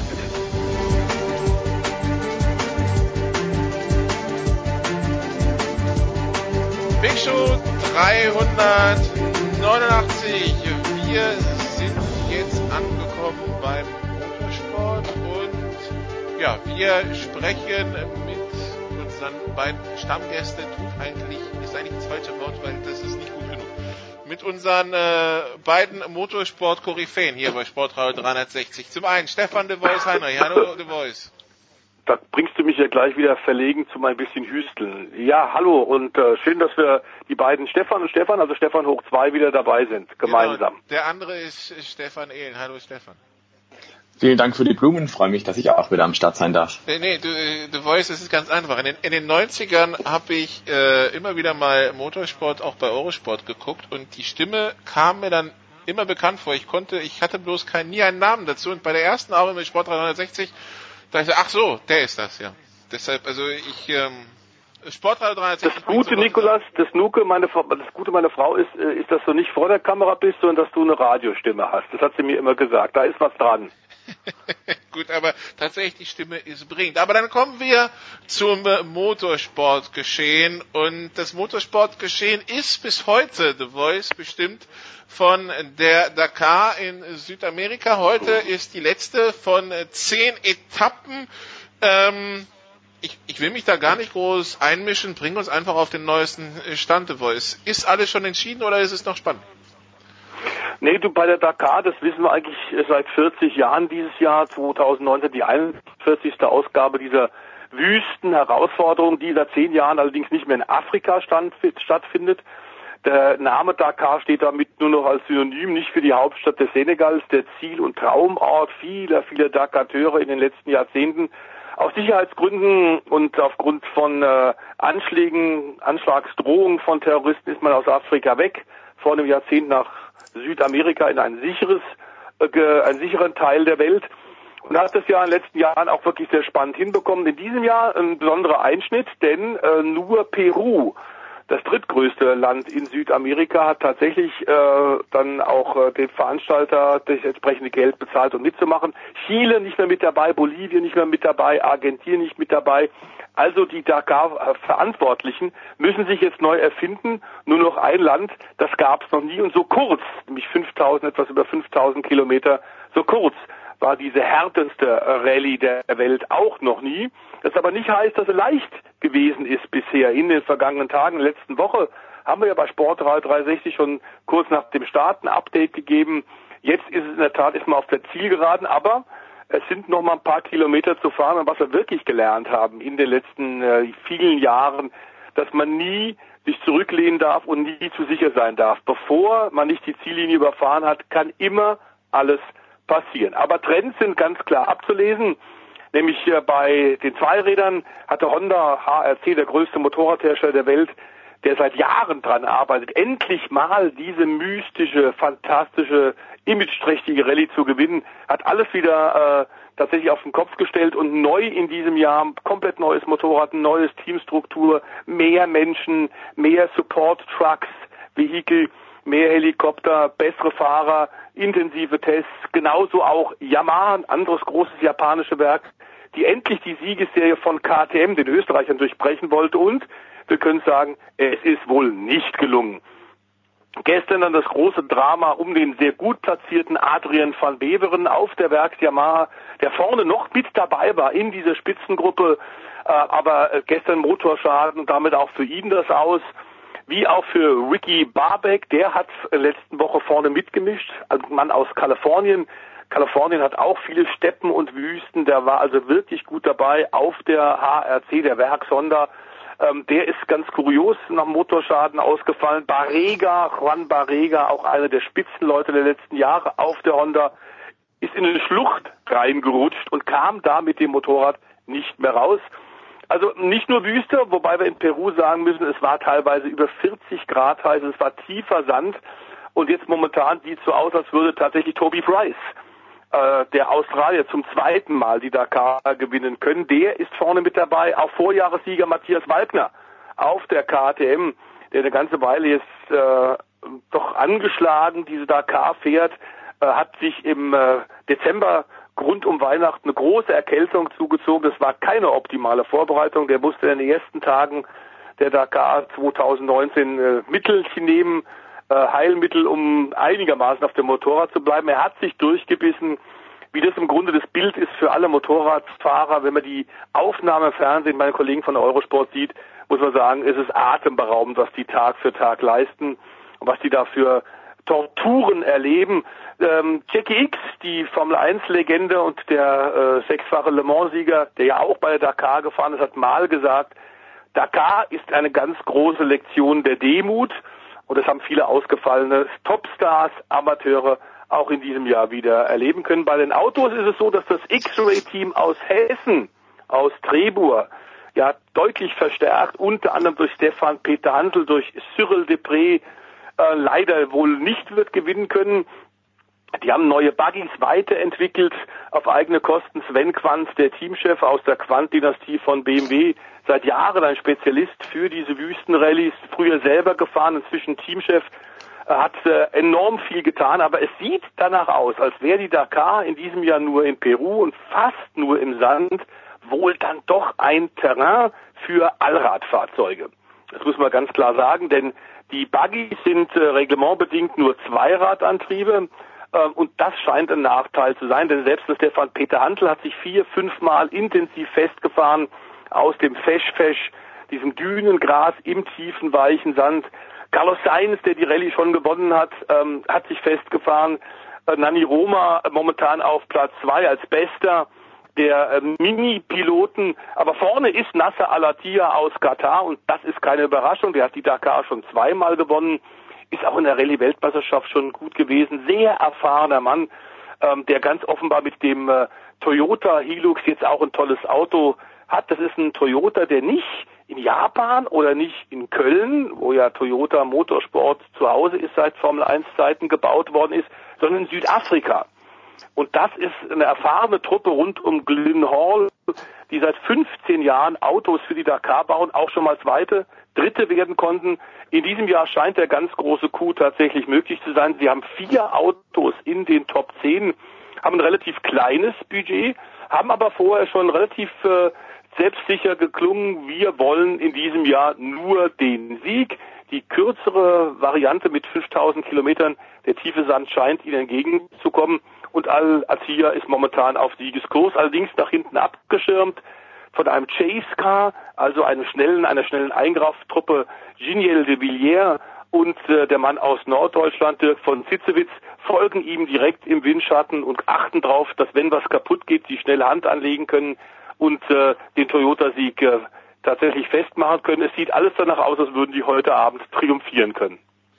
Äh, Stefan, jetzt ist es ja so, wenn es nur Peru ist und also müssen wir uns jetzt quasi die Dakar auf die Liste schreiben von den Veranstaltungen im Motorsport, wo man sich Sorgen machen muss, äh, wie es da weitergeht. Ich weiß ja nicht, was da groß für Optionen möglich sind. Ich weiß nicht, ob südliches Afrika da in Frage kommt oder ich, wenn ich mich recht erinnere, gab es ja mal die, die Dakar als Paris Kapstadt vor, vor 20 Jahren oder so. Mhm. Ähm, Stefan, wie siehst du die Zukunft der Dakar?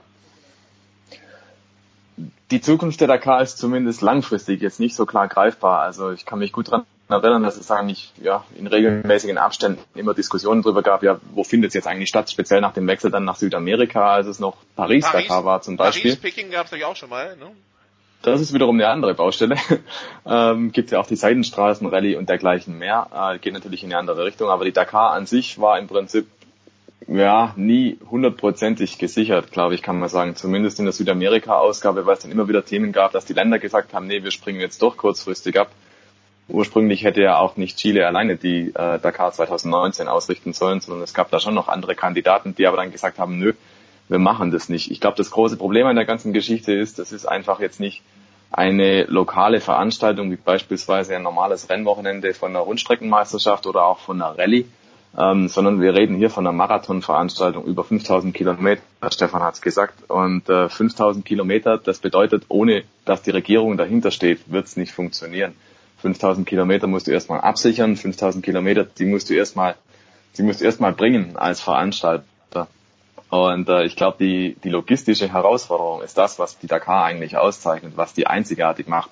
Du hast so eine riesige Distanz zu überwinden und der ganze Rattenschwanz, der danach kommt. Also du brauchst ja immer auch wieder ein Biwak, du brauchst ja auch immer wieder ein Fahrerlager und äh, die, die, die nötigen Ressourcen und die nötigen Möglichkeiten, dass du die Leute unterbringst. Dann musst du die Zuschauer absichern und dergleichen mehr. Also der Aufwand für so eine Veranstaltung in dieser Größenordnung ist unvorstellbar, glaube ich. Also das muss einfach gigantisch sein, diese Nummer.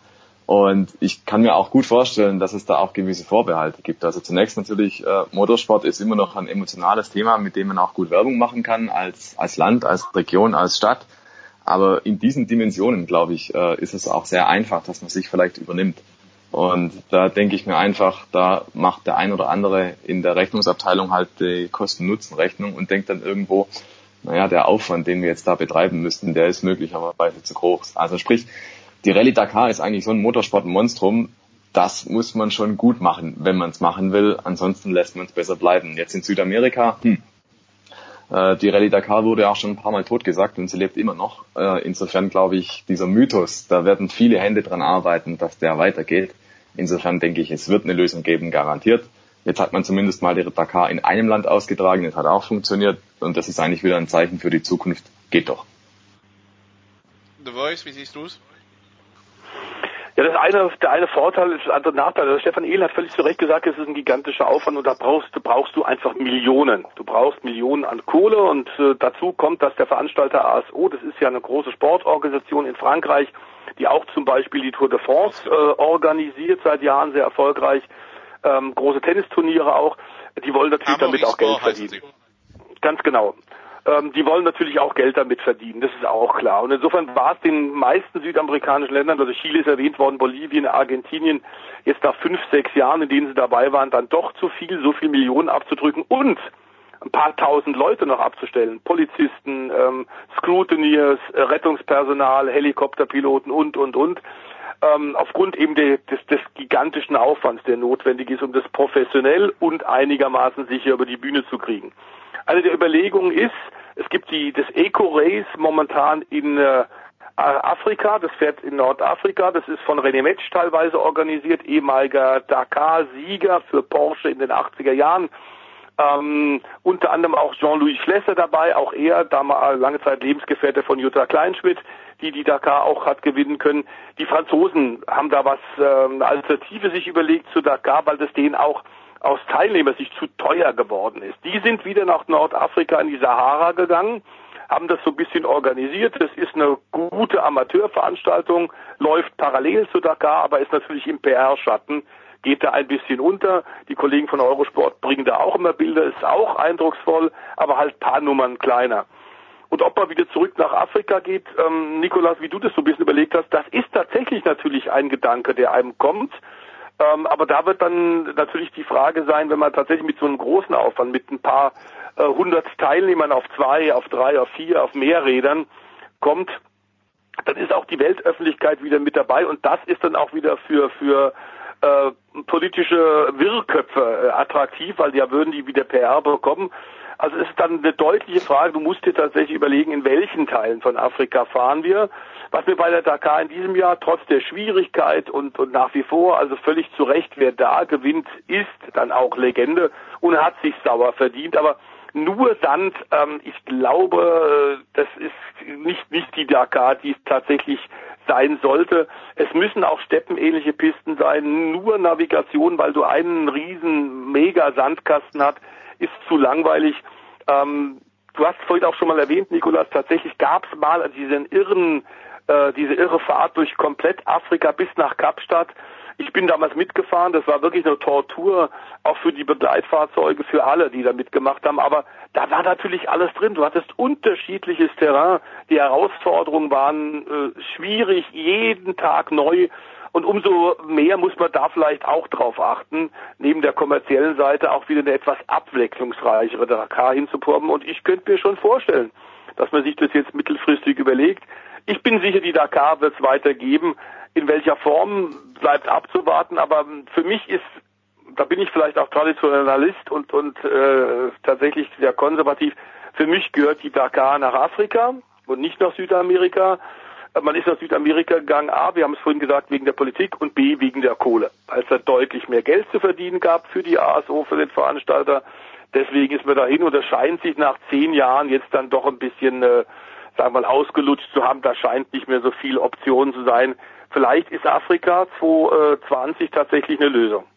Wie Traditionalist ist Stefan Ehlen in Sachen Motorsport und äh, wenn es gerade um so mythische Rennen geht?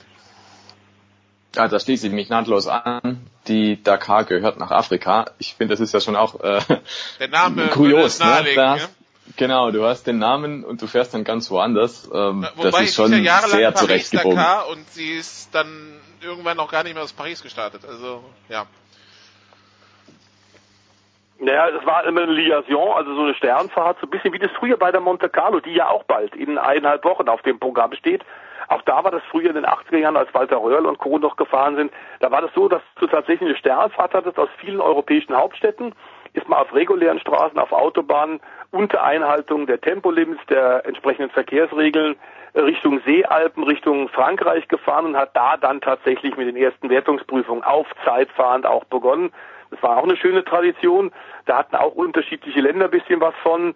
Da war ein bunter Aufgalopp, die Fahrer, die Teams haben sich vorgestellt, da gab es dann in verschiedenen Ländern PR.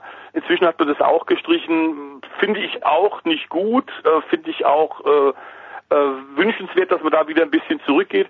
Aber die heutige Zeit ist, ist schwierig. Es muss alles ein Fernsehformat sein. Es muss alles schnell, schnell, schnell gehen. Ähm, ich glaube, dass man bei einigen ausgewählten Veranstaltungen tatsächlich noch ein bisschen die Historie mehr beachten sollte. Das ist in Le Mans ja zum Beispiel auch so mit der Präsentation der Teams, die Parade durch die Altstadt. Dazu dann äh, bei dem Langstreckenklassiker in der Sarthe in der französischen Provinz die technische Abnahme, die bei der alle Zuschauer, alle Fans, die wollen, tatsächlich auch mitgucken können. Es ist da einmalig. Das gab es vor 20, vor 30, vor 40, vor 50 Jahren so und eben auch 2019 wird es so sein und das finde ich gut. Okay, dann würde ich sagen, machen wir eine kurze Pause und dann besprechen wir noch ganz schnell, was sonst so in äh, diesem Januar im Motorsport losgeht. Es ist ja nie Pause im Motorsport, da gibt es zwei, drei Themen, die wir noch ganz schnell anreißen wollen.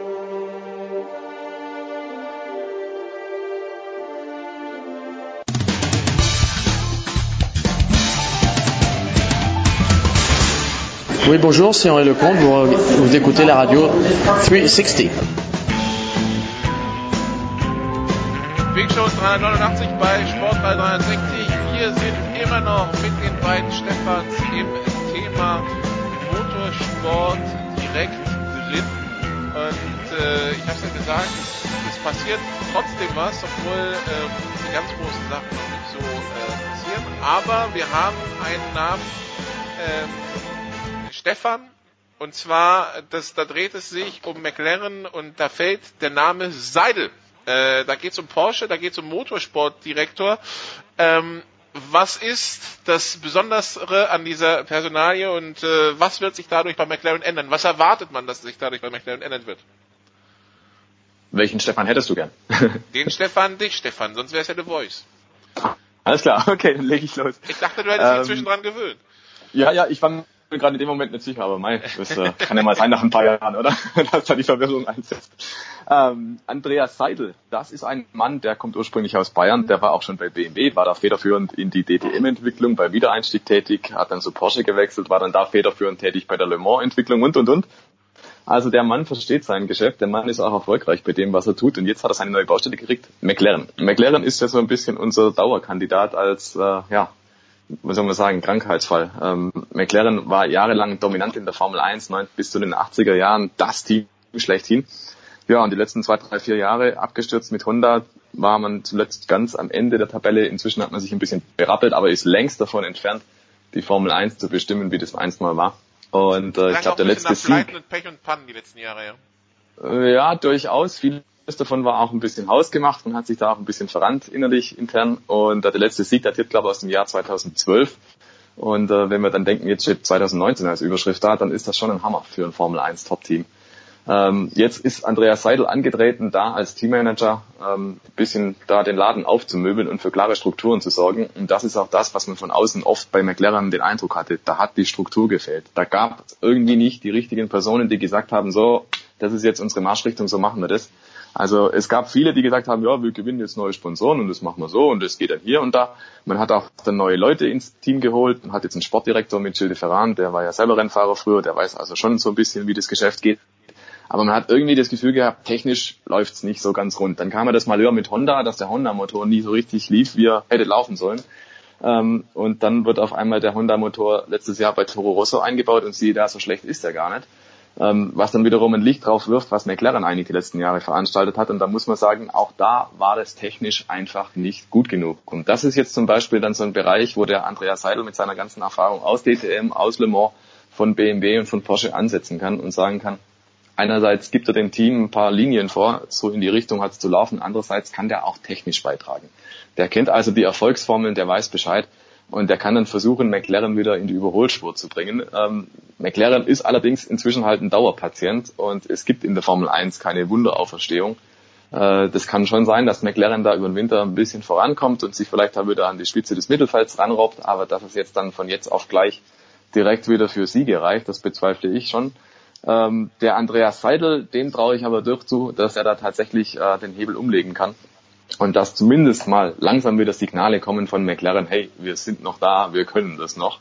Das wäre zumindest zu wünschen, weil ansonsten, glaube ich, äh, ist bald wirklich ein neuer Tiefpunkt erreicht. Die Sponsoren stehen ja nicht Schlange, um in einem Team da sich zu engagieren, das einfach nicht erfolgreich ist. Deswegen muss bei McLaren jetzt dringend was stattfinden und ich glaube, die Verpflichtung von Andreas Seidel ist das Signal, ja, wir wollen das und jetzt und schnell. Das wäre die Frage, The Voice. Ich meine, McLaren ist schon äh, lange ein Name und dann gibt es ja die, die reformieren wollen, aber dann muss auf der anderen Seite natürlich auch der Wille zur Reform da sein. Es darf halt kein, aber das haben wir schon immer anders gemacht, entgegenstrahlen. Ist ein McLaren für dich ähm, ein, ein Rennstall bzw. ein, ein, ein Motorsport, Name, wo du das Gefühl hast, die sind dann auch offen für, für Reformen, um wieder in die, auf die Siegerstraße zu kommen? Ja, Reform hatten sie vorher auch, aber eben in die falsche Richtung. Wobei wir sagen müssen, dass lange Zeit äh, es da ein Machtvakuum auch oben gab, ganz an der Spitze. Äh, Ron Dennis und seine Nachfolger, die sich dann auch richtig zerstritten haben. Es wurde unglaublich viel Verschiedenes gleichzeitig angefasst neben der Formel 1. Man hat ja auch ein Straßenauto, mehrere Straßenautos inzwischen aufs Kiel gelegt und eine Straßen Sportwagenproduktionen aus der Taufe gehoben. Da wird immer gesagt, es hat mit dem Motorsport gar nichts zu tun, stimmt aber nicht. Äh, da werden Ressourcen da natürlich gebündelt, das kann nicht richtig funktionieren. Und die Formel 1 ist inzwischen so wettbewerbsintensiv, du musst die allerbesten Leute dahinstellen. So ein bisschen nebenbei und wenn auch nur mit 96 oder 95 Prozent ähm, der Möglichkeiten, das zu machen, funktioniert nicht. Das haben sie jetzt bitte erlebt und Stefan Ehlen hat es gerade völlig zu Recht gesagt, also es war nicht nur der äh, Motor, der Honda-Motor, auf den sie so geschimpft haben, das Chassis und das hat, äh, ich glaube, Fernando Alonso mit aller seiner Klasse auch im letzten Jahr äh, wieder bewiesen, das Chassis war eben auch unter aller Kanone. Das heißt, die haben viele große Probleme in vielen Bereichen. Und einer, der tatsächlich auch Strukturen machen kann, ist ein äh, Andreas Seidler, diese Strukturen bei Porsche gebaut hat. Hatte jetzt das Angebot, Porsche Motorsportdirektor zu werden, wollte das wohl auch und dann kam dieses Angebot von McLaren.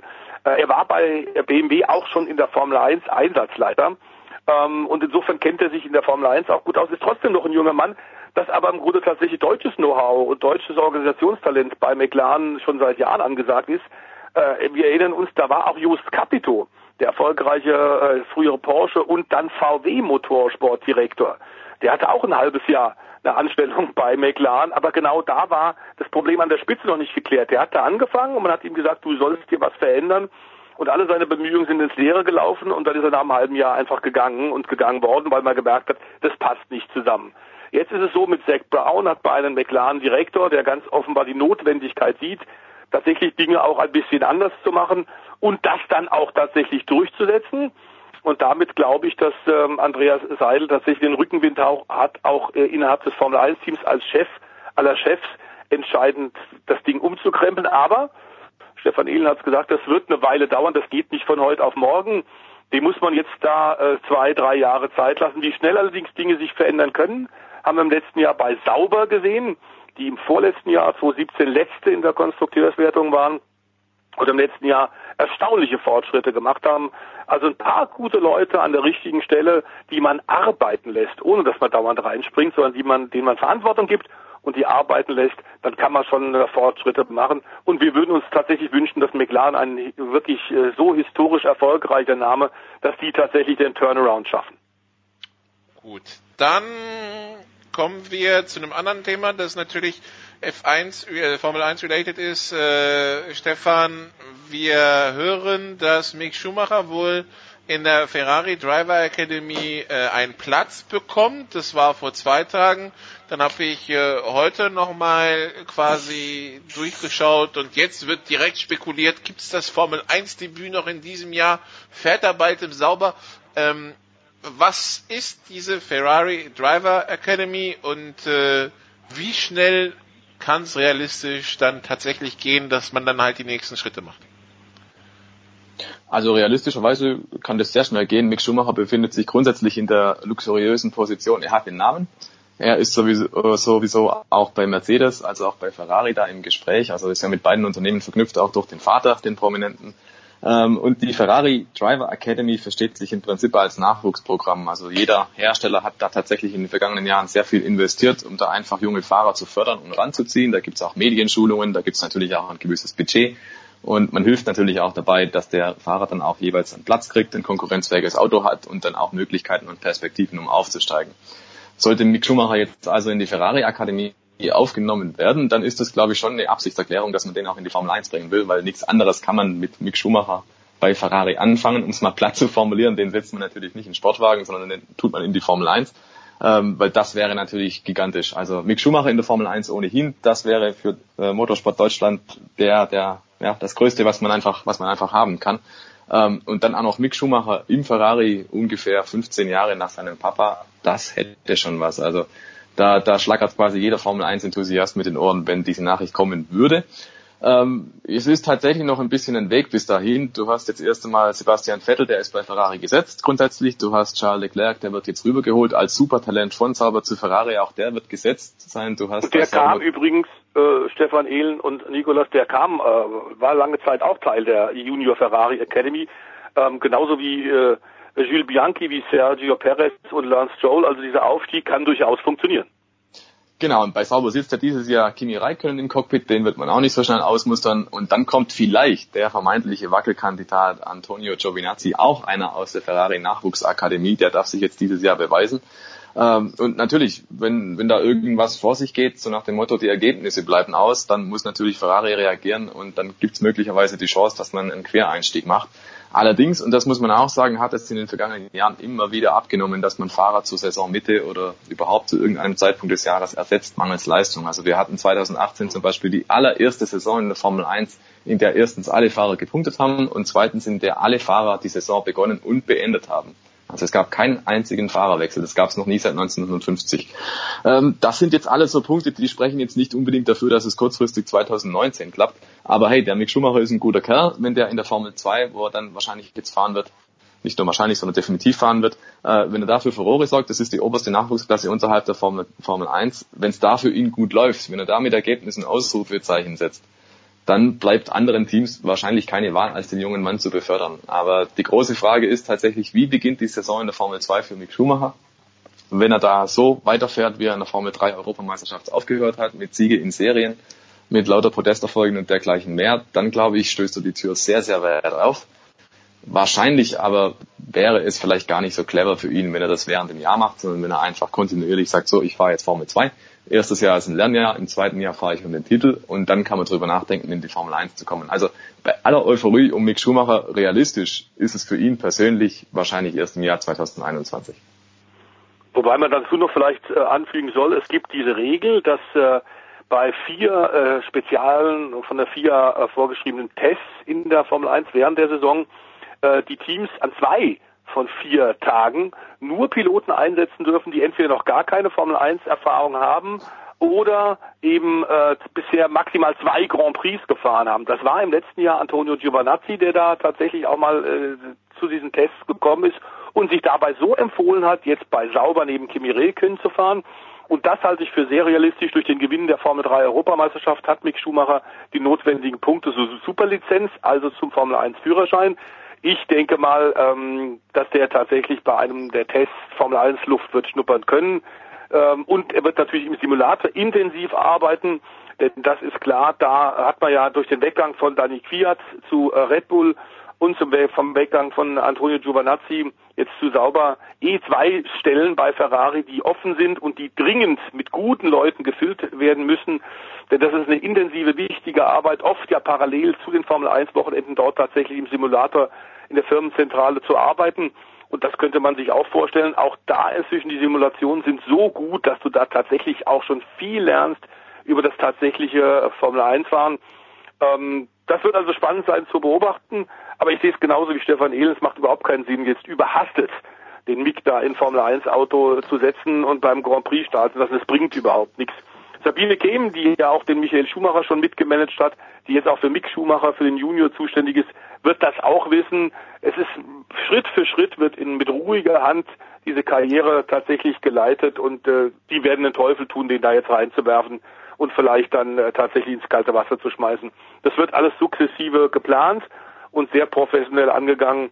Also genau dieses Zeitfenster, was Stefan da gerade skizzierte, das halte ich auch für realistisch. Okay, dann schauen wir noch kurz auf die Formel E, Stefan. Äh, zweites Rennwochenende der Saison, jetzt in Marrakesch. Man hat ein neues Auto in der Formel E. Und bei BMW musste man jetzt äh, schmerzhaft feststellen, auch neue Autos schützen nicht davor, dass es Kollisionen gibt. Ja, bei BMW hat man festgestellt, dass sie zwei Autos im Rennen haben und das auch noch gleichzeitig. Und das ist insofern ein bisschen problematisch, wenn die beide auch noch an der Spitze des Feldes liegen und dann miteinander kollidieren. Ähm, BMW hat also den Gau schlechthin erlebt. Die Fahrer sind sich nicht einig geworden, haben den Doppelsieg weggeschmissen.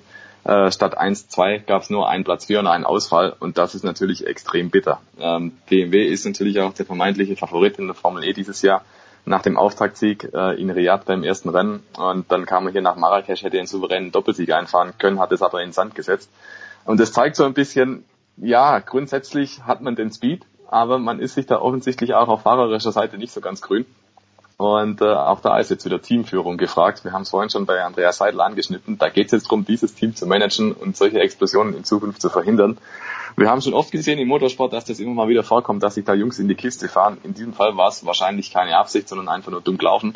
Ähm, aber das ist halt so ein Thema, das ist die schlechteste mögliche Presse, die du nur kriegen kannst. Also du hast ein super Auto, du hast äh, absolut super Speed, das Rennen in der Hand und du wirst es so weg ja, ich glaube, schlimmer geht es nicht mehr im Motorsport. Deswegen wird der Jens Marquardt als BMW Sportdirektor sehr wahrscheinlich auch im Machtwort gesprochen haben und gesagt haben, Freunde, so geht's nicht, wir haben einen Titel zu gewinnen und so wird das nichts.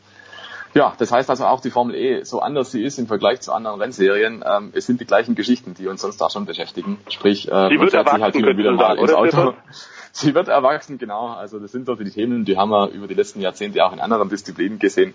Und ja, kommt in den besten Familien vor. Das ist auch schon bei McLaren passiert, das ist auch schon bei Williams passiert und dergleichen mehr. Ja, und die Teams gibt's heute noch, also auch BMW wird das überstehen, aber peinlich ist es schon. Es sorgt für die Schmunzler dann wahrscheinlich an der, an der Rennstrecke und bei den äh, Beobachtern. Dann letztes Ding, äh, The Voice. Ich lese was, dass man in der DTM einen Push-to-Pass-Button eingeführt hat. Also, das klingt für mich so nach Knight Rider und Turbo Boost. Äh, was steckt dahinter? Das ist eine Sache, die man im Motorsport vor allem in Amerika schon eine ganze Weile hat. Ähm, in der IndyCar, früher Champ Car Rennserie genannt, hat man das eingeführt. Ähm, es ist ein Leistungsknopf. Äh, wenn man den aktiviert, ähm, dann gibt's extra Schub. Das soll also ein Überholmanöver erleichtern. Ähm, ist technisch inzwischen absolut zuverlässig ähm, und da kommt immer darauf an, wie du den einsetzt. Bei den bisherigen Rennserien, und so wird die DTM auch machen, äh, gibt es also dann mehrfach Möglichkeiten, tatsächlich den zu nutzen. Im Übrigen in der Formel E, die wir gerade erwähnt haben, gibt es Vergleichbares auch, dass du für einen äh, speziellen festgelegten Zeitraum extra Leistung aktivieren kannst um an einem Vordermann, an dem du dir vielleicht äh, von hinten im Getriebe hängt, dir die Zähne ausgebissen hast, den dann doch zu überholen. Das ist ein weiteres strategisches Element, eine weitere Möglichkeit für Teams und Fahrer, sich zu überlegen, wie setzen wir das ein und soll natürlich für mehr Spektakel äh, sorgen. Ähm, wir haben ja vergleichbares, äh, so strategische Elemente, zum Beispiel mit äh, der festgeschriebenen Verwendung von diversen Reifen, auch schon in der Formel 1, auch in der DTM gehabt, dass man zwei verschiedene Reifen äh, Mischungen hat verwenden müssen. Das sind äh, künstliche Elemente, um tatsächlich Prozessionen im Motorsport äh, dann zu vermeiden, um ein bisschen extra Pfeffer noch reinzubringen. Man kann darüber diskutieren. Bei den Champ Cars war es insofern vor einigen Jahren bei der US Formel 1 sinnvoll, weil wir da Spec-Autos hatten. Wir hatten gleiche Autos, gleiche Motoren, gleiche Reifen. Und da ist natürlich ganz klar, äh, da brauchst du irgendwann mal nochmal einen extra Schub, um zu überholen. Das ist in der DTM ein bisschen anders. Klar ist aber Gerhard Berger, und das hat er da, mit ist er ja auch angetreten vor zwei Jahren als Krisenmanager, um die Tourenwagen-Rennserie, die so populäre, tatsächlich ähm, ein bisschen auch neu zu erfinden und aus, aus der Krise rauszuführen. Er hat gesagt, wir müssen mehr tun. Wir müssen auch mehr Überholmanöver ermöglichen. Die Aerodynamik in der DTM ist ja leider auch dort so ausgefeilt, dass wenn du in der Dirty eher eines vorausfahrenden Fahrzeugs bist, die Luftverwirbelung hinten ein näher rankommen und damit ein Überholen fast verunmöglichen.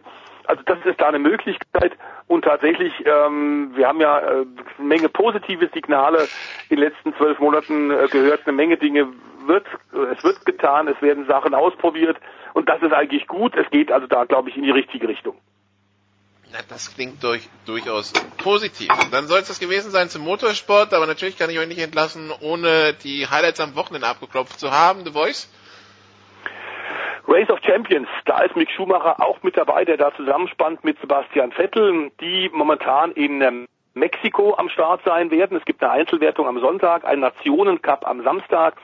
Und da hat ja auch äh, der Schumi Papa, Schumi Junior Papa, nämlich Michael Schumacher zusammen mit Vettel oft schon gewonnen im Team Deutschland von äh, 2007, glaube ich, bis 2012 ungeschlagen. Ähm, jetzt also Sebastian Vettel äh, und Mick Schumacher, die da antreten werden. Ich glaube aber, wenn ich mich richtig äh, entsinne, äh, dass Eurosport das dieses Jahr nicht überträgt, auch nicht via Motorsport TV. Äh, da wird man, glaube ich, sich auf einen Livestream verlassen müssen, wenn man äh, das angucken will. Aber das ist natürlich eines der Highlights, ein ganz großes Spektakel mit äh, allem, was Rang und Namen hat, aus dem Stocker, dem NASCAR-Sport, aus dem IndyCar-Sport, aus den Sportwagen, aus der Formel 1 sind Fahrer mit dabei, aus dem Rallye-Sport, aus Le Mans, Rallycross-Weltmeister dabei, Formel E-Champion mit dabei, also die Creme de la Creme tritt an. Und ähm, das ist wirklich ein absoluter Hingucker. Das hat sich über die letzten Jahrzehnte wirklich als, als ein Highlight äh, herauskristallisiert. Allerdings war es eigentlich immer äh, Anfang äh, Dezember, Ende November, Anfang Dezember. Man hat jetzt einen neuen Timeslot gefunden, quasi direkt zwischen der Ende der Dakar und dem Beginn der Rallye-Weltmeisterschaft mit der Monte Carlo, eben jetzt am kommenden Wochenende äh, Race of Champions 2019. Ich frage jetzt mal ganz blöd, weil das klang so unterschiedlich. Auf welches Auto einigen Sie sich da? Die haben festgesetzte Autos, die in verschiedenen, in verschiedenen Gruppenphasen eingesetzt werden. Es ist ein direktes Duell auf einem permanenten, künstlichen, aber permanenten Kurs. Das heißt, es ist so ein bisschen wie Parallelslalom. Man kann es wunderbar verfolgen. Es geht nicht um die Zeit, sondern um das direkte Duell. Im K.O.-Verfahren wird angetreten. Die Gruppenauslosung hat schon funktioniert und es sind unterschiedlichste Autos. Aber jeder, der dann in, zum Duell antritt, hat genau das gleiche Auto wie der Gegner neben ihm. Insofern soll das fahrische Element das Entscheidende sein. Und das war schon ein außergewöhnliches äh, Spektakel und toller Nervenkitzel in den letzten Jahren. Okay. Das also steht auf der Agenda. Dann, Stefan? Ich mach's kurz, ich habe frei, Familienzeit. Das ist doch auch schön. Gut. Dann äh, kann Es sei ihm gegönnt. Ja, das ist, doch, das ist doch wunderbar. Dann kann ich jetzt anschließen, dass ich jetzt auch frei habe, weil ich gebe jetzt zurück an den Producer, der bringt die Big Show 389 jetzt zu Ende. Danke an die beiden Stefans und liebe Hörer, bis zum nächsten Mal. Ciao.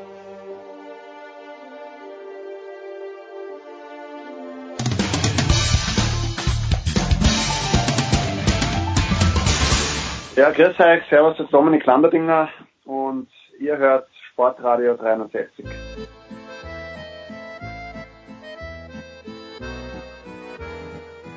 Ja, und es geht weiter in der Big Show. Danke, Nicola, wie immer für den fantastischen Mittelteil. Wir kommen zurück mit dem alpinen Skisport und mit Johannes Knut von der Süddeutschen Zeitung. Servus, Johannes.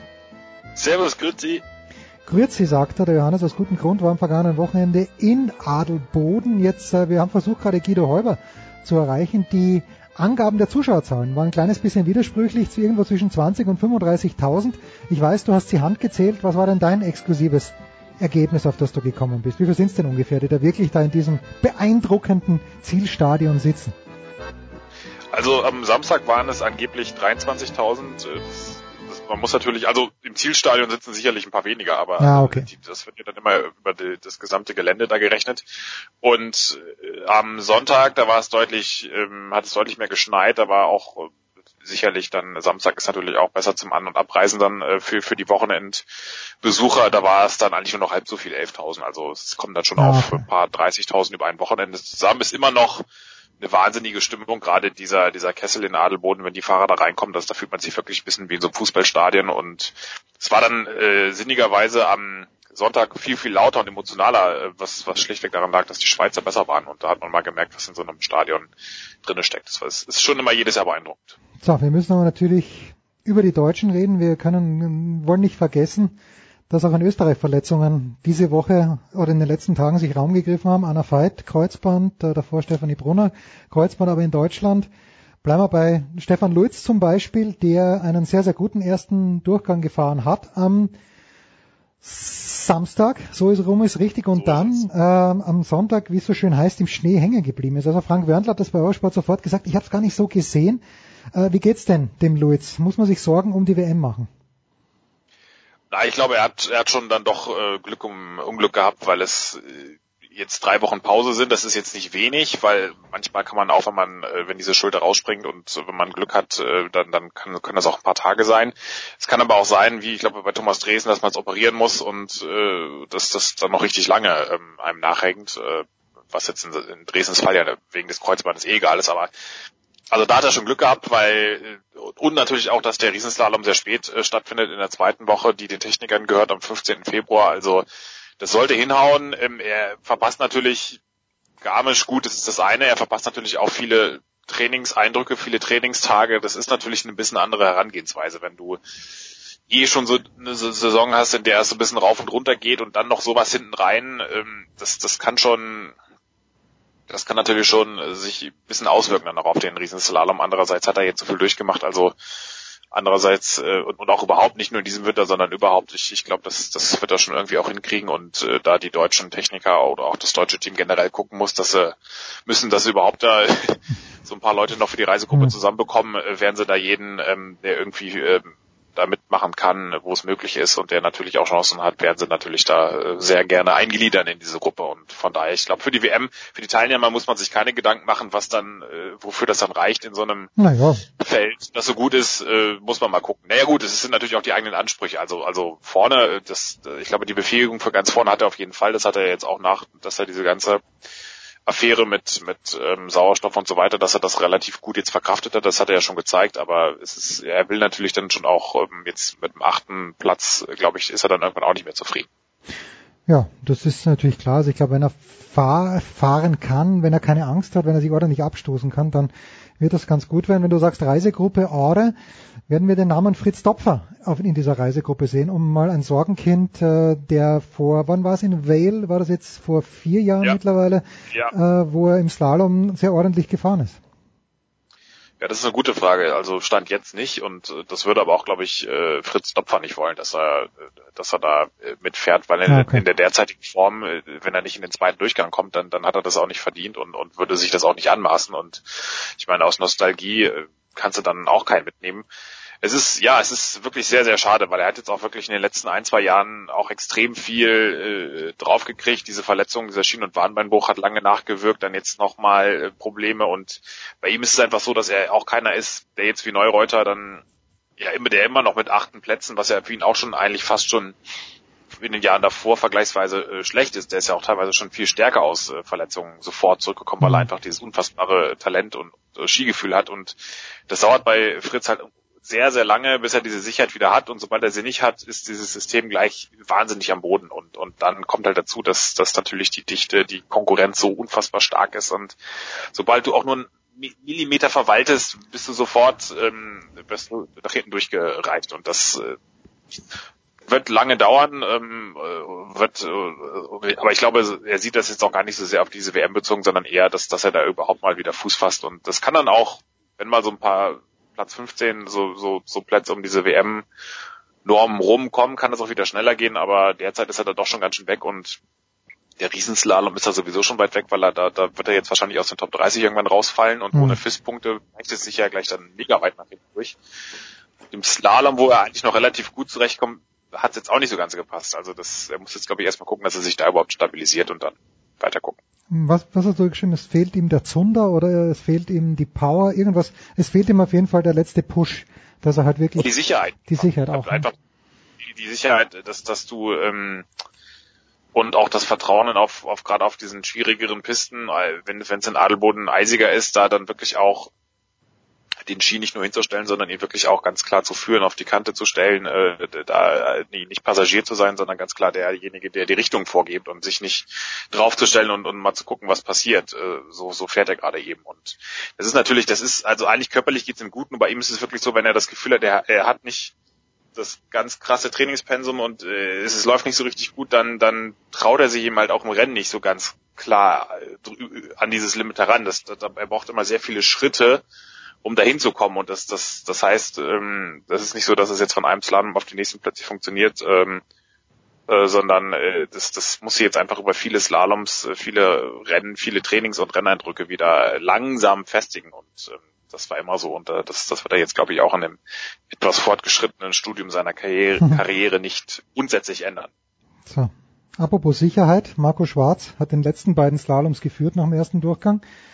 Und gar nicht mal knapp. Und äh, beim einen Mal in Zagreb hat er relativ früh eingefädelt, jetzt in Adelboden, das war auch Frank Werndl so geil, das wird ihm diesmal nicht passieren. Zack, und äh, er hat er dann weiter unten eingefädelt. Äh, in Adelboden hätte Hirscher trotzdem gewonnen. Soweit lehne ich mir aus dem Fenster, weil den Rückstand hätte er nicht aufholen können. Aber jetzt wäre natürlich gut, wenn man Marco Schwarz wäre und wenn man in seinen Kopf reinschauen könnte. Ich glaube schon, dass das ein, nicht einfach ist für einen Sportler. Was sagst du? Also ich meine, dass das vom, vom, vom Selbstvertrauen her, dass er, dass er jetzt wieder volle Kanne reingeht, weil schnell fahren kann er ja. Da kann der Feller auch, aber der Feller fliegt jetzt schon im ersten Durchgang raus. Ja, das ist, ähm, also da kenne ich ihn tatsächlich zu wenig, äh, als dass ich das beurteilen könnte. Es ist natürlich schon einerseits, äh, wenn, wenn du natürlich äh, diesen, diese Referenz hast von Marcel, das ist, das ist schon, schon Wahnsinn und, und der auch einfach diese Stärke hat, äh, das darunter zu brezeln, weil er natürlich wahnsinnig oft in, in dieser Situation war und da auch so eine Unerbittlichkeit gegen, vor allen Dingen gegenüber sich selbst hat, äh, da wirklich bis, äh, bis zum letzten alles rauszuholen, weil er sonst das Gefühl hat, ich, ich habe keine Chance. Ähm, es erinnert mich immer so ein bisschen an Bill Belichick und die Patriots, äh, die, die, der auch mal seine Mannschaft wahnsinnig unsicher, eigentlich im unsicheren wägt und wähnt und, und das, das, wenn ich immer höre, dass äh, Marcel so Probleme hat und es läuft nicht und ah, ich weiß gar nicht, ob ich in den zweiten Durchgang komme, das ist, glaube ich, auch manchmal so ein bisschen so eine, vielleicht ist es auch so ein bisschen so eine selbst äh, fast schon Motivationsansprache, dass er äh, sich da aus, aus so, so einer Art Furcht vor Misserfolg dann auch da reinhebt. Aber bei Marco Schwarz kann ich es wirklich ähm, schwer beurteilen. Ich, ich, ich glaube, er muss es jetzt dann tatsächlich einmal, man muss es einmal erlebt haben und schwarz auf weiß haben. Das ist ja bei vielen Athleten so, dass das, wenn sie es dann einmal sehen, sie wissen eigentlich, dass sie es können, aber sie brauchen einmal diese Bestätigung und wenn es dann äh, passt, dann, dann wird das auch, äh, kann das richtig gut werden. Aber ansonsten, ja, ich glaube ja, nicht, dass das passieren wird, aber das ist, äh, wenn wenn es leicht wäre, würden es ja auch äh, 20 äh, Leute oder 100 Leute gibt, die es äh, schaffen könnten und man muss es halt durchbringen. Millimetersache. Gerade im Slalom und im Riesentorlauf, das war die große Überraschung, fand ich aus österreichischer Sicht zumindest, dass der Schwarz da, ich meine, siebter geworden ist, oder wenn es achter gewesen ist, auch nicht schlimm. Und Hirscher gewinnt tatsächlich, so wie wir es letzte Woche mit Roman Stelzel angesprochen haben, tatsächlich beide Rennen. In Adelboden, äh, den Riesentorlauf auch. Äh, Johannes, uns da einig, äh, weil Christoffersen im ersten Durchgang man hat es gar nicht so gesehen, wie schnell der war. Und der hat zwei große Fehler gemacht. Ich hätte nicht gedacht, dass der, der Bestzeit fahren kann, aber er hat im ersten Satz vergogelt, der Christoffersen, durch diese Fehler.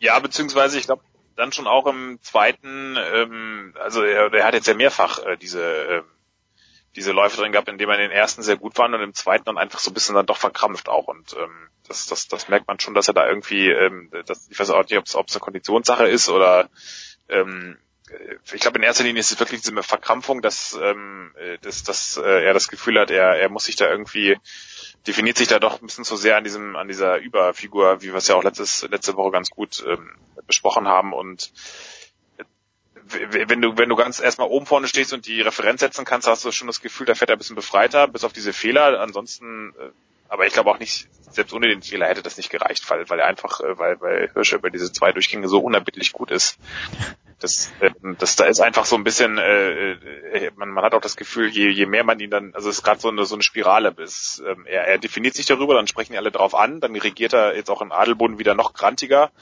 äh, war, also das, ich habe das dann nur im Nachhinein gelesen, aber er muss dann wohl auf der, äh, an dem Nach vorbeigehen, als äh, ihn ein paar Reporter darauf ansprechen wollten, hat er gesagt, dass, dass es ihn furchtbar nervt, dass er immer nur darauf äh, darüber definiert wird, aber er macht es halt selbst und, und ich hm. glaube, auch da ähm, brauche ich jetzt mal dieses äh, Ergebnis. Es gab ja auch schon äh, Winter, man, man mag es glaub, kaum glauben, die Altvorderen werden sich erinnern, aber da, äh, da liest genau was. Ja, genau. Und bis solange das jetzt so rumgeht, glaube ich, und und und äh, der Hirscher in so einer Form ist, äh, wird das einfach brutal schwierig. Tja, das äh, sind die Herren, die am kommenden Wochenende am Freitag schon beginnen in Wengen mit der Superkombi. Ich weiß gar nicht, ob es die einzige ist in dem Jahr. Ich finde den Wettbewerb auch ein kleines bisschen entbehrlich, aber egal. Am Samstag gibt's die große Lauerhahn-Abfahrt. Hoffen wir mal, dass sie von ganz oben stattfinden kann und am Sonntag dann den Slalom. So, bei den Damen am Dienstag gab's einen Riesentor auf Johannes. Da müssen wir natürlich schon auch noch ein, ein Auge drauf werfen. Es waren alle unfassbar knapp beieinander, mit Ausnahme von Michaela Schifrin, die nach dem ersten Durchgang, ich meine, eine Sekunde 47 Vorsprung gehabt hat vor Tessa Worley. Ähm, und diesmal habe ich es gesehen. Und wenn man zurückblickt nach Sölden, du warst ja in Sölden, da fand ich, und jetzt wird es sehr, sehr technisch, wer nicht mehr mithören mag, einfach zum nächsten Segment springen. Ähm, springen. Nein, bleib bitte hier. Ich fand, Ja. seinen Gedanken. Also ich fand in Sölden, vielleicht auch weil es, weil es den Umständen geschuldet war, dass sie in Sölden unheimlich viel gedriftet ist. Also ist fast jedes Tor angedriftet, äh, im Steilhang vor allen Dingen. Und jetzt in Kronplatz, da ist sie durchgeschlichen, als ob es nichts Einfacheres gäbe. Ich erkenne, einen, ich erkenne einen Stilbruch, eine Stilverbesserung. Bin ich da allein auf aber weiter Flur?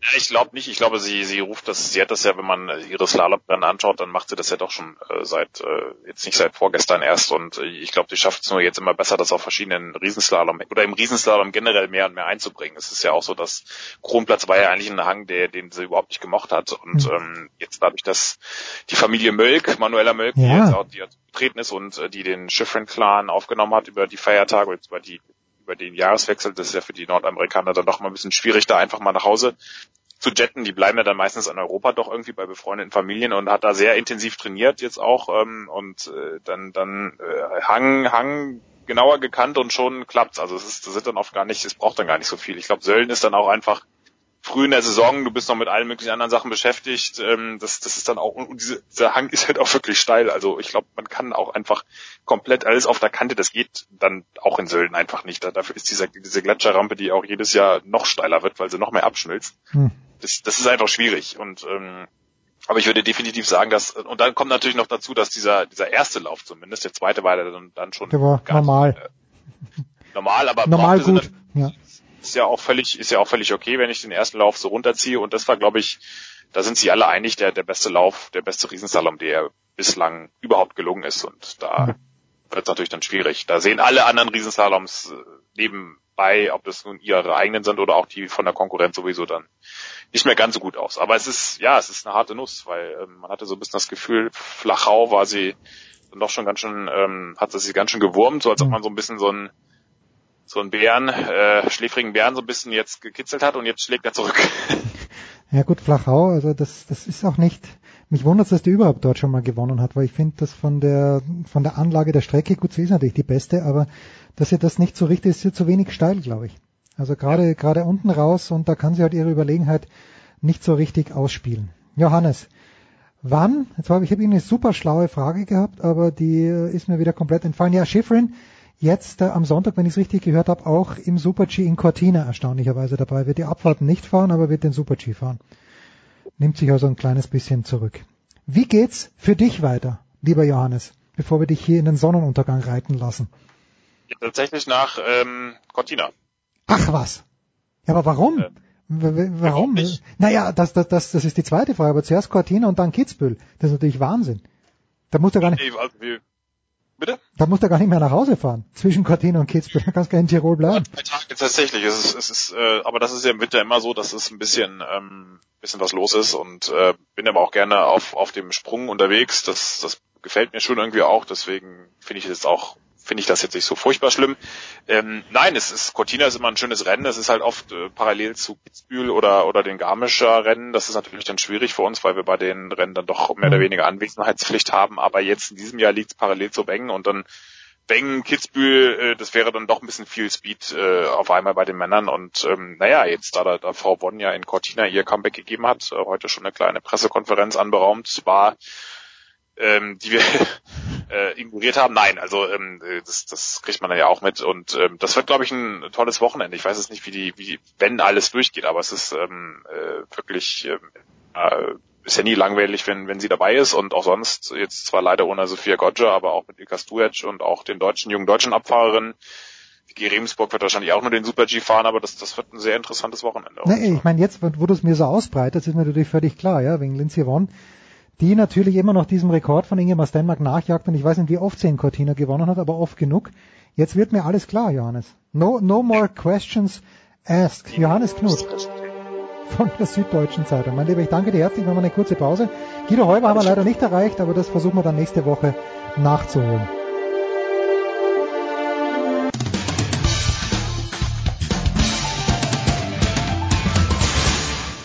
Hi, hier ist Philipp Kohlschreiber und ihr hört Sportradio 360.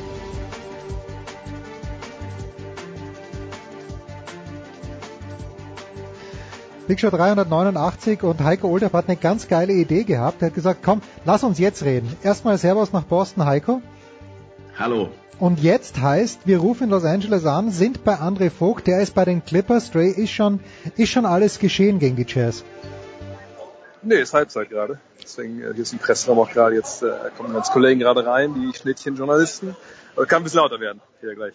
Sag mal, welche Schnittchen gibt's denn? Es gibt Kollegen, die am letzten Wochenende, ich möchte keine Namen nennen, aber Lobster Rolls bekommen haben. Ja, das war ja der Heiko wahrscheinlich, ne? Die gibt's ja immer bei England. Habe ich ja schon auch schon mal genießen dürfen mit ihm zusammen. Nee, hier ist jetzt in der Halbzeit gibt's gar nicht mehr großartig zu essen, aber die haben so eine Soft-Ice-Maschine, die natürlich dann äh, hart frequentiert wird von den Kollegen. Ehrlich gesagt würde ich da auch dran gehen, aber wir reden jetzt ja. Von daher hoffe ich, dass noch ein bisschen, bisschen äh, Sunday nachher noch da ist, wenn wir, wenn wir fertig sind. Ja, das muss so sein. Ich gehe sowieso fest davon aus, Jay, dass äh, äh, Jürgen Spieler dich nachher abholt und dann in die feinsten Clubs von LA führt. Dann gibt's sicherlich noch reichlich äh, Low Carb und Clean Eat Food für euch. Also ich glaube, ich glaube Jürgen, der gibt sich doch mit einem normalen regulären Saisonspiel im Basketball nicht ab, oder? Also, naja, hat zumindest jetzt ein bisschen, bisschen, bisschen dickere Bretter zu bohren. das ist, was versäumen wir denn? Ich glaube, Clippers gegen Jazz ist im Grunde genommen ja fast ein Spitzenspiel, oder? Natürlich sind zwei Teams in die Playoffs wollen und auch da momentan, glaube ich, stehen. Ähm, ja, aber eine unterhaltsame erste Halbzeit auf jeden Fall. Unterhaltsam wird das gestern die Lakers gegen die Bulls. Ähm, 56, 49 steht's für Utah. Ich glaube, Rudy Gobert hatte im ersten Viertel schon neun Rebounds. Also einiges geboten. Ein, zwei Highlights sind auf jeden Fall dabei. Kann ich nur jedem empfehlen, sich die Highlights dann äh, auf YouTube, The Zone oder, oder sonst wo anzuschauen nachher. Ich kann nur jedem empfehlen, äh, sich die Highlights von Boston gegen Toronto anzugucken. War ein schönes ja. Spiel vorhin. Ich glaube 115 zu 106 oder 108 vermeintliche Spitzenspiel sagt, ich weiß nicht, Joey, ob du es gesehen hast, aber ich persönlich hab, bin nicht schlauer. Dass die zu Hause gegen Toronto motiviert sind und gewinnen können, ist schön und gut, das war zu erwarten, obwohl die auch einen schlechten Start hatten. Was mir Sorgen macht, ist nach wie vor, dass die drei Spiele nacheinander in Miami, in Orlando und in Brooklyn verlieren, dass sie in Utah verlieren, dass sie zu Hause gegen Orlando verlieren, gegen die Knicks. Das sind alles so Spiele. Ich weiß nicht, ob da die Einstellung nicht stimmt, dass ein Kyrie Irving jetzt, glaube ich, zum x-ten Mal schon die Leute, seine Mitspieler da ja, in Frage gestellt hat. Irgendwie, also ich sag mal, Talent ist genug vorhanden, da brauchen wir glaube ich nicht drüber diskutieren, aber die kommen einfach nicht in die Pötte. Die haben nach wie vor, sind nur Fünfter in der Liga und ich weiß nicht, ob die eine sieben Serie, sieben Spiele Serie in den Playoffs gegen Toronto mit dem entscheidenden Spiel in Toronto gewinnen würden. Also ich bin nach wie vor, die Celtics sind wirklich ein Rätsel und nicht nur für mich. Ja, sind sie natürlich, aber das darf man auch jetzt nicht, äh, als nicht so heiß essen, wie es kocht für das A, war ja Irving, glaube ich, bei allen drei Partien, es verloren haben, gar nicht dabei. Ähm, schlagen ganze Saison ein bisschen Verletzungen rum und deswegen glaube ich kommt dieses Team auch nicht so richtig in Fahrt. Ich meine, vor dieser Talsohle jetzt, da waren sie ja auf dem besten Wege. Da war mit Irving der wichtigste Mann verletzt. Die müssen die Rollen einfach verteilt bekommen und ich glaube, das, das kann, das wird auch funktionieren halt. Ich glaube, es natürlich trotzdem jetzt die, die Raptors schlagen, das müssen wir abwarten. Die Raptors sind eine sehr, sehr gute Mannschaft. Aber so ein Sieg wie heute, der gibt eigentlich dann nur, nur Hoffnung. Also, dass du wirklich halt wenn es da gegen solche Gegner geht und nicht so ja, gegen die äh, zweite Klasse, dass sie da Vollgas geben können, auch gewinnen können mit einem überragenden Kyrie Irving, wie ich es gesehen habe. Ich habe nicht alles gesehen, aber ein bisschen. Das glaube ich dann. Äh, das sind nur gute Zeichen für die Fans in Boston. Also ich finde nach wie vor, man sieht, dass die Jungs, die letztes Jahr sozusagen äh, abgesteppt sind, wenn man das sagen kann, als Hayward und Irving verletzt waren, dass die nach wie vor nicht damit zufrieden sind, dass sie halt weniger Minuten bekommen. Das sind Terry Rozier, Jalen Brown, ähm, ich finde, da ist nach wie vor, du hast auch einen Gordon Hayward nach wie vor noch nicht richtig integriert, hast du keine richtige Rolle für ihn gefunden. Ich weiß nicht. Und wir sind jetzt schon, was haben wir jetzt, 45 Spiele, 50 Spiele, also wir sind ja nicht mehr jetzt hier Mitte November oder so. Ja, aber darf man nicht vergessen, dass natürlich Hayward von einer krass Verletzung zurückkam, war quasi die ganze Saison draußen, dass der Zeitraum reinzukommen war logisch. Das, klar, dass die Jungs wie Brown und Tatum, die natürlich ähm, letztes Jahr da groß aufgespielt haben, dass die jetzt erstmal wieder hinter Irving zurücktreten mussten, dass das erstmal eine, eine Weile dauert, bis man Drast hin hat, war auch klar. Und klar, jemand wie ähm, Terry Rozier, der wird Free Agent, der will Geld verdienen nächstes Jahr, der, der will natürlich auch werfen, ja, weil nur so kriegst du das Geld. das ist ja die Aufgabe von Brad Stevens, das ist eine schwere Aufgabe, gar keine Frage. Aber ich glaube, solche Sachen, die regeln sich über so eine Saison, so näher du Richtung Playoffs kommst, denn spätestens dann versteht dann jeder, okay, jetzt geht's ja darum, dass wir halt hier gewinnen. Wenn wir alle gewinnen, dieses schöne Sprichwort, äh, a tide floats all boats. Also wenn man da wirklich gut spielt in den Playoffs und da was gewinnt, dann, dann haben alle auch was davon und auch dann Terry Rozier finanziell. Deswegen, also ich, ich glaube, bis dahin werden die sich schon eingespielt haben, aber an der Spitze im Osten ist es natürlich auch, auch schwer. Selbst wenn sie eingespielt sind, können sie vielleicht dann Toronto, auch können sie gegen Toronto auch verlieren. Aber bis dahin haben wir noch so viel Zeit. Ich meine, wir sind gerade mal Mitte Januar. Playoffs beginnen Mitte April. Und wenn sie im März noch die Probleme haben, dann können wir wirklich die Alarmglocken anstellen. Aber bis dahin mache ich nur um die Celtics eigentlich relativ wenig Sorgen. Großartig. Heiko, wenn du bitte immer einfach den NBA-Titel moderierst. Wie viele Leute stehen vor der Softeismaschine? Schmieder hat mir gerade geschrieben, das kennt er. Und äh, das, das gibt's aber offenbar nur in der Halbzeit, Dre. Nö, es gibt's auch vorm Spiel. Ah. Zeit lang war das, glaube ich, auch stimmt, so nur vorm Spiel. Ich sehe auch gerade, dass so eine goldene Plakette da ist. Jürgen Schmieder SZ eingraviert. Ah. ich weiß nicht, was das zu bedeuten hat. Äh, vielleicht hat er die gesponsert, aber äh, nee, also ist auf jeden Fall, ja, stehen schon fünf, sechs Kollegen stehen da gerade an und überlegen sich, glaube ich, gerade auch, was da für ein Topping man kann da halt so Oreos, M&M's, kann man sich alles so draufknallen oben. Was leichtes. Alles, alles, alles glutenfrei natürlich. das, das, das, ich meine, ja, da, davon gehen wir aus, natürlich. Und, ja, ja, klar. Und, und alles vegan. Ich habe natürlich nicht nachgeschaut, Ray, aber LeBron James, wir haben ja letzte Woche kurz gesprochen, als wir uns gesehen haben in München, äh, ist der schon wieder fit oder hat der, nimmt er sich nach wie vor eine Auszeit? Nee, er hat äh, heute wohl, weil es heute war es drei Wochen her, mit seiner Verletzung, wo man nochmal genauer drauf gucken wollte, oder hat man drauf geguckt und hat wohl gesagt, okay, ähm, er kann jetzt auch mittrainieren. Nur heute haben sie auch nicht trainiert, weil sie gestern gespielt haben. Ich glaube, morgen geht's dann schon nach Oklahoma City, dann spielt man gegen Houston, in beiden Spielen wird er nicht dabei sein. Und am Montag ist es wohl, ja, steht noch, ist noch offen. Also ich denke gegen die Warriors, die dann wahrscheinlich zum zweiten Mal mit dem Marcus Cousins auftreten. Wir spielen ja gerade gegen New Orleans, äh, da ist er nicht dabei. Ich denke, das ist ein Spiel, was er sich wahrscheinlich schon vor der Saison rot im Kalender hm. angemarkert hat. Und ich denke, wenn er halbwegs fit ist, wird er auch spielen. Aber genauso klar ist, dass er natürlich nichts riskiert wird. Wenn man die Lakers auch gesehen hat, jetzt in den letzten paar Auftritten, auch gerade gestern gegen die Bulls, dann, dann muss man ganz klar sagen, dass äh, wenn die in die Playoffs wollen, aber wirklich geht nur ums, ums Reinwollen, nicht mal irgendwie da irgendwas äh, reißen, dann, dann brauchen sie halt LeBron James und in, in vielen, vielen Spielen, am besten in allen Spielen äh, bis zuletzt, weil das ist eigentlich ein Lottery-Team ohne LeBron James und äh, von daher, wie gesagt, wird man da jetzt nicht irgendwas erzwingen wollen, auch nicht gegen die Warriors. LeBron wird natürlich ganz allmählich auch den den Atem von Dirk im Nacken spüren. Der hat gerade wieder sechs Punkte auf ihn gut gemacht in der All-Time-Scoring-List ja. heute bei der Niederlage. Also Dirk hat, glaube ich, seitdem LeBron ausgefallen ist, ungefähr 45 Punkte gut gemacht, liegt jetzt nur noch 800 zurück. Also er soll, muss allmählich zittern.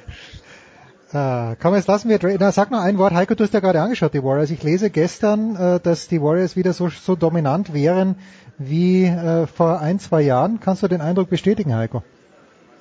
Äh, ich habe nur gehört, dass sie gestern Amok gelaufen sind im ersten Viertel und 51 Punkte gegen Denver gemacht haben. Das war natürlich ein Statement-Spiel für die. Aber jetzt spielen sie gerade gegen äh, New Orleans und liegen äh, im zweiten Viertel, es ist noch eine Minute zu spielen. Und da liegen sie 64 zu 70 zu Hause zurück. Also das wird wahrscheinlich letztlich ein Sieg mit 20 Punkten wieder. Ähm, ja, aber ich glaube, über die Warriors, da müssen wir uns keine Sorgen naja. machen, auch, auch, auch wenn die Achter werden. Für die geht es nur darum, in die Playoffs zu kommen, irgendwann Boogie Cousins äh, zurückzubekommen, den ein, äh, oder reinzubekommen nach seiner Verletzung, den irgendwie einzu, einzubringen da in die Starting Five ähm, und dann gucken, ja, wer es, wer der Finalgegner im Osten wird. Wie viele Leute, Dre, abschließende Frage, wie viele Leute hast du mit am Start? 20, genau. Ähm, ganz, also eine ganz schöne Gruppe weniger schönes Wetter gerade, es ist mehr so Boston-like. Äh, heute hat es wirklich den ganzen Tag nur gegossen. Und oh, in Moment, wir haben, hier, wir haben hier Frost und blauen Himmel und Sonne seit Tagen, also bitte sehr. Ja, aber sonst ist es ja eher in Boston eher ein bisschen regnerischer, aber Problem ist einfach hier natürlich, dass der es dann nicht gewohnt sind. Sobald hier 20 Zentimeter Regen fallen, ist hier natürlich Verkehrschaos angesagt, was ja eh schon schlimm ist hier. Von daher, ja, gerade ein bisschen unangenehm in äh, LA, aber Besserung ist in Sicht am Wochenende über 20. Von daher, darauf warten wir ja alle. Herrlich, Bist du denn mit, mit deinen Jungs auf dem Bierkuni eingeladen bei Jürgen zum äh, NFL-Spiel gucken? Sonntag. Ah, okay, muss ich mal schauen, wie das Sonntag funktioniert. Ich wollte eh noch bei ihm melden. Äh, das wollte ich morgen machen. Mal gucken, wie wir das hinbekommen. Gut, ihr mein Lieber, dann stell dich bitte an, hol dir ein Softeis mit schönem Topping. Danke, Dre. Show, gut, show yourself out. Danke. Ciao. Ciao. Und Heiko, wir zwei müssen natürlich noch ganz kurz drüber sprechen, über die Magie von Sportradio 360. Man möchte sagen, über die Magie von Heiko Olderb. Denn Leon Dreiseitel ist doch ins All-Star-Team berufen worden. Oder kriege ich, habe ich das jetzt wieder falsch? Nee, jetzt ist es richtig. Also ja, war, bin sehr froh. Ja vergangene Woche, wann hatten wir aufgenommen? Ich weiß es gar nicht Wir haben am, Don, am Mittwoch, ähm, Mittwoch glaube ich, Mittwochabend. Was? Nee. Tag? War es ein Tag später oder 36 Stunden später, äh, wurde er dann nachnominiert, ja, oder war der letzte Nachrücker fürs Pacific Team. Der vierte Deutsche überhaupt nach äh, Uwe Krupp, Marco Sturm und Olaf Kölzig und der erste seit Olaf Kölzig 2000. Ja, ist schön und wenn man es nur anhand seiner Zahlen äh, mal vergleicht, äh, das ist absolut verdient und ähm, soll er soll er genießen da nächste Woche. Ähm, es ist, ist schön, ist für ihn und der Junge ist 23. Also ich weiß nicht, ob man, es ist ja immer so, bei, bei vielen Nordamerika-Profis hier, deutschen Nordamerika-Profis, da fragt man sich immer, Mensch, kriegen die in der Heimat eigentlich was die Leute hier so leisten? Ne? Auch bei Dirk Nowitzki, also der ist ja 2011 damals Sportler des Jahres geworden. Ich glaube, den haben 50 Prozent der Deutschen noch nie spielen sehen. Ähm, und äh, auch so ein Leon Dreiseite, der Junge ist, der ist gerade 23 geworden, im, war es im September oder Oktober. Der spielt schon seine fünfte Saison, der ist auf dem der hat im Moment, ich glaube, äh, was haben die, 45 Spiele und er hat 55 Punkte oder so. Also das sind das sind Zahlen, die ähm, für einen Kanadier vielleicht selbstverständlich sind, der der ein bisschen besser ist als als der Durchschnitt, aber für einen Deutschen nicht. Und äh, der ist nach wie vor am, also der hat seine Primetime noch noch lange nicht erreicht. Und was der hier äh, macht, ist schon ist schon äh, Wahnsinn. Aber wo wir gerade beim Eishockey sind. Äh, Jetzt warte mal, aber Heiko, ja gleich, gleich Eishockey, aber ich bin ich, ich habe jetzt genau aufgepasst. Er ist der vierte Deutsche. Ich, hätte, es, ja. spielen, es spielen ja doch echt ziemlich viele Deutsche. Da sind wir in NBA ja, natürlich mit Nowitzki, mit, mit äh, nee, nee, Schrenk. Wer? Zwei. Ja, zwei. Zwei, okay. Genau. Naja, also okay. Dennis Schröder glaube ich nicht, dass der es jemals schaffen wird. Nicht, da jetzt einfach zu viele bessere, wer wäre sonst noch? In der NFL meine ich, hat es noch keinen gegeben. Weiß nicht, ob Max Kepler mal, ja. mal da schaffen wird, keine Ahnung, ist ein Longshot. Ähm, nee, und ähm, also ich war mir ziemlich sicher, also als ich habe ich hab das nachgeguckt und ich war mit, ich bei Marco Sturm wusste ich's. Äh, bei ähm, Olaf Kölzig war ich mir ziemlich sicher und bei Uwe Krupp, ja, so, aber es, mir war klar, dass ein Marcel Gottsch, ein Christian Ehrhoff, ein Dennis Seidenberg, ein Jochen Hecht, ähm, dass die das alle nicht geschafft haben, weil das ist auch so, ähm, Uwe Krupp war noch ein bisschen eine andere Generation, Marco Sturm war ja dann First Rounder im, im Draft Pick und so ein so ein Seidenberg, so ein, so ein Airhoff, die sind ja eher so Late Bloomers gewesen. Und ähm, da gab es dann, vielleicht hätte man Airhoff 2010, als er seine Mega-Saison hatte da in, in Vancouver, ähm, ja, wäre vielleicht ein Kandidat gewesen. Aber du musst ja sehen, auch, guck mal, so ein Dreiseitel rückt ja auch nur nach. Ich meine, von jedem Verein kommt mindestens einer rein. Ja, Wahnsinn, ja. Und wenn du halt einen Conor McDavid dann hast in deinem Verein, der ist gesetzt, der wird auch die nächsten 10, 12 Jahre gesetzt sein. Also muss äh, Dreiseitel dann schon, sag ich mal, ein bisschen mehr immer bringen. Äh, er hat, äh, er ist gut, er ist, ich glaube ich, Top 8 oder Top 10 bei den Torschützen und auch bei den Vorbereitern. Ähm, aber er hat natürlich ähm, einen guten Namen, aber er hat nicht den Namen, dass er automatisch gewählt wird. Also er hat halt nicht den Namen eines eines Conor McDavid und äh, aber es ist umso schöner, dass er es trotzdem äh, geschafft hat und lieber, sage ich mal, durch Leistung schaffen, halt auch durch äh, ne, die Tore und der Assists, als, äh, als durch den Namen. So, du wolltest aber, aber sagen, ich habe dich unterbrochen. Genau, ja? genau, zum Eishockey. Ähm, Champions League Finale. Äh, ja, hat, äh, hat, hat, hat vorhin äh, der äh, der Nikola mit dem Franz schon ein bisschen besprochen. Ich habe es gestern sogar gesehen, das erste Drittel, und das, das, ist auch das einzige Drittel, wo Tore gefallen sind. Äh, war ein bisschen, muss ich ehrlicherweise sagen, für die Salzburger unglücklich, weil die haben 1-0 geführt und dann zwei ganz komische Tore, aber Yannick Seidenberg hat das 2-1 gemacht. Äh, war, war interessant zum Anschauen. Und das war natürlich also ich habe ja, ja, ich habe ja damals mitbekommen in der Europa League im Herbst, als es dann Red Bull Salzburg gegen ja. Red Bull Leipzig ging, da war ja wurde ja viel geschrieben. Das ist ja Blödsinn. Ich habe ich habe durch Zufall vergangene Woche, glaube ich, vom Hinspiel gehört. Also ich habe da noch bislang noch gar nichts gesehen, dass sich die Leute da aufregen und dass da äh, Schiebung droht etc. Ähm, und ich bin mal gespannt. Ich meine, wir sind jetzt zehneinhalb Monate nach dem Olympia Silber. Jetzt ist eine deutsche Mannschaft da im äh, Champions League Finale, naja, was, ja, was ja sensationell ja. ist und es interessiert wahrscheinlich keine Sau. Ne, überhaupt nicht. Erstens mal ist Handball-WM hier. Zweitens geht die Bundesliga. Ja, ist ja auch nur Januar. Ja, genau. Ja, es ist ja auch nur Januar. Also ich sag mal, man sagt ja sowas, ich kriege das hier immer mit beim Stanley Cup Finale, wenn da ein Deutscher dabei ist. Heiko, es ist Juni, wir haben ja 30 Grad in Deutschland, du kommst mit Eishockey. Gut, Leute, jetzt haben wir Mitte Januar.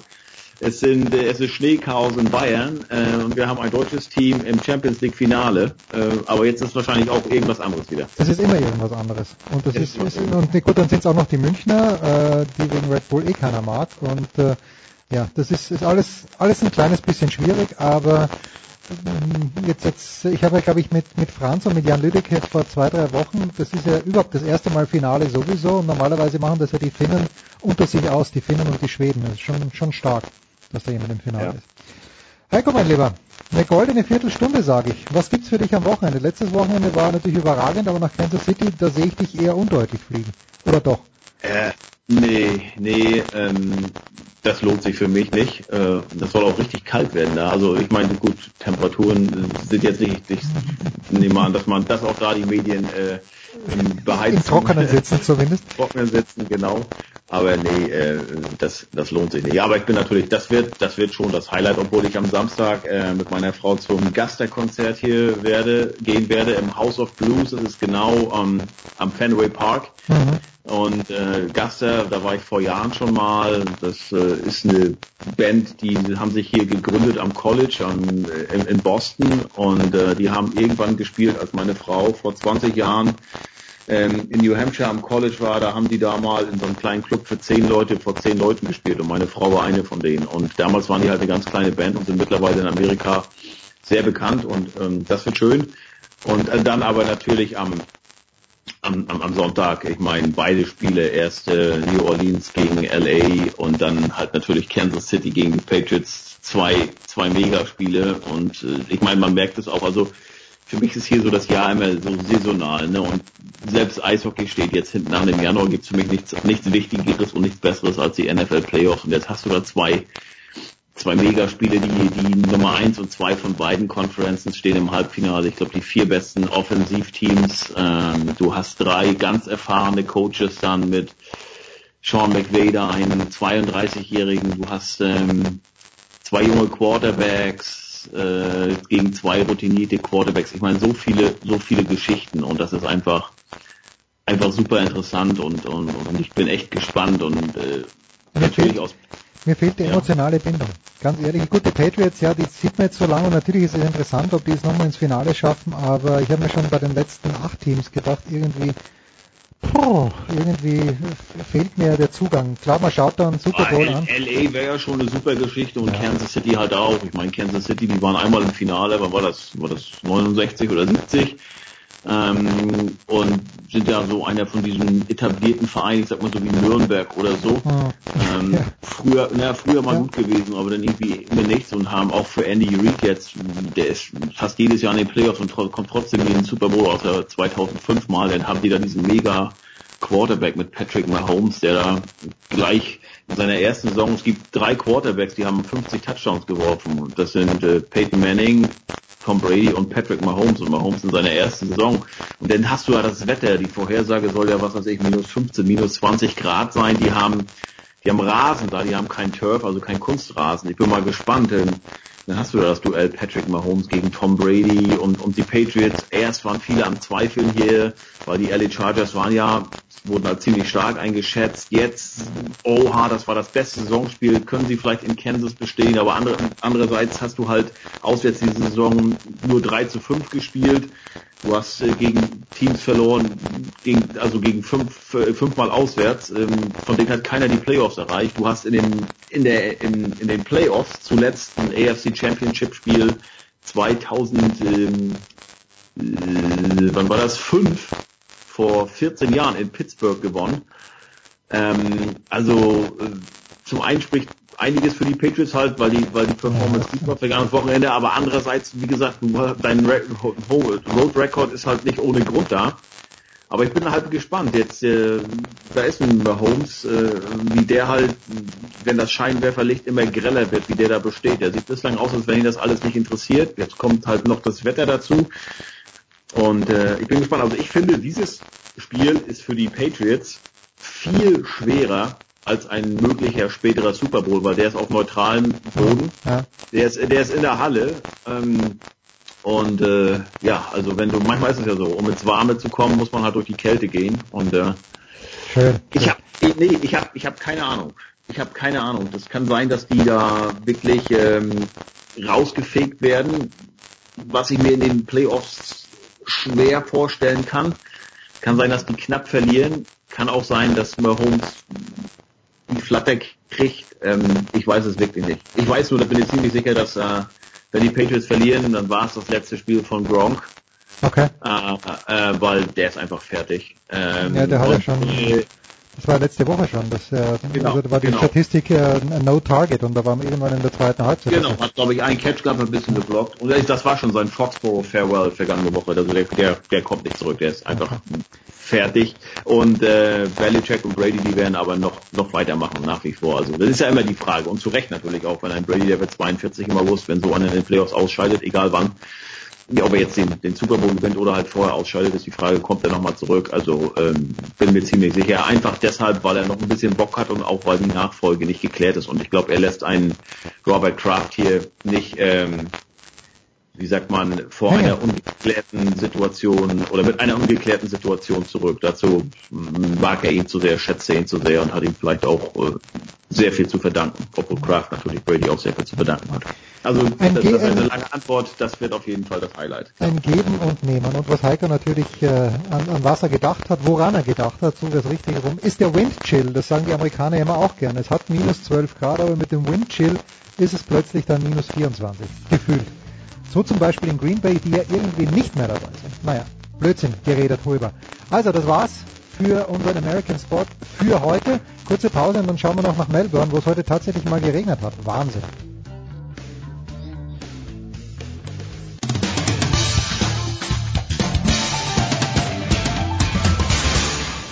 Hi, hier ist Markus Kuhn von den New York Giants und ihr hört Sportradio 360.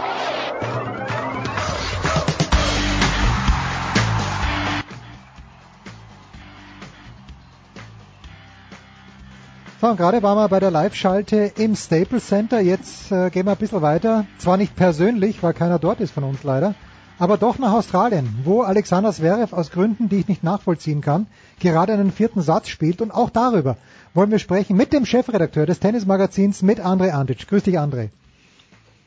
Grüß dich. Und mit Paul Häuser von Sky. Servus, Paul.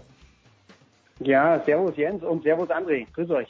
Wir sind so zusammengesessen in dieser feinen Runde, ich habe es André vorhin gerade gesagt, als Nord-Süd-Gipfel quasi zweite Edition in London und damals hat Alexander Zverev ja gewonnen. André, wir haben jetzt von Zverev sechs und einen halben Satz gesehen. Wie optimistisch, wie optimistisch bist du denn, dass Alexander Zverev äh, bei den Australian Open 2019 tatsächlich um den Titel mitspielen kann? Oh, um den Titel, da gehen wir jetzt. Äh, Gehen wir ganz weit, ich weiß, gehen wir vorne. ganz steil, ja.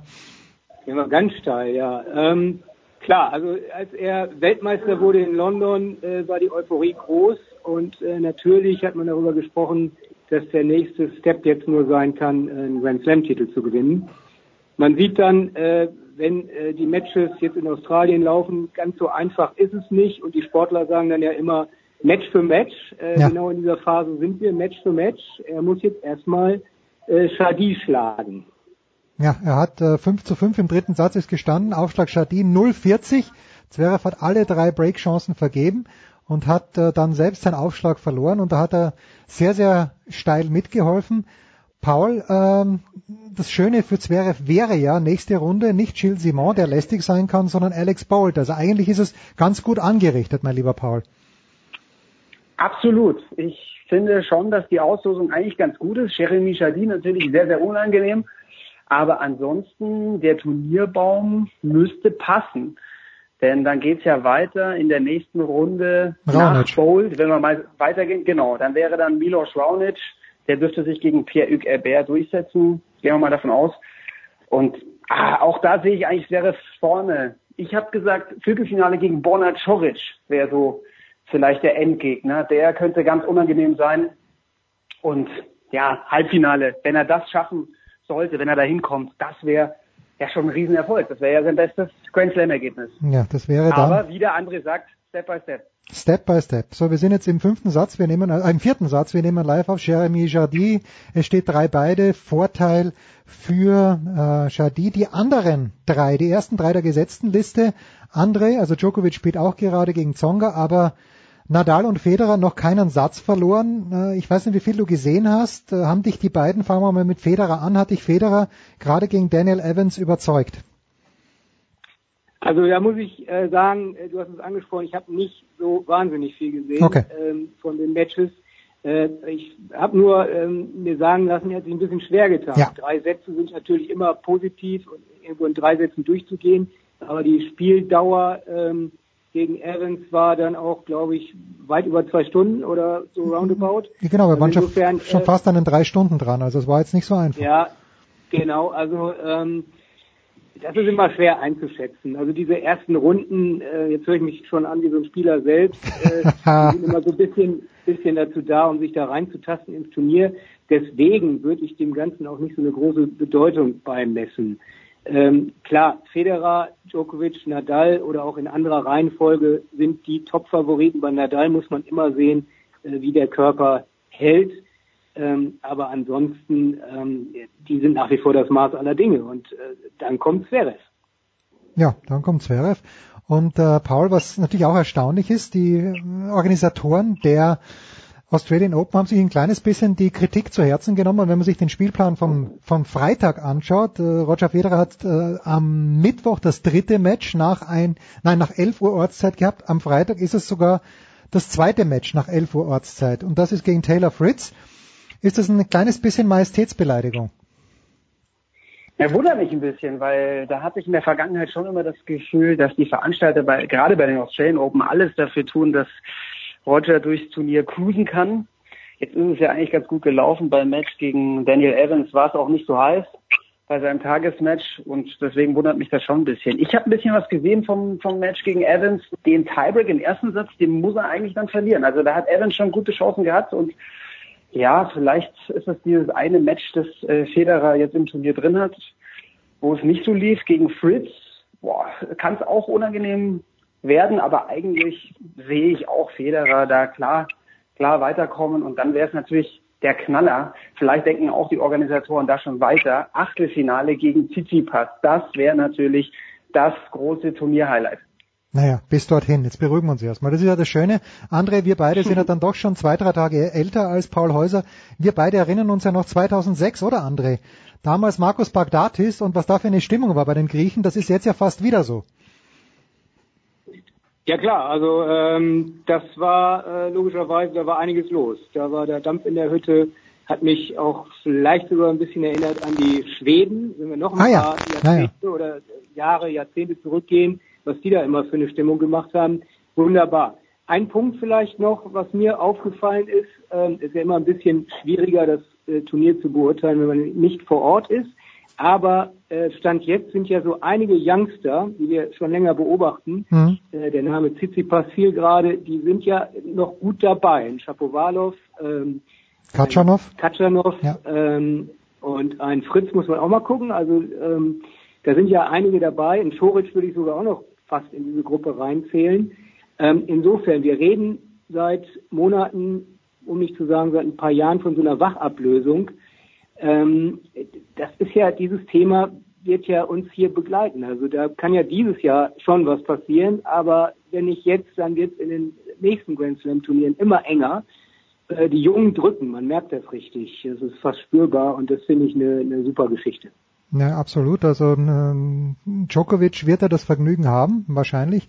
Äh, in der nächsten Runde glaube ich schon. Paul, korrigier mich bitte, ob ich falsch liege. Ist äh, Daniil Medvedev schon in der nächsten oder in der übernächsten Runde gegen Djokovic? Nächste.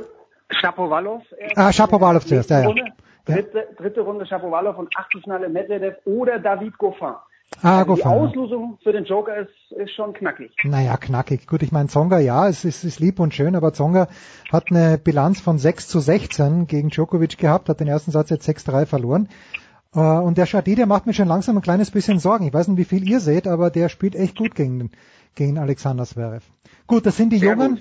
André, wir haben äh, nur ganz kurz im Vorfeld haben wir ja darüber gesprochen, über die neue Tiebreak-Regelung. Jetzt hat es nach dem, was ich äh, gesehen habe, Shadi war einer davon. Heute war es Nishikori gegen Karlovic. Aber ähm, ist das auch so ein bisschen viel Aufregung um eigentlich recht wenig, weil so viele Spiele gehen ja gar nicht bis zu 6-6 im fünften Satz. Ja, also ich habe ja meine Meinung äh, klar geäußert. Ich, ich finde eine einheitliche Regelung finde ich gut und ja. äh, ähm, ich finde, man ist so langsam, aber da stehe ich, glaube ich, gar nicht mit, mit so vielen da. Ich finde so langsam an der Zeit ähm, 6-6 Tiebreak, einfach ein Ende dann irgendwann und nicht diese ewig langen Matches, aber äh, also ich, ich verstehe diese Wimbledon-Regelung, auch wenn die manche ganz, ganz toll finden, nee. mit äh, zwölf beide spielen. Ich verstehe das irgendwo nicht. Also es ist äh, äh, für mich keine gute Lösung. Ja, da bin ich komplett bei dir, André. Weil warum zwölf? Das ist doch Blödsinn. Ja, wie viele Spiele war, wie viele Spiele wären im letzten Jahr davon betroffen gewesen? Ich glaube zwei. Also ganz sicher Isner Anderson und ich meine vielleicht auch Federer gegen Anderson auch. Aber ansonsten und da mache ich es bitte bei 6-6. Paul, wie siehst du das? Ich kann mich nicht mehr ganz genau erinnern, du hast ja auch was beigetragen zu unserem Panel. Ja, also ich finde, so wie es bei den Australian Open jetzt geregelt ist, das ist halt, jeder muss muss das nach seinem eigenen Geschmack dann beurteilen. Ich finde das die beste Lösung und ich finde auch so ein Match-Tiebreak am Schluss, also der Tiebreak bis 10, das ist irgendwie ein schöner Abschluss und jeder weiß Bescheid, aber dann bitte auch bei allen anderen drei Slams so. Aber für mich die Australian Open Variante die Nummer eins, ganz klar. Gut, dann apropos Nummer eins. Angie Kerber hat die Chance, das ist ein geiler Übergang. Angie Kerber hat die Chance, die Nummer eins der Welt zu werden. André, sie feiert jetzt wie immer, wie jedes Jahr in Melbourne ihren Geburtstag. Sie hat gegen Polona Herzog gewonnen, gegen Beatrice Haddad. Meyer gegen die beiden muss sie auch gewinnen. 100. Grand Slam Erfolg war das, also 100. Match Erfolg für Angie Kerber. Ab wann würdest du sagen, sieht man etwas von Rainer Schüttler? Weil gegen die beiden Gegnerinnen hätte sie auch unter ihrem neuen Coach Jens Huber gewonnen ganz schwer zu beantworten, auch aus der Entfernung, hm. äh, ab wann man da was sieht. Ich meine, wir diskutieren ja auch darüber, ab wann sehen wir was von Ivan von, Lendl, ja. was Zverev. Äh, also ich, ich glaube einfach, das liegt dann auch in dem Fall wirklich mehr an der Spielerin. Also den, den Eindruck, den Kerber bislang auf mich gemacht hat, den, den finde ich sehr, sehr gut. Ähm, ich, ich, also sie gehört für mich zu den absoluten Top-Favoritinnen. Die, die Auslosung ist, glaube ich, nicht ganz so schlecht. Ja. Ähm, insofern, ähm, also die spielt schon um den Titel mit und die macht irgendwo in dem ganzen Auftreten, wenn man sie auf dem Platz sieht und auch außerhalb des Platzes bei den kurzen Interviews und so, die macht für mich echt einen entschlossenen Eindruck. Also alles, was wir jetzt machen, ist jetzt Kaffeesatzleserei. Aber ich, wenn mich, wenn ich, wenn mich jemand festnageln würde, äh, würde ich sagen, Kerber kommt mindestens ins Halbfinale. Gut, Paul, davon, davon gehen wir aus eigentlich im Großen und Ganzen, oder Pauli? Weil äh, bei den Damen mhm. habe ich Serena heute gegen Bouchard souverän, auch, auch in dieser Deutlichkeit, aber gut, bei Bouchard weiß man nie, woran sie dran ist. Also ich habe bei den Damen noch niemanden gesehen, wo ich sage, besser als Kerber. Ja, Petra Kvitova ist ganz gefährlich. Ah, gefährlich. Paul, du Fuchs, du. Ja, ja die hätte ich fast ja, vergessen. Vorsicht ja. vor, äh, die ist so die Formspielerin wahrscheinlich gerade im Moment, aber Serena Serena sehe ich schon natürlich als die Top-Favoritin. Die ist natürlich ganz heiß und ja, es wäre ein klasse Halbfinale Serena gegen, gegen Osaka. Und dann könnte ich mir vorstellen, Sabalenka oder Kvitova. Ich gehe jetzt mal auf Kvitova gegen Kerber, das andere Halbfinale. Also oh, da, da winken auch noch tolle Matches. Ja, und ein tolles Match. Ladies. Ein tolles Match äh, morgen, André, die Titelverteidigerin am Freitag äh, nämlich Caroline Wozniacki, die tritt an gegen Maria Sharapova. Sharapova hat im ersten Match kein einziges ähm, Game abgegeben gegen Harriet Dart. Dann hat sie gegen die Rebecca Peterson aus Schweden drei Games abgegeben. Ich hatte meine Zweifel, André. Äh, lassen wir uns von diesen Ergebnissen verleiten oder ist dennoch Caroline Wozniacki die Favoritin in diesem Match? Ähm, ja, auch wieder so schwer zu beantworten. Also ich würde sagen, ja, Wozniacki ist die Favoritin, weil sie Titelverteidigerin ist. Ähm, ähm, bei, bei Sharapova, ich habe, ich, ich weiß, bin mir immer nicht so sicher, ob sie ansatzweise wieder dahin kommt, äh, hm. wo sie mal war. Also eher nicht. Ja. Deswegen sage ich jetzt mal, Wozniacki gewinnt. Was mir nur auffällt, mein lieber Jens, äh, du vermeidest äh, das Thema Dominik Thiem. Was, was ist da los? So, was ist da los? Also, wer es gesehen hat, also heute musste aufgeben, der Dominik im dritten Satz gegen Alexei Popirin, äh, hat die ersten beiden Sätze verloren. Die hätte er tatsächlich, hat genug Chancen gehabt, dass er sie gewinnen hätte können. Aber wer das erste Spiel gesehen hat gegen Benoit Paire, da gewinnt er die ersten beiden Sätze und dann irgendwann fängt er an, über den Platz zu schleichen und hat das einfach nur gewonnen, weil ihm der Peer so geholfen hat. Also da habe ich mir beim ersten Match schon gedacht, irgendwas stimmt da nicht. Ähm, und heute hat er Anfang des zweiten Satzes oder war es Anfang des dritten Satzes, hat er den Arzt oder den Physio kommen lassen, hat gesagt, er hat Muskelbeschwerden. Und das hat unsere liebe Kollegin Uli Weinrich, die ist gerade in Melbourne, hat mir das auch geschickt äh, und hat gesagt, ja, sie war bei der Pressekonferenz, also Dominik fliegt morgen zurück und er, er fühlt sich nicht gesund, er fühlt sich schlapp. Und da, das war los, André. Also ich hätte gerne eine andere Erklärung. Ich hätte auch gern gesagt, dass der Popirin so super gespielt hat, aber ich fürchte, dass der Dominik, der ja sowieso ein bisschen anfällig ist, krank zu werden, ein bisschen krank ist leider. Alles klar. Ja, also das, äh, er hat auch nicht besonders gut gespielt. Ich habe jeden Ballwechsel gesehen, das muss man auch sagen, aber hängt halt damit zusammen, der beim Aufschlag hat man schon gemerkt, irgendwie, da ist keine Körperspannung drinnen, da, da hebt er gar nicht ab. Es war, war eine schwierige Geschichte. Das ist mir gegen Peer auch schon aufgefallen. Also das ist die, die Erklärung dafür. Paul, wie gefällt uns das Turnier ganz generell? Äh, ich habe heute so das erste, die ersten zwei Highlights gesehen, finde ich. Karlovic gegen Nishikori, wie gesagt, Match-Tiebreak im fünften Satz und dann Raonic gegen Wawrinka mit dem falschen Sieger. Ansonsten würde Oliver Fasnacht sagen, fällt es ihm schwer, ein bisschen warm zu werden mit diesem Turnier. Wie warm ist Paul Häuser? Oh, schon sehr. Also Wirklich? Find, ja, ein tolles Turnier sind, sind ja auch echt ein paar tolle, tolle Matches schon da gewesen. Ich überlege, was gerade so das, also Halep gegen Sophia Kenin vielleicht gerade so das äh, Highlight-Match von, von heute bislang. Ja. Und Wawrinka gegen, gegen Raonic sicher auch. Also ja, da, da kommt noch einiges auf uns zu. Die Stimmung äh, durch die durch die griechische Community, durch die griechischen Fans ist doch klasse. Das sind tolle Bilder, dass sie dann auch, äh, also von den Organisatoren wurden die ja beide auf den Court Nummer drei gesetzt.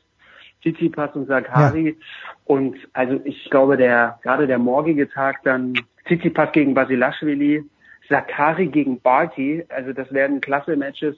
Und boah, dann das Achtelfinale, da warten dann so richtige Leckerbissen. Also ich finde schon klasse, klasse Happy Slam, wie man so schön sagt. Ja. So, und eine Sache noch, die wir, die wir noch be kurz besprechen müssen, André. Ich habe bisschen was gesehen von Philipp Kohlschreiber. Wenn mir jemand vor dem Match gesagt hätte, Joao Sousa, dann hätte, äh, hätte ich gesagt, danke, kein Problem für Kohl. Jetzt hat er das in fünf Sätzen verloren. Und ich habe den letzte Woche auch kommentieren dürfen auf der Zone, wo er gegen Tennis Sandgren das Halbfinale in Auckland verliert. Ich verstehe den Philipp nicht. Werde ich ihn noch verstehen lernen, André, weil das sind Spiele, wo ich mir denke, da ist er der so viel bessere Tennisspieler, das muss er gewinnen. Ja, also ich habe in der Tat von dem Match auch relativ viel gesehen. Ja. Äh, Kohlschreiber stand beim, beim Aufschlag vom ähm, vom Gegner, äh, weiß gar nicht, fast fast auf dem Außenplatz, also oder mhm. außerhalb des Platzes, so weit hinten. Ich weiß nicht, ob er taktisch äh, so gut gespielt hat. Ähm, klar kann man im fünften dann auch immer gewinnen oder verlieren. Also, aber ähm, ich finde auch, er hätte es gewinnen müssen. Insgesamt ja. ist die Bilanz der Deutschen ähm, ja wirklich sehr, sehr schwach, muss man sagen. Leider. Ja, also Maxi Mato hat das ganz kurz heute zweimal im Tiebreak zu acht verloren, dann den vierten, den dritten gewonnen gegen Pool mit 7-5 und dann 6-4 verloren. Ja, aber es steht halt eine Niederlage da. Leider. Ja, genau. Und jetzt hat man noch ähm, zwei Leute im Rennen. Äh, mal gucken, wie das jetzt hier ausgeht. 4-4, 30 beide im, im vierten Satz bei Sverre Schadi gerade. Ja. Zwischenstand. Ähm, also der ist ja noch nicht durch. Insofern äh, hat sich der Deutsche Tennisbund oder die deutschen Spieler haben sich sicherlich viel, viel mehr versprochen von diesem Saisonauftakt. Und insofern würde ich jetzt eher sagen, äh, Unhappy Slam. Im Moment Unhappy Slam. uns gefällt es als Tennisfans natürlich, weil wir uns dieses Turnier ohnehin immer gerne anschauen. Es äh, ja in den nächsten Runden sicherlich tolle Spiele, auch schon am Freitag. Äh, das war's. Paul, oder hast du noch hast du noch ein großes Schlusswort? Sonst würde ich die Show jetzt zumachen nach gefühlt sechs Stunden. Pass Daumen drücken weiter für Sascha und Angie. Also das sind die zwei, die da die Fahne hochhalten und für die es noch weit gehen kann. Aber wird noch ein toller Grand Slam. Bin gespannt, wie es weitergeht. Ich drücke meine Daumen für Roger und für Petra in dem Fall. Danke euch beiden. Auch danke, gut. danke Andre Antic, danke Paul Häuser von Sky. Das war die Big Show 389. Es gibt Dailies, es gibt nächste Woche die 390, also einfach bei uns reinhören. Das war die Big Show auf sportradio360.de. Folgen Sie uns auf Twitter, klicken Sie den Gefällt mir-Button auf unserer Facebook-Seite und abonnieren Sie uns via RSS-Feed oder auf iTunes. Die nächste Ausgabe der Big Show gibt es am kommenden Donnerstag. Bis dahin sollten Sie die Zeit nutzen und die weiteren Angebote auf sportradio360.de wahrnehmen. Play Ball! Da ist gar nichts toll!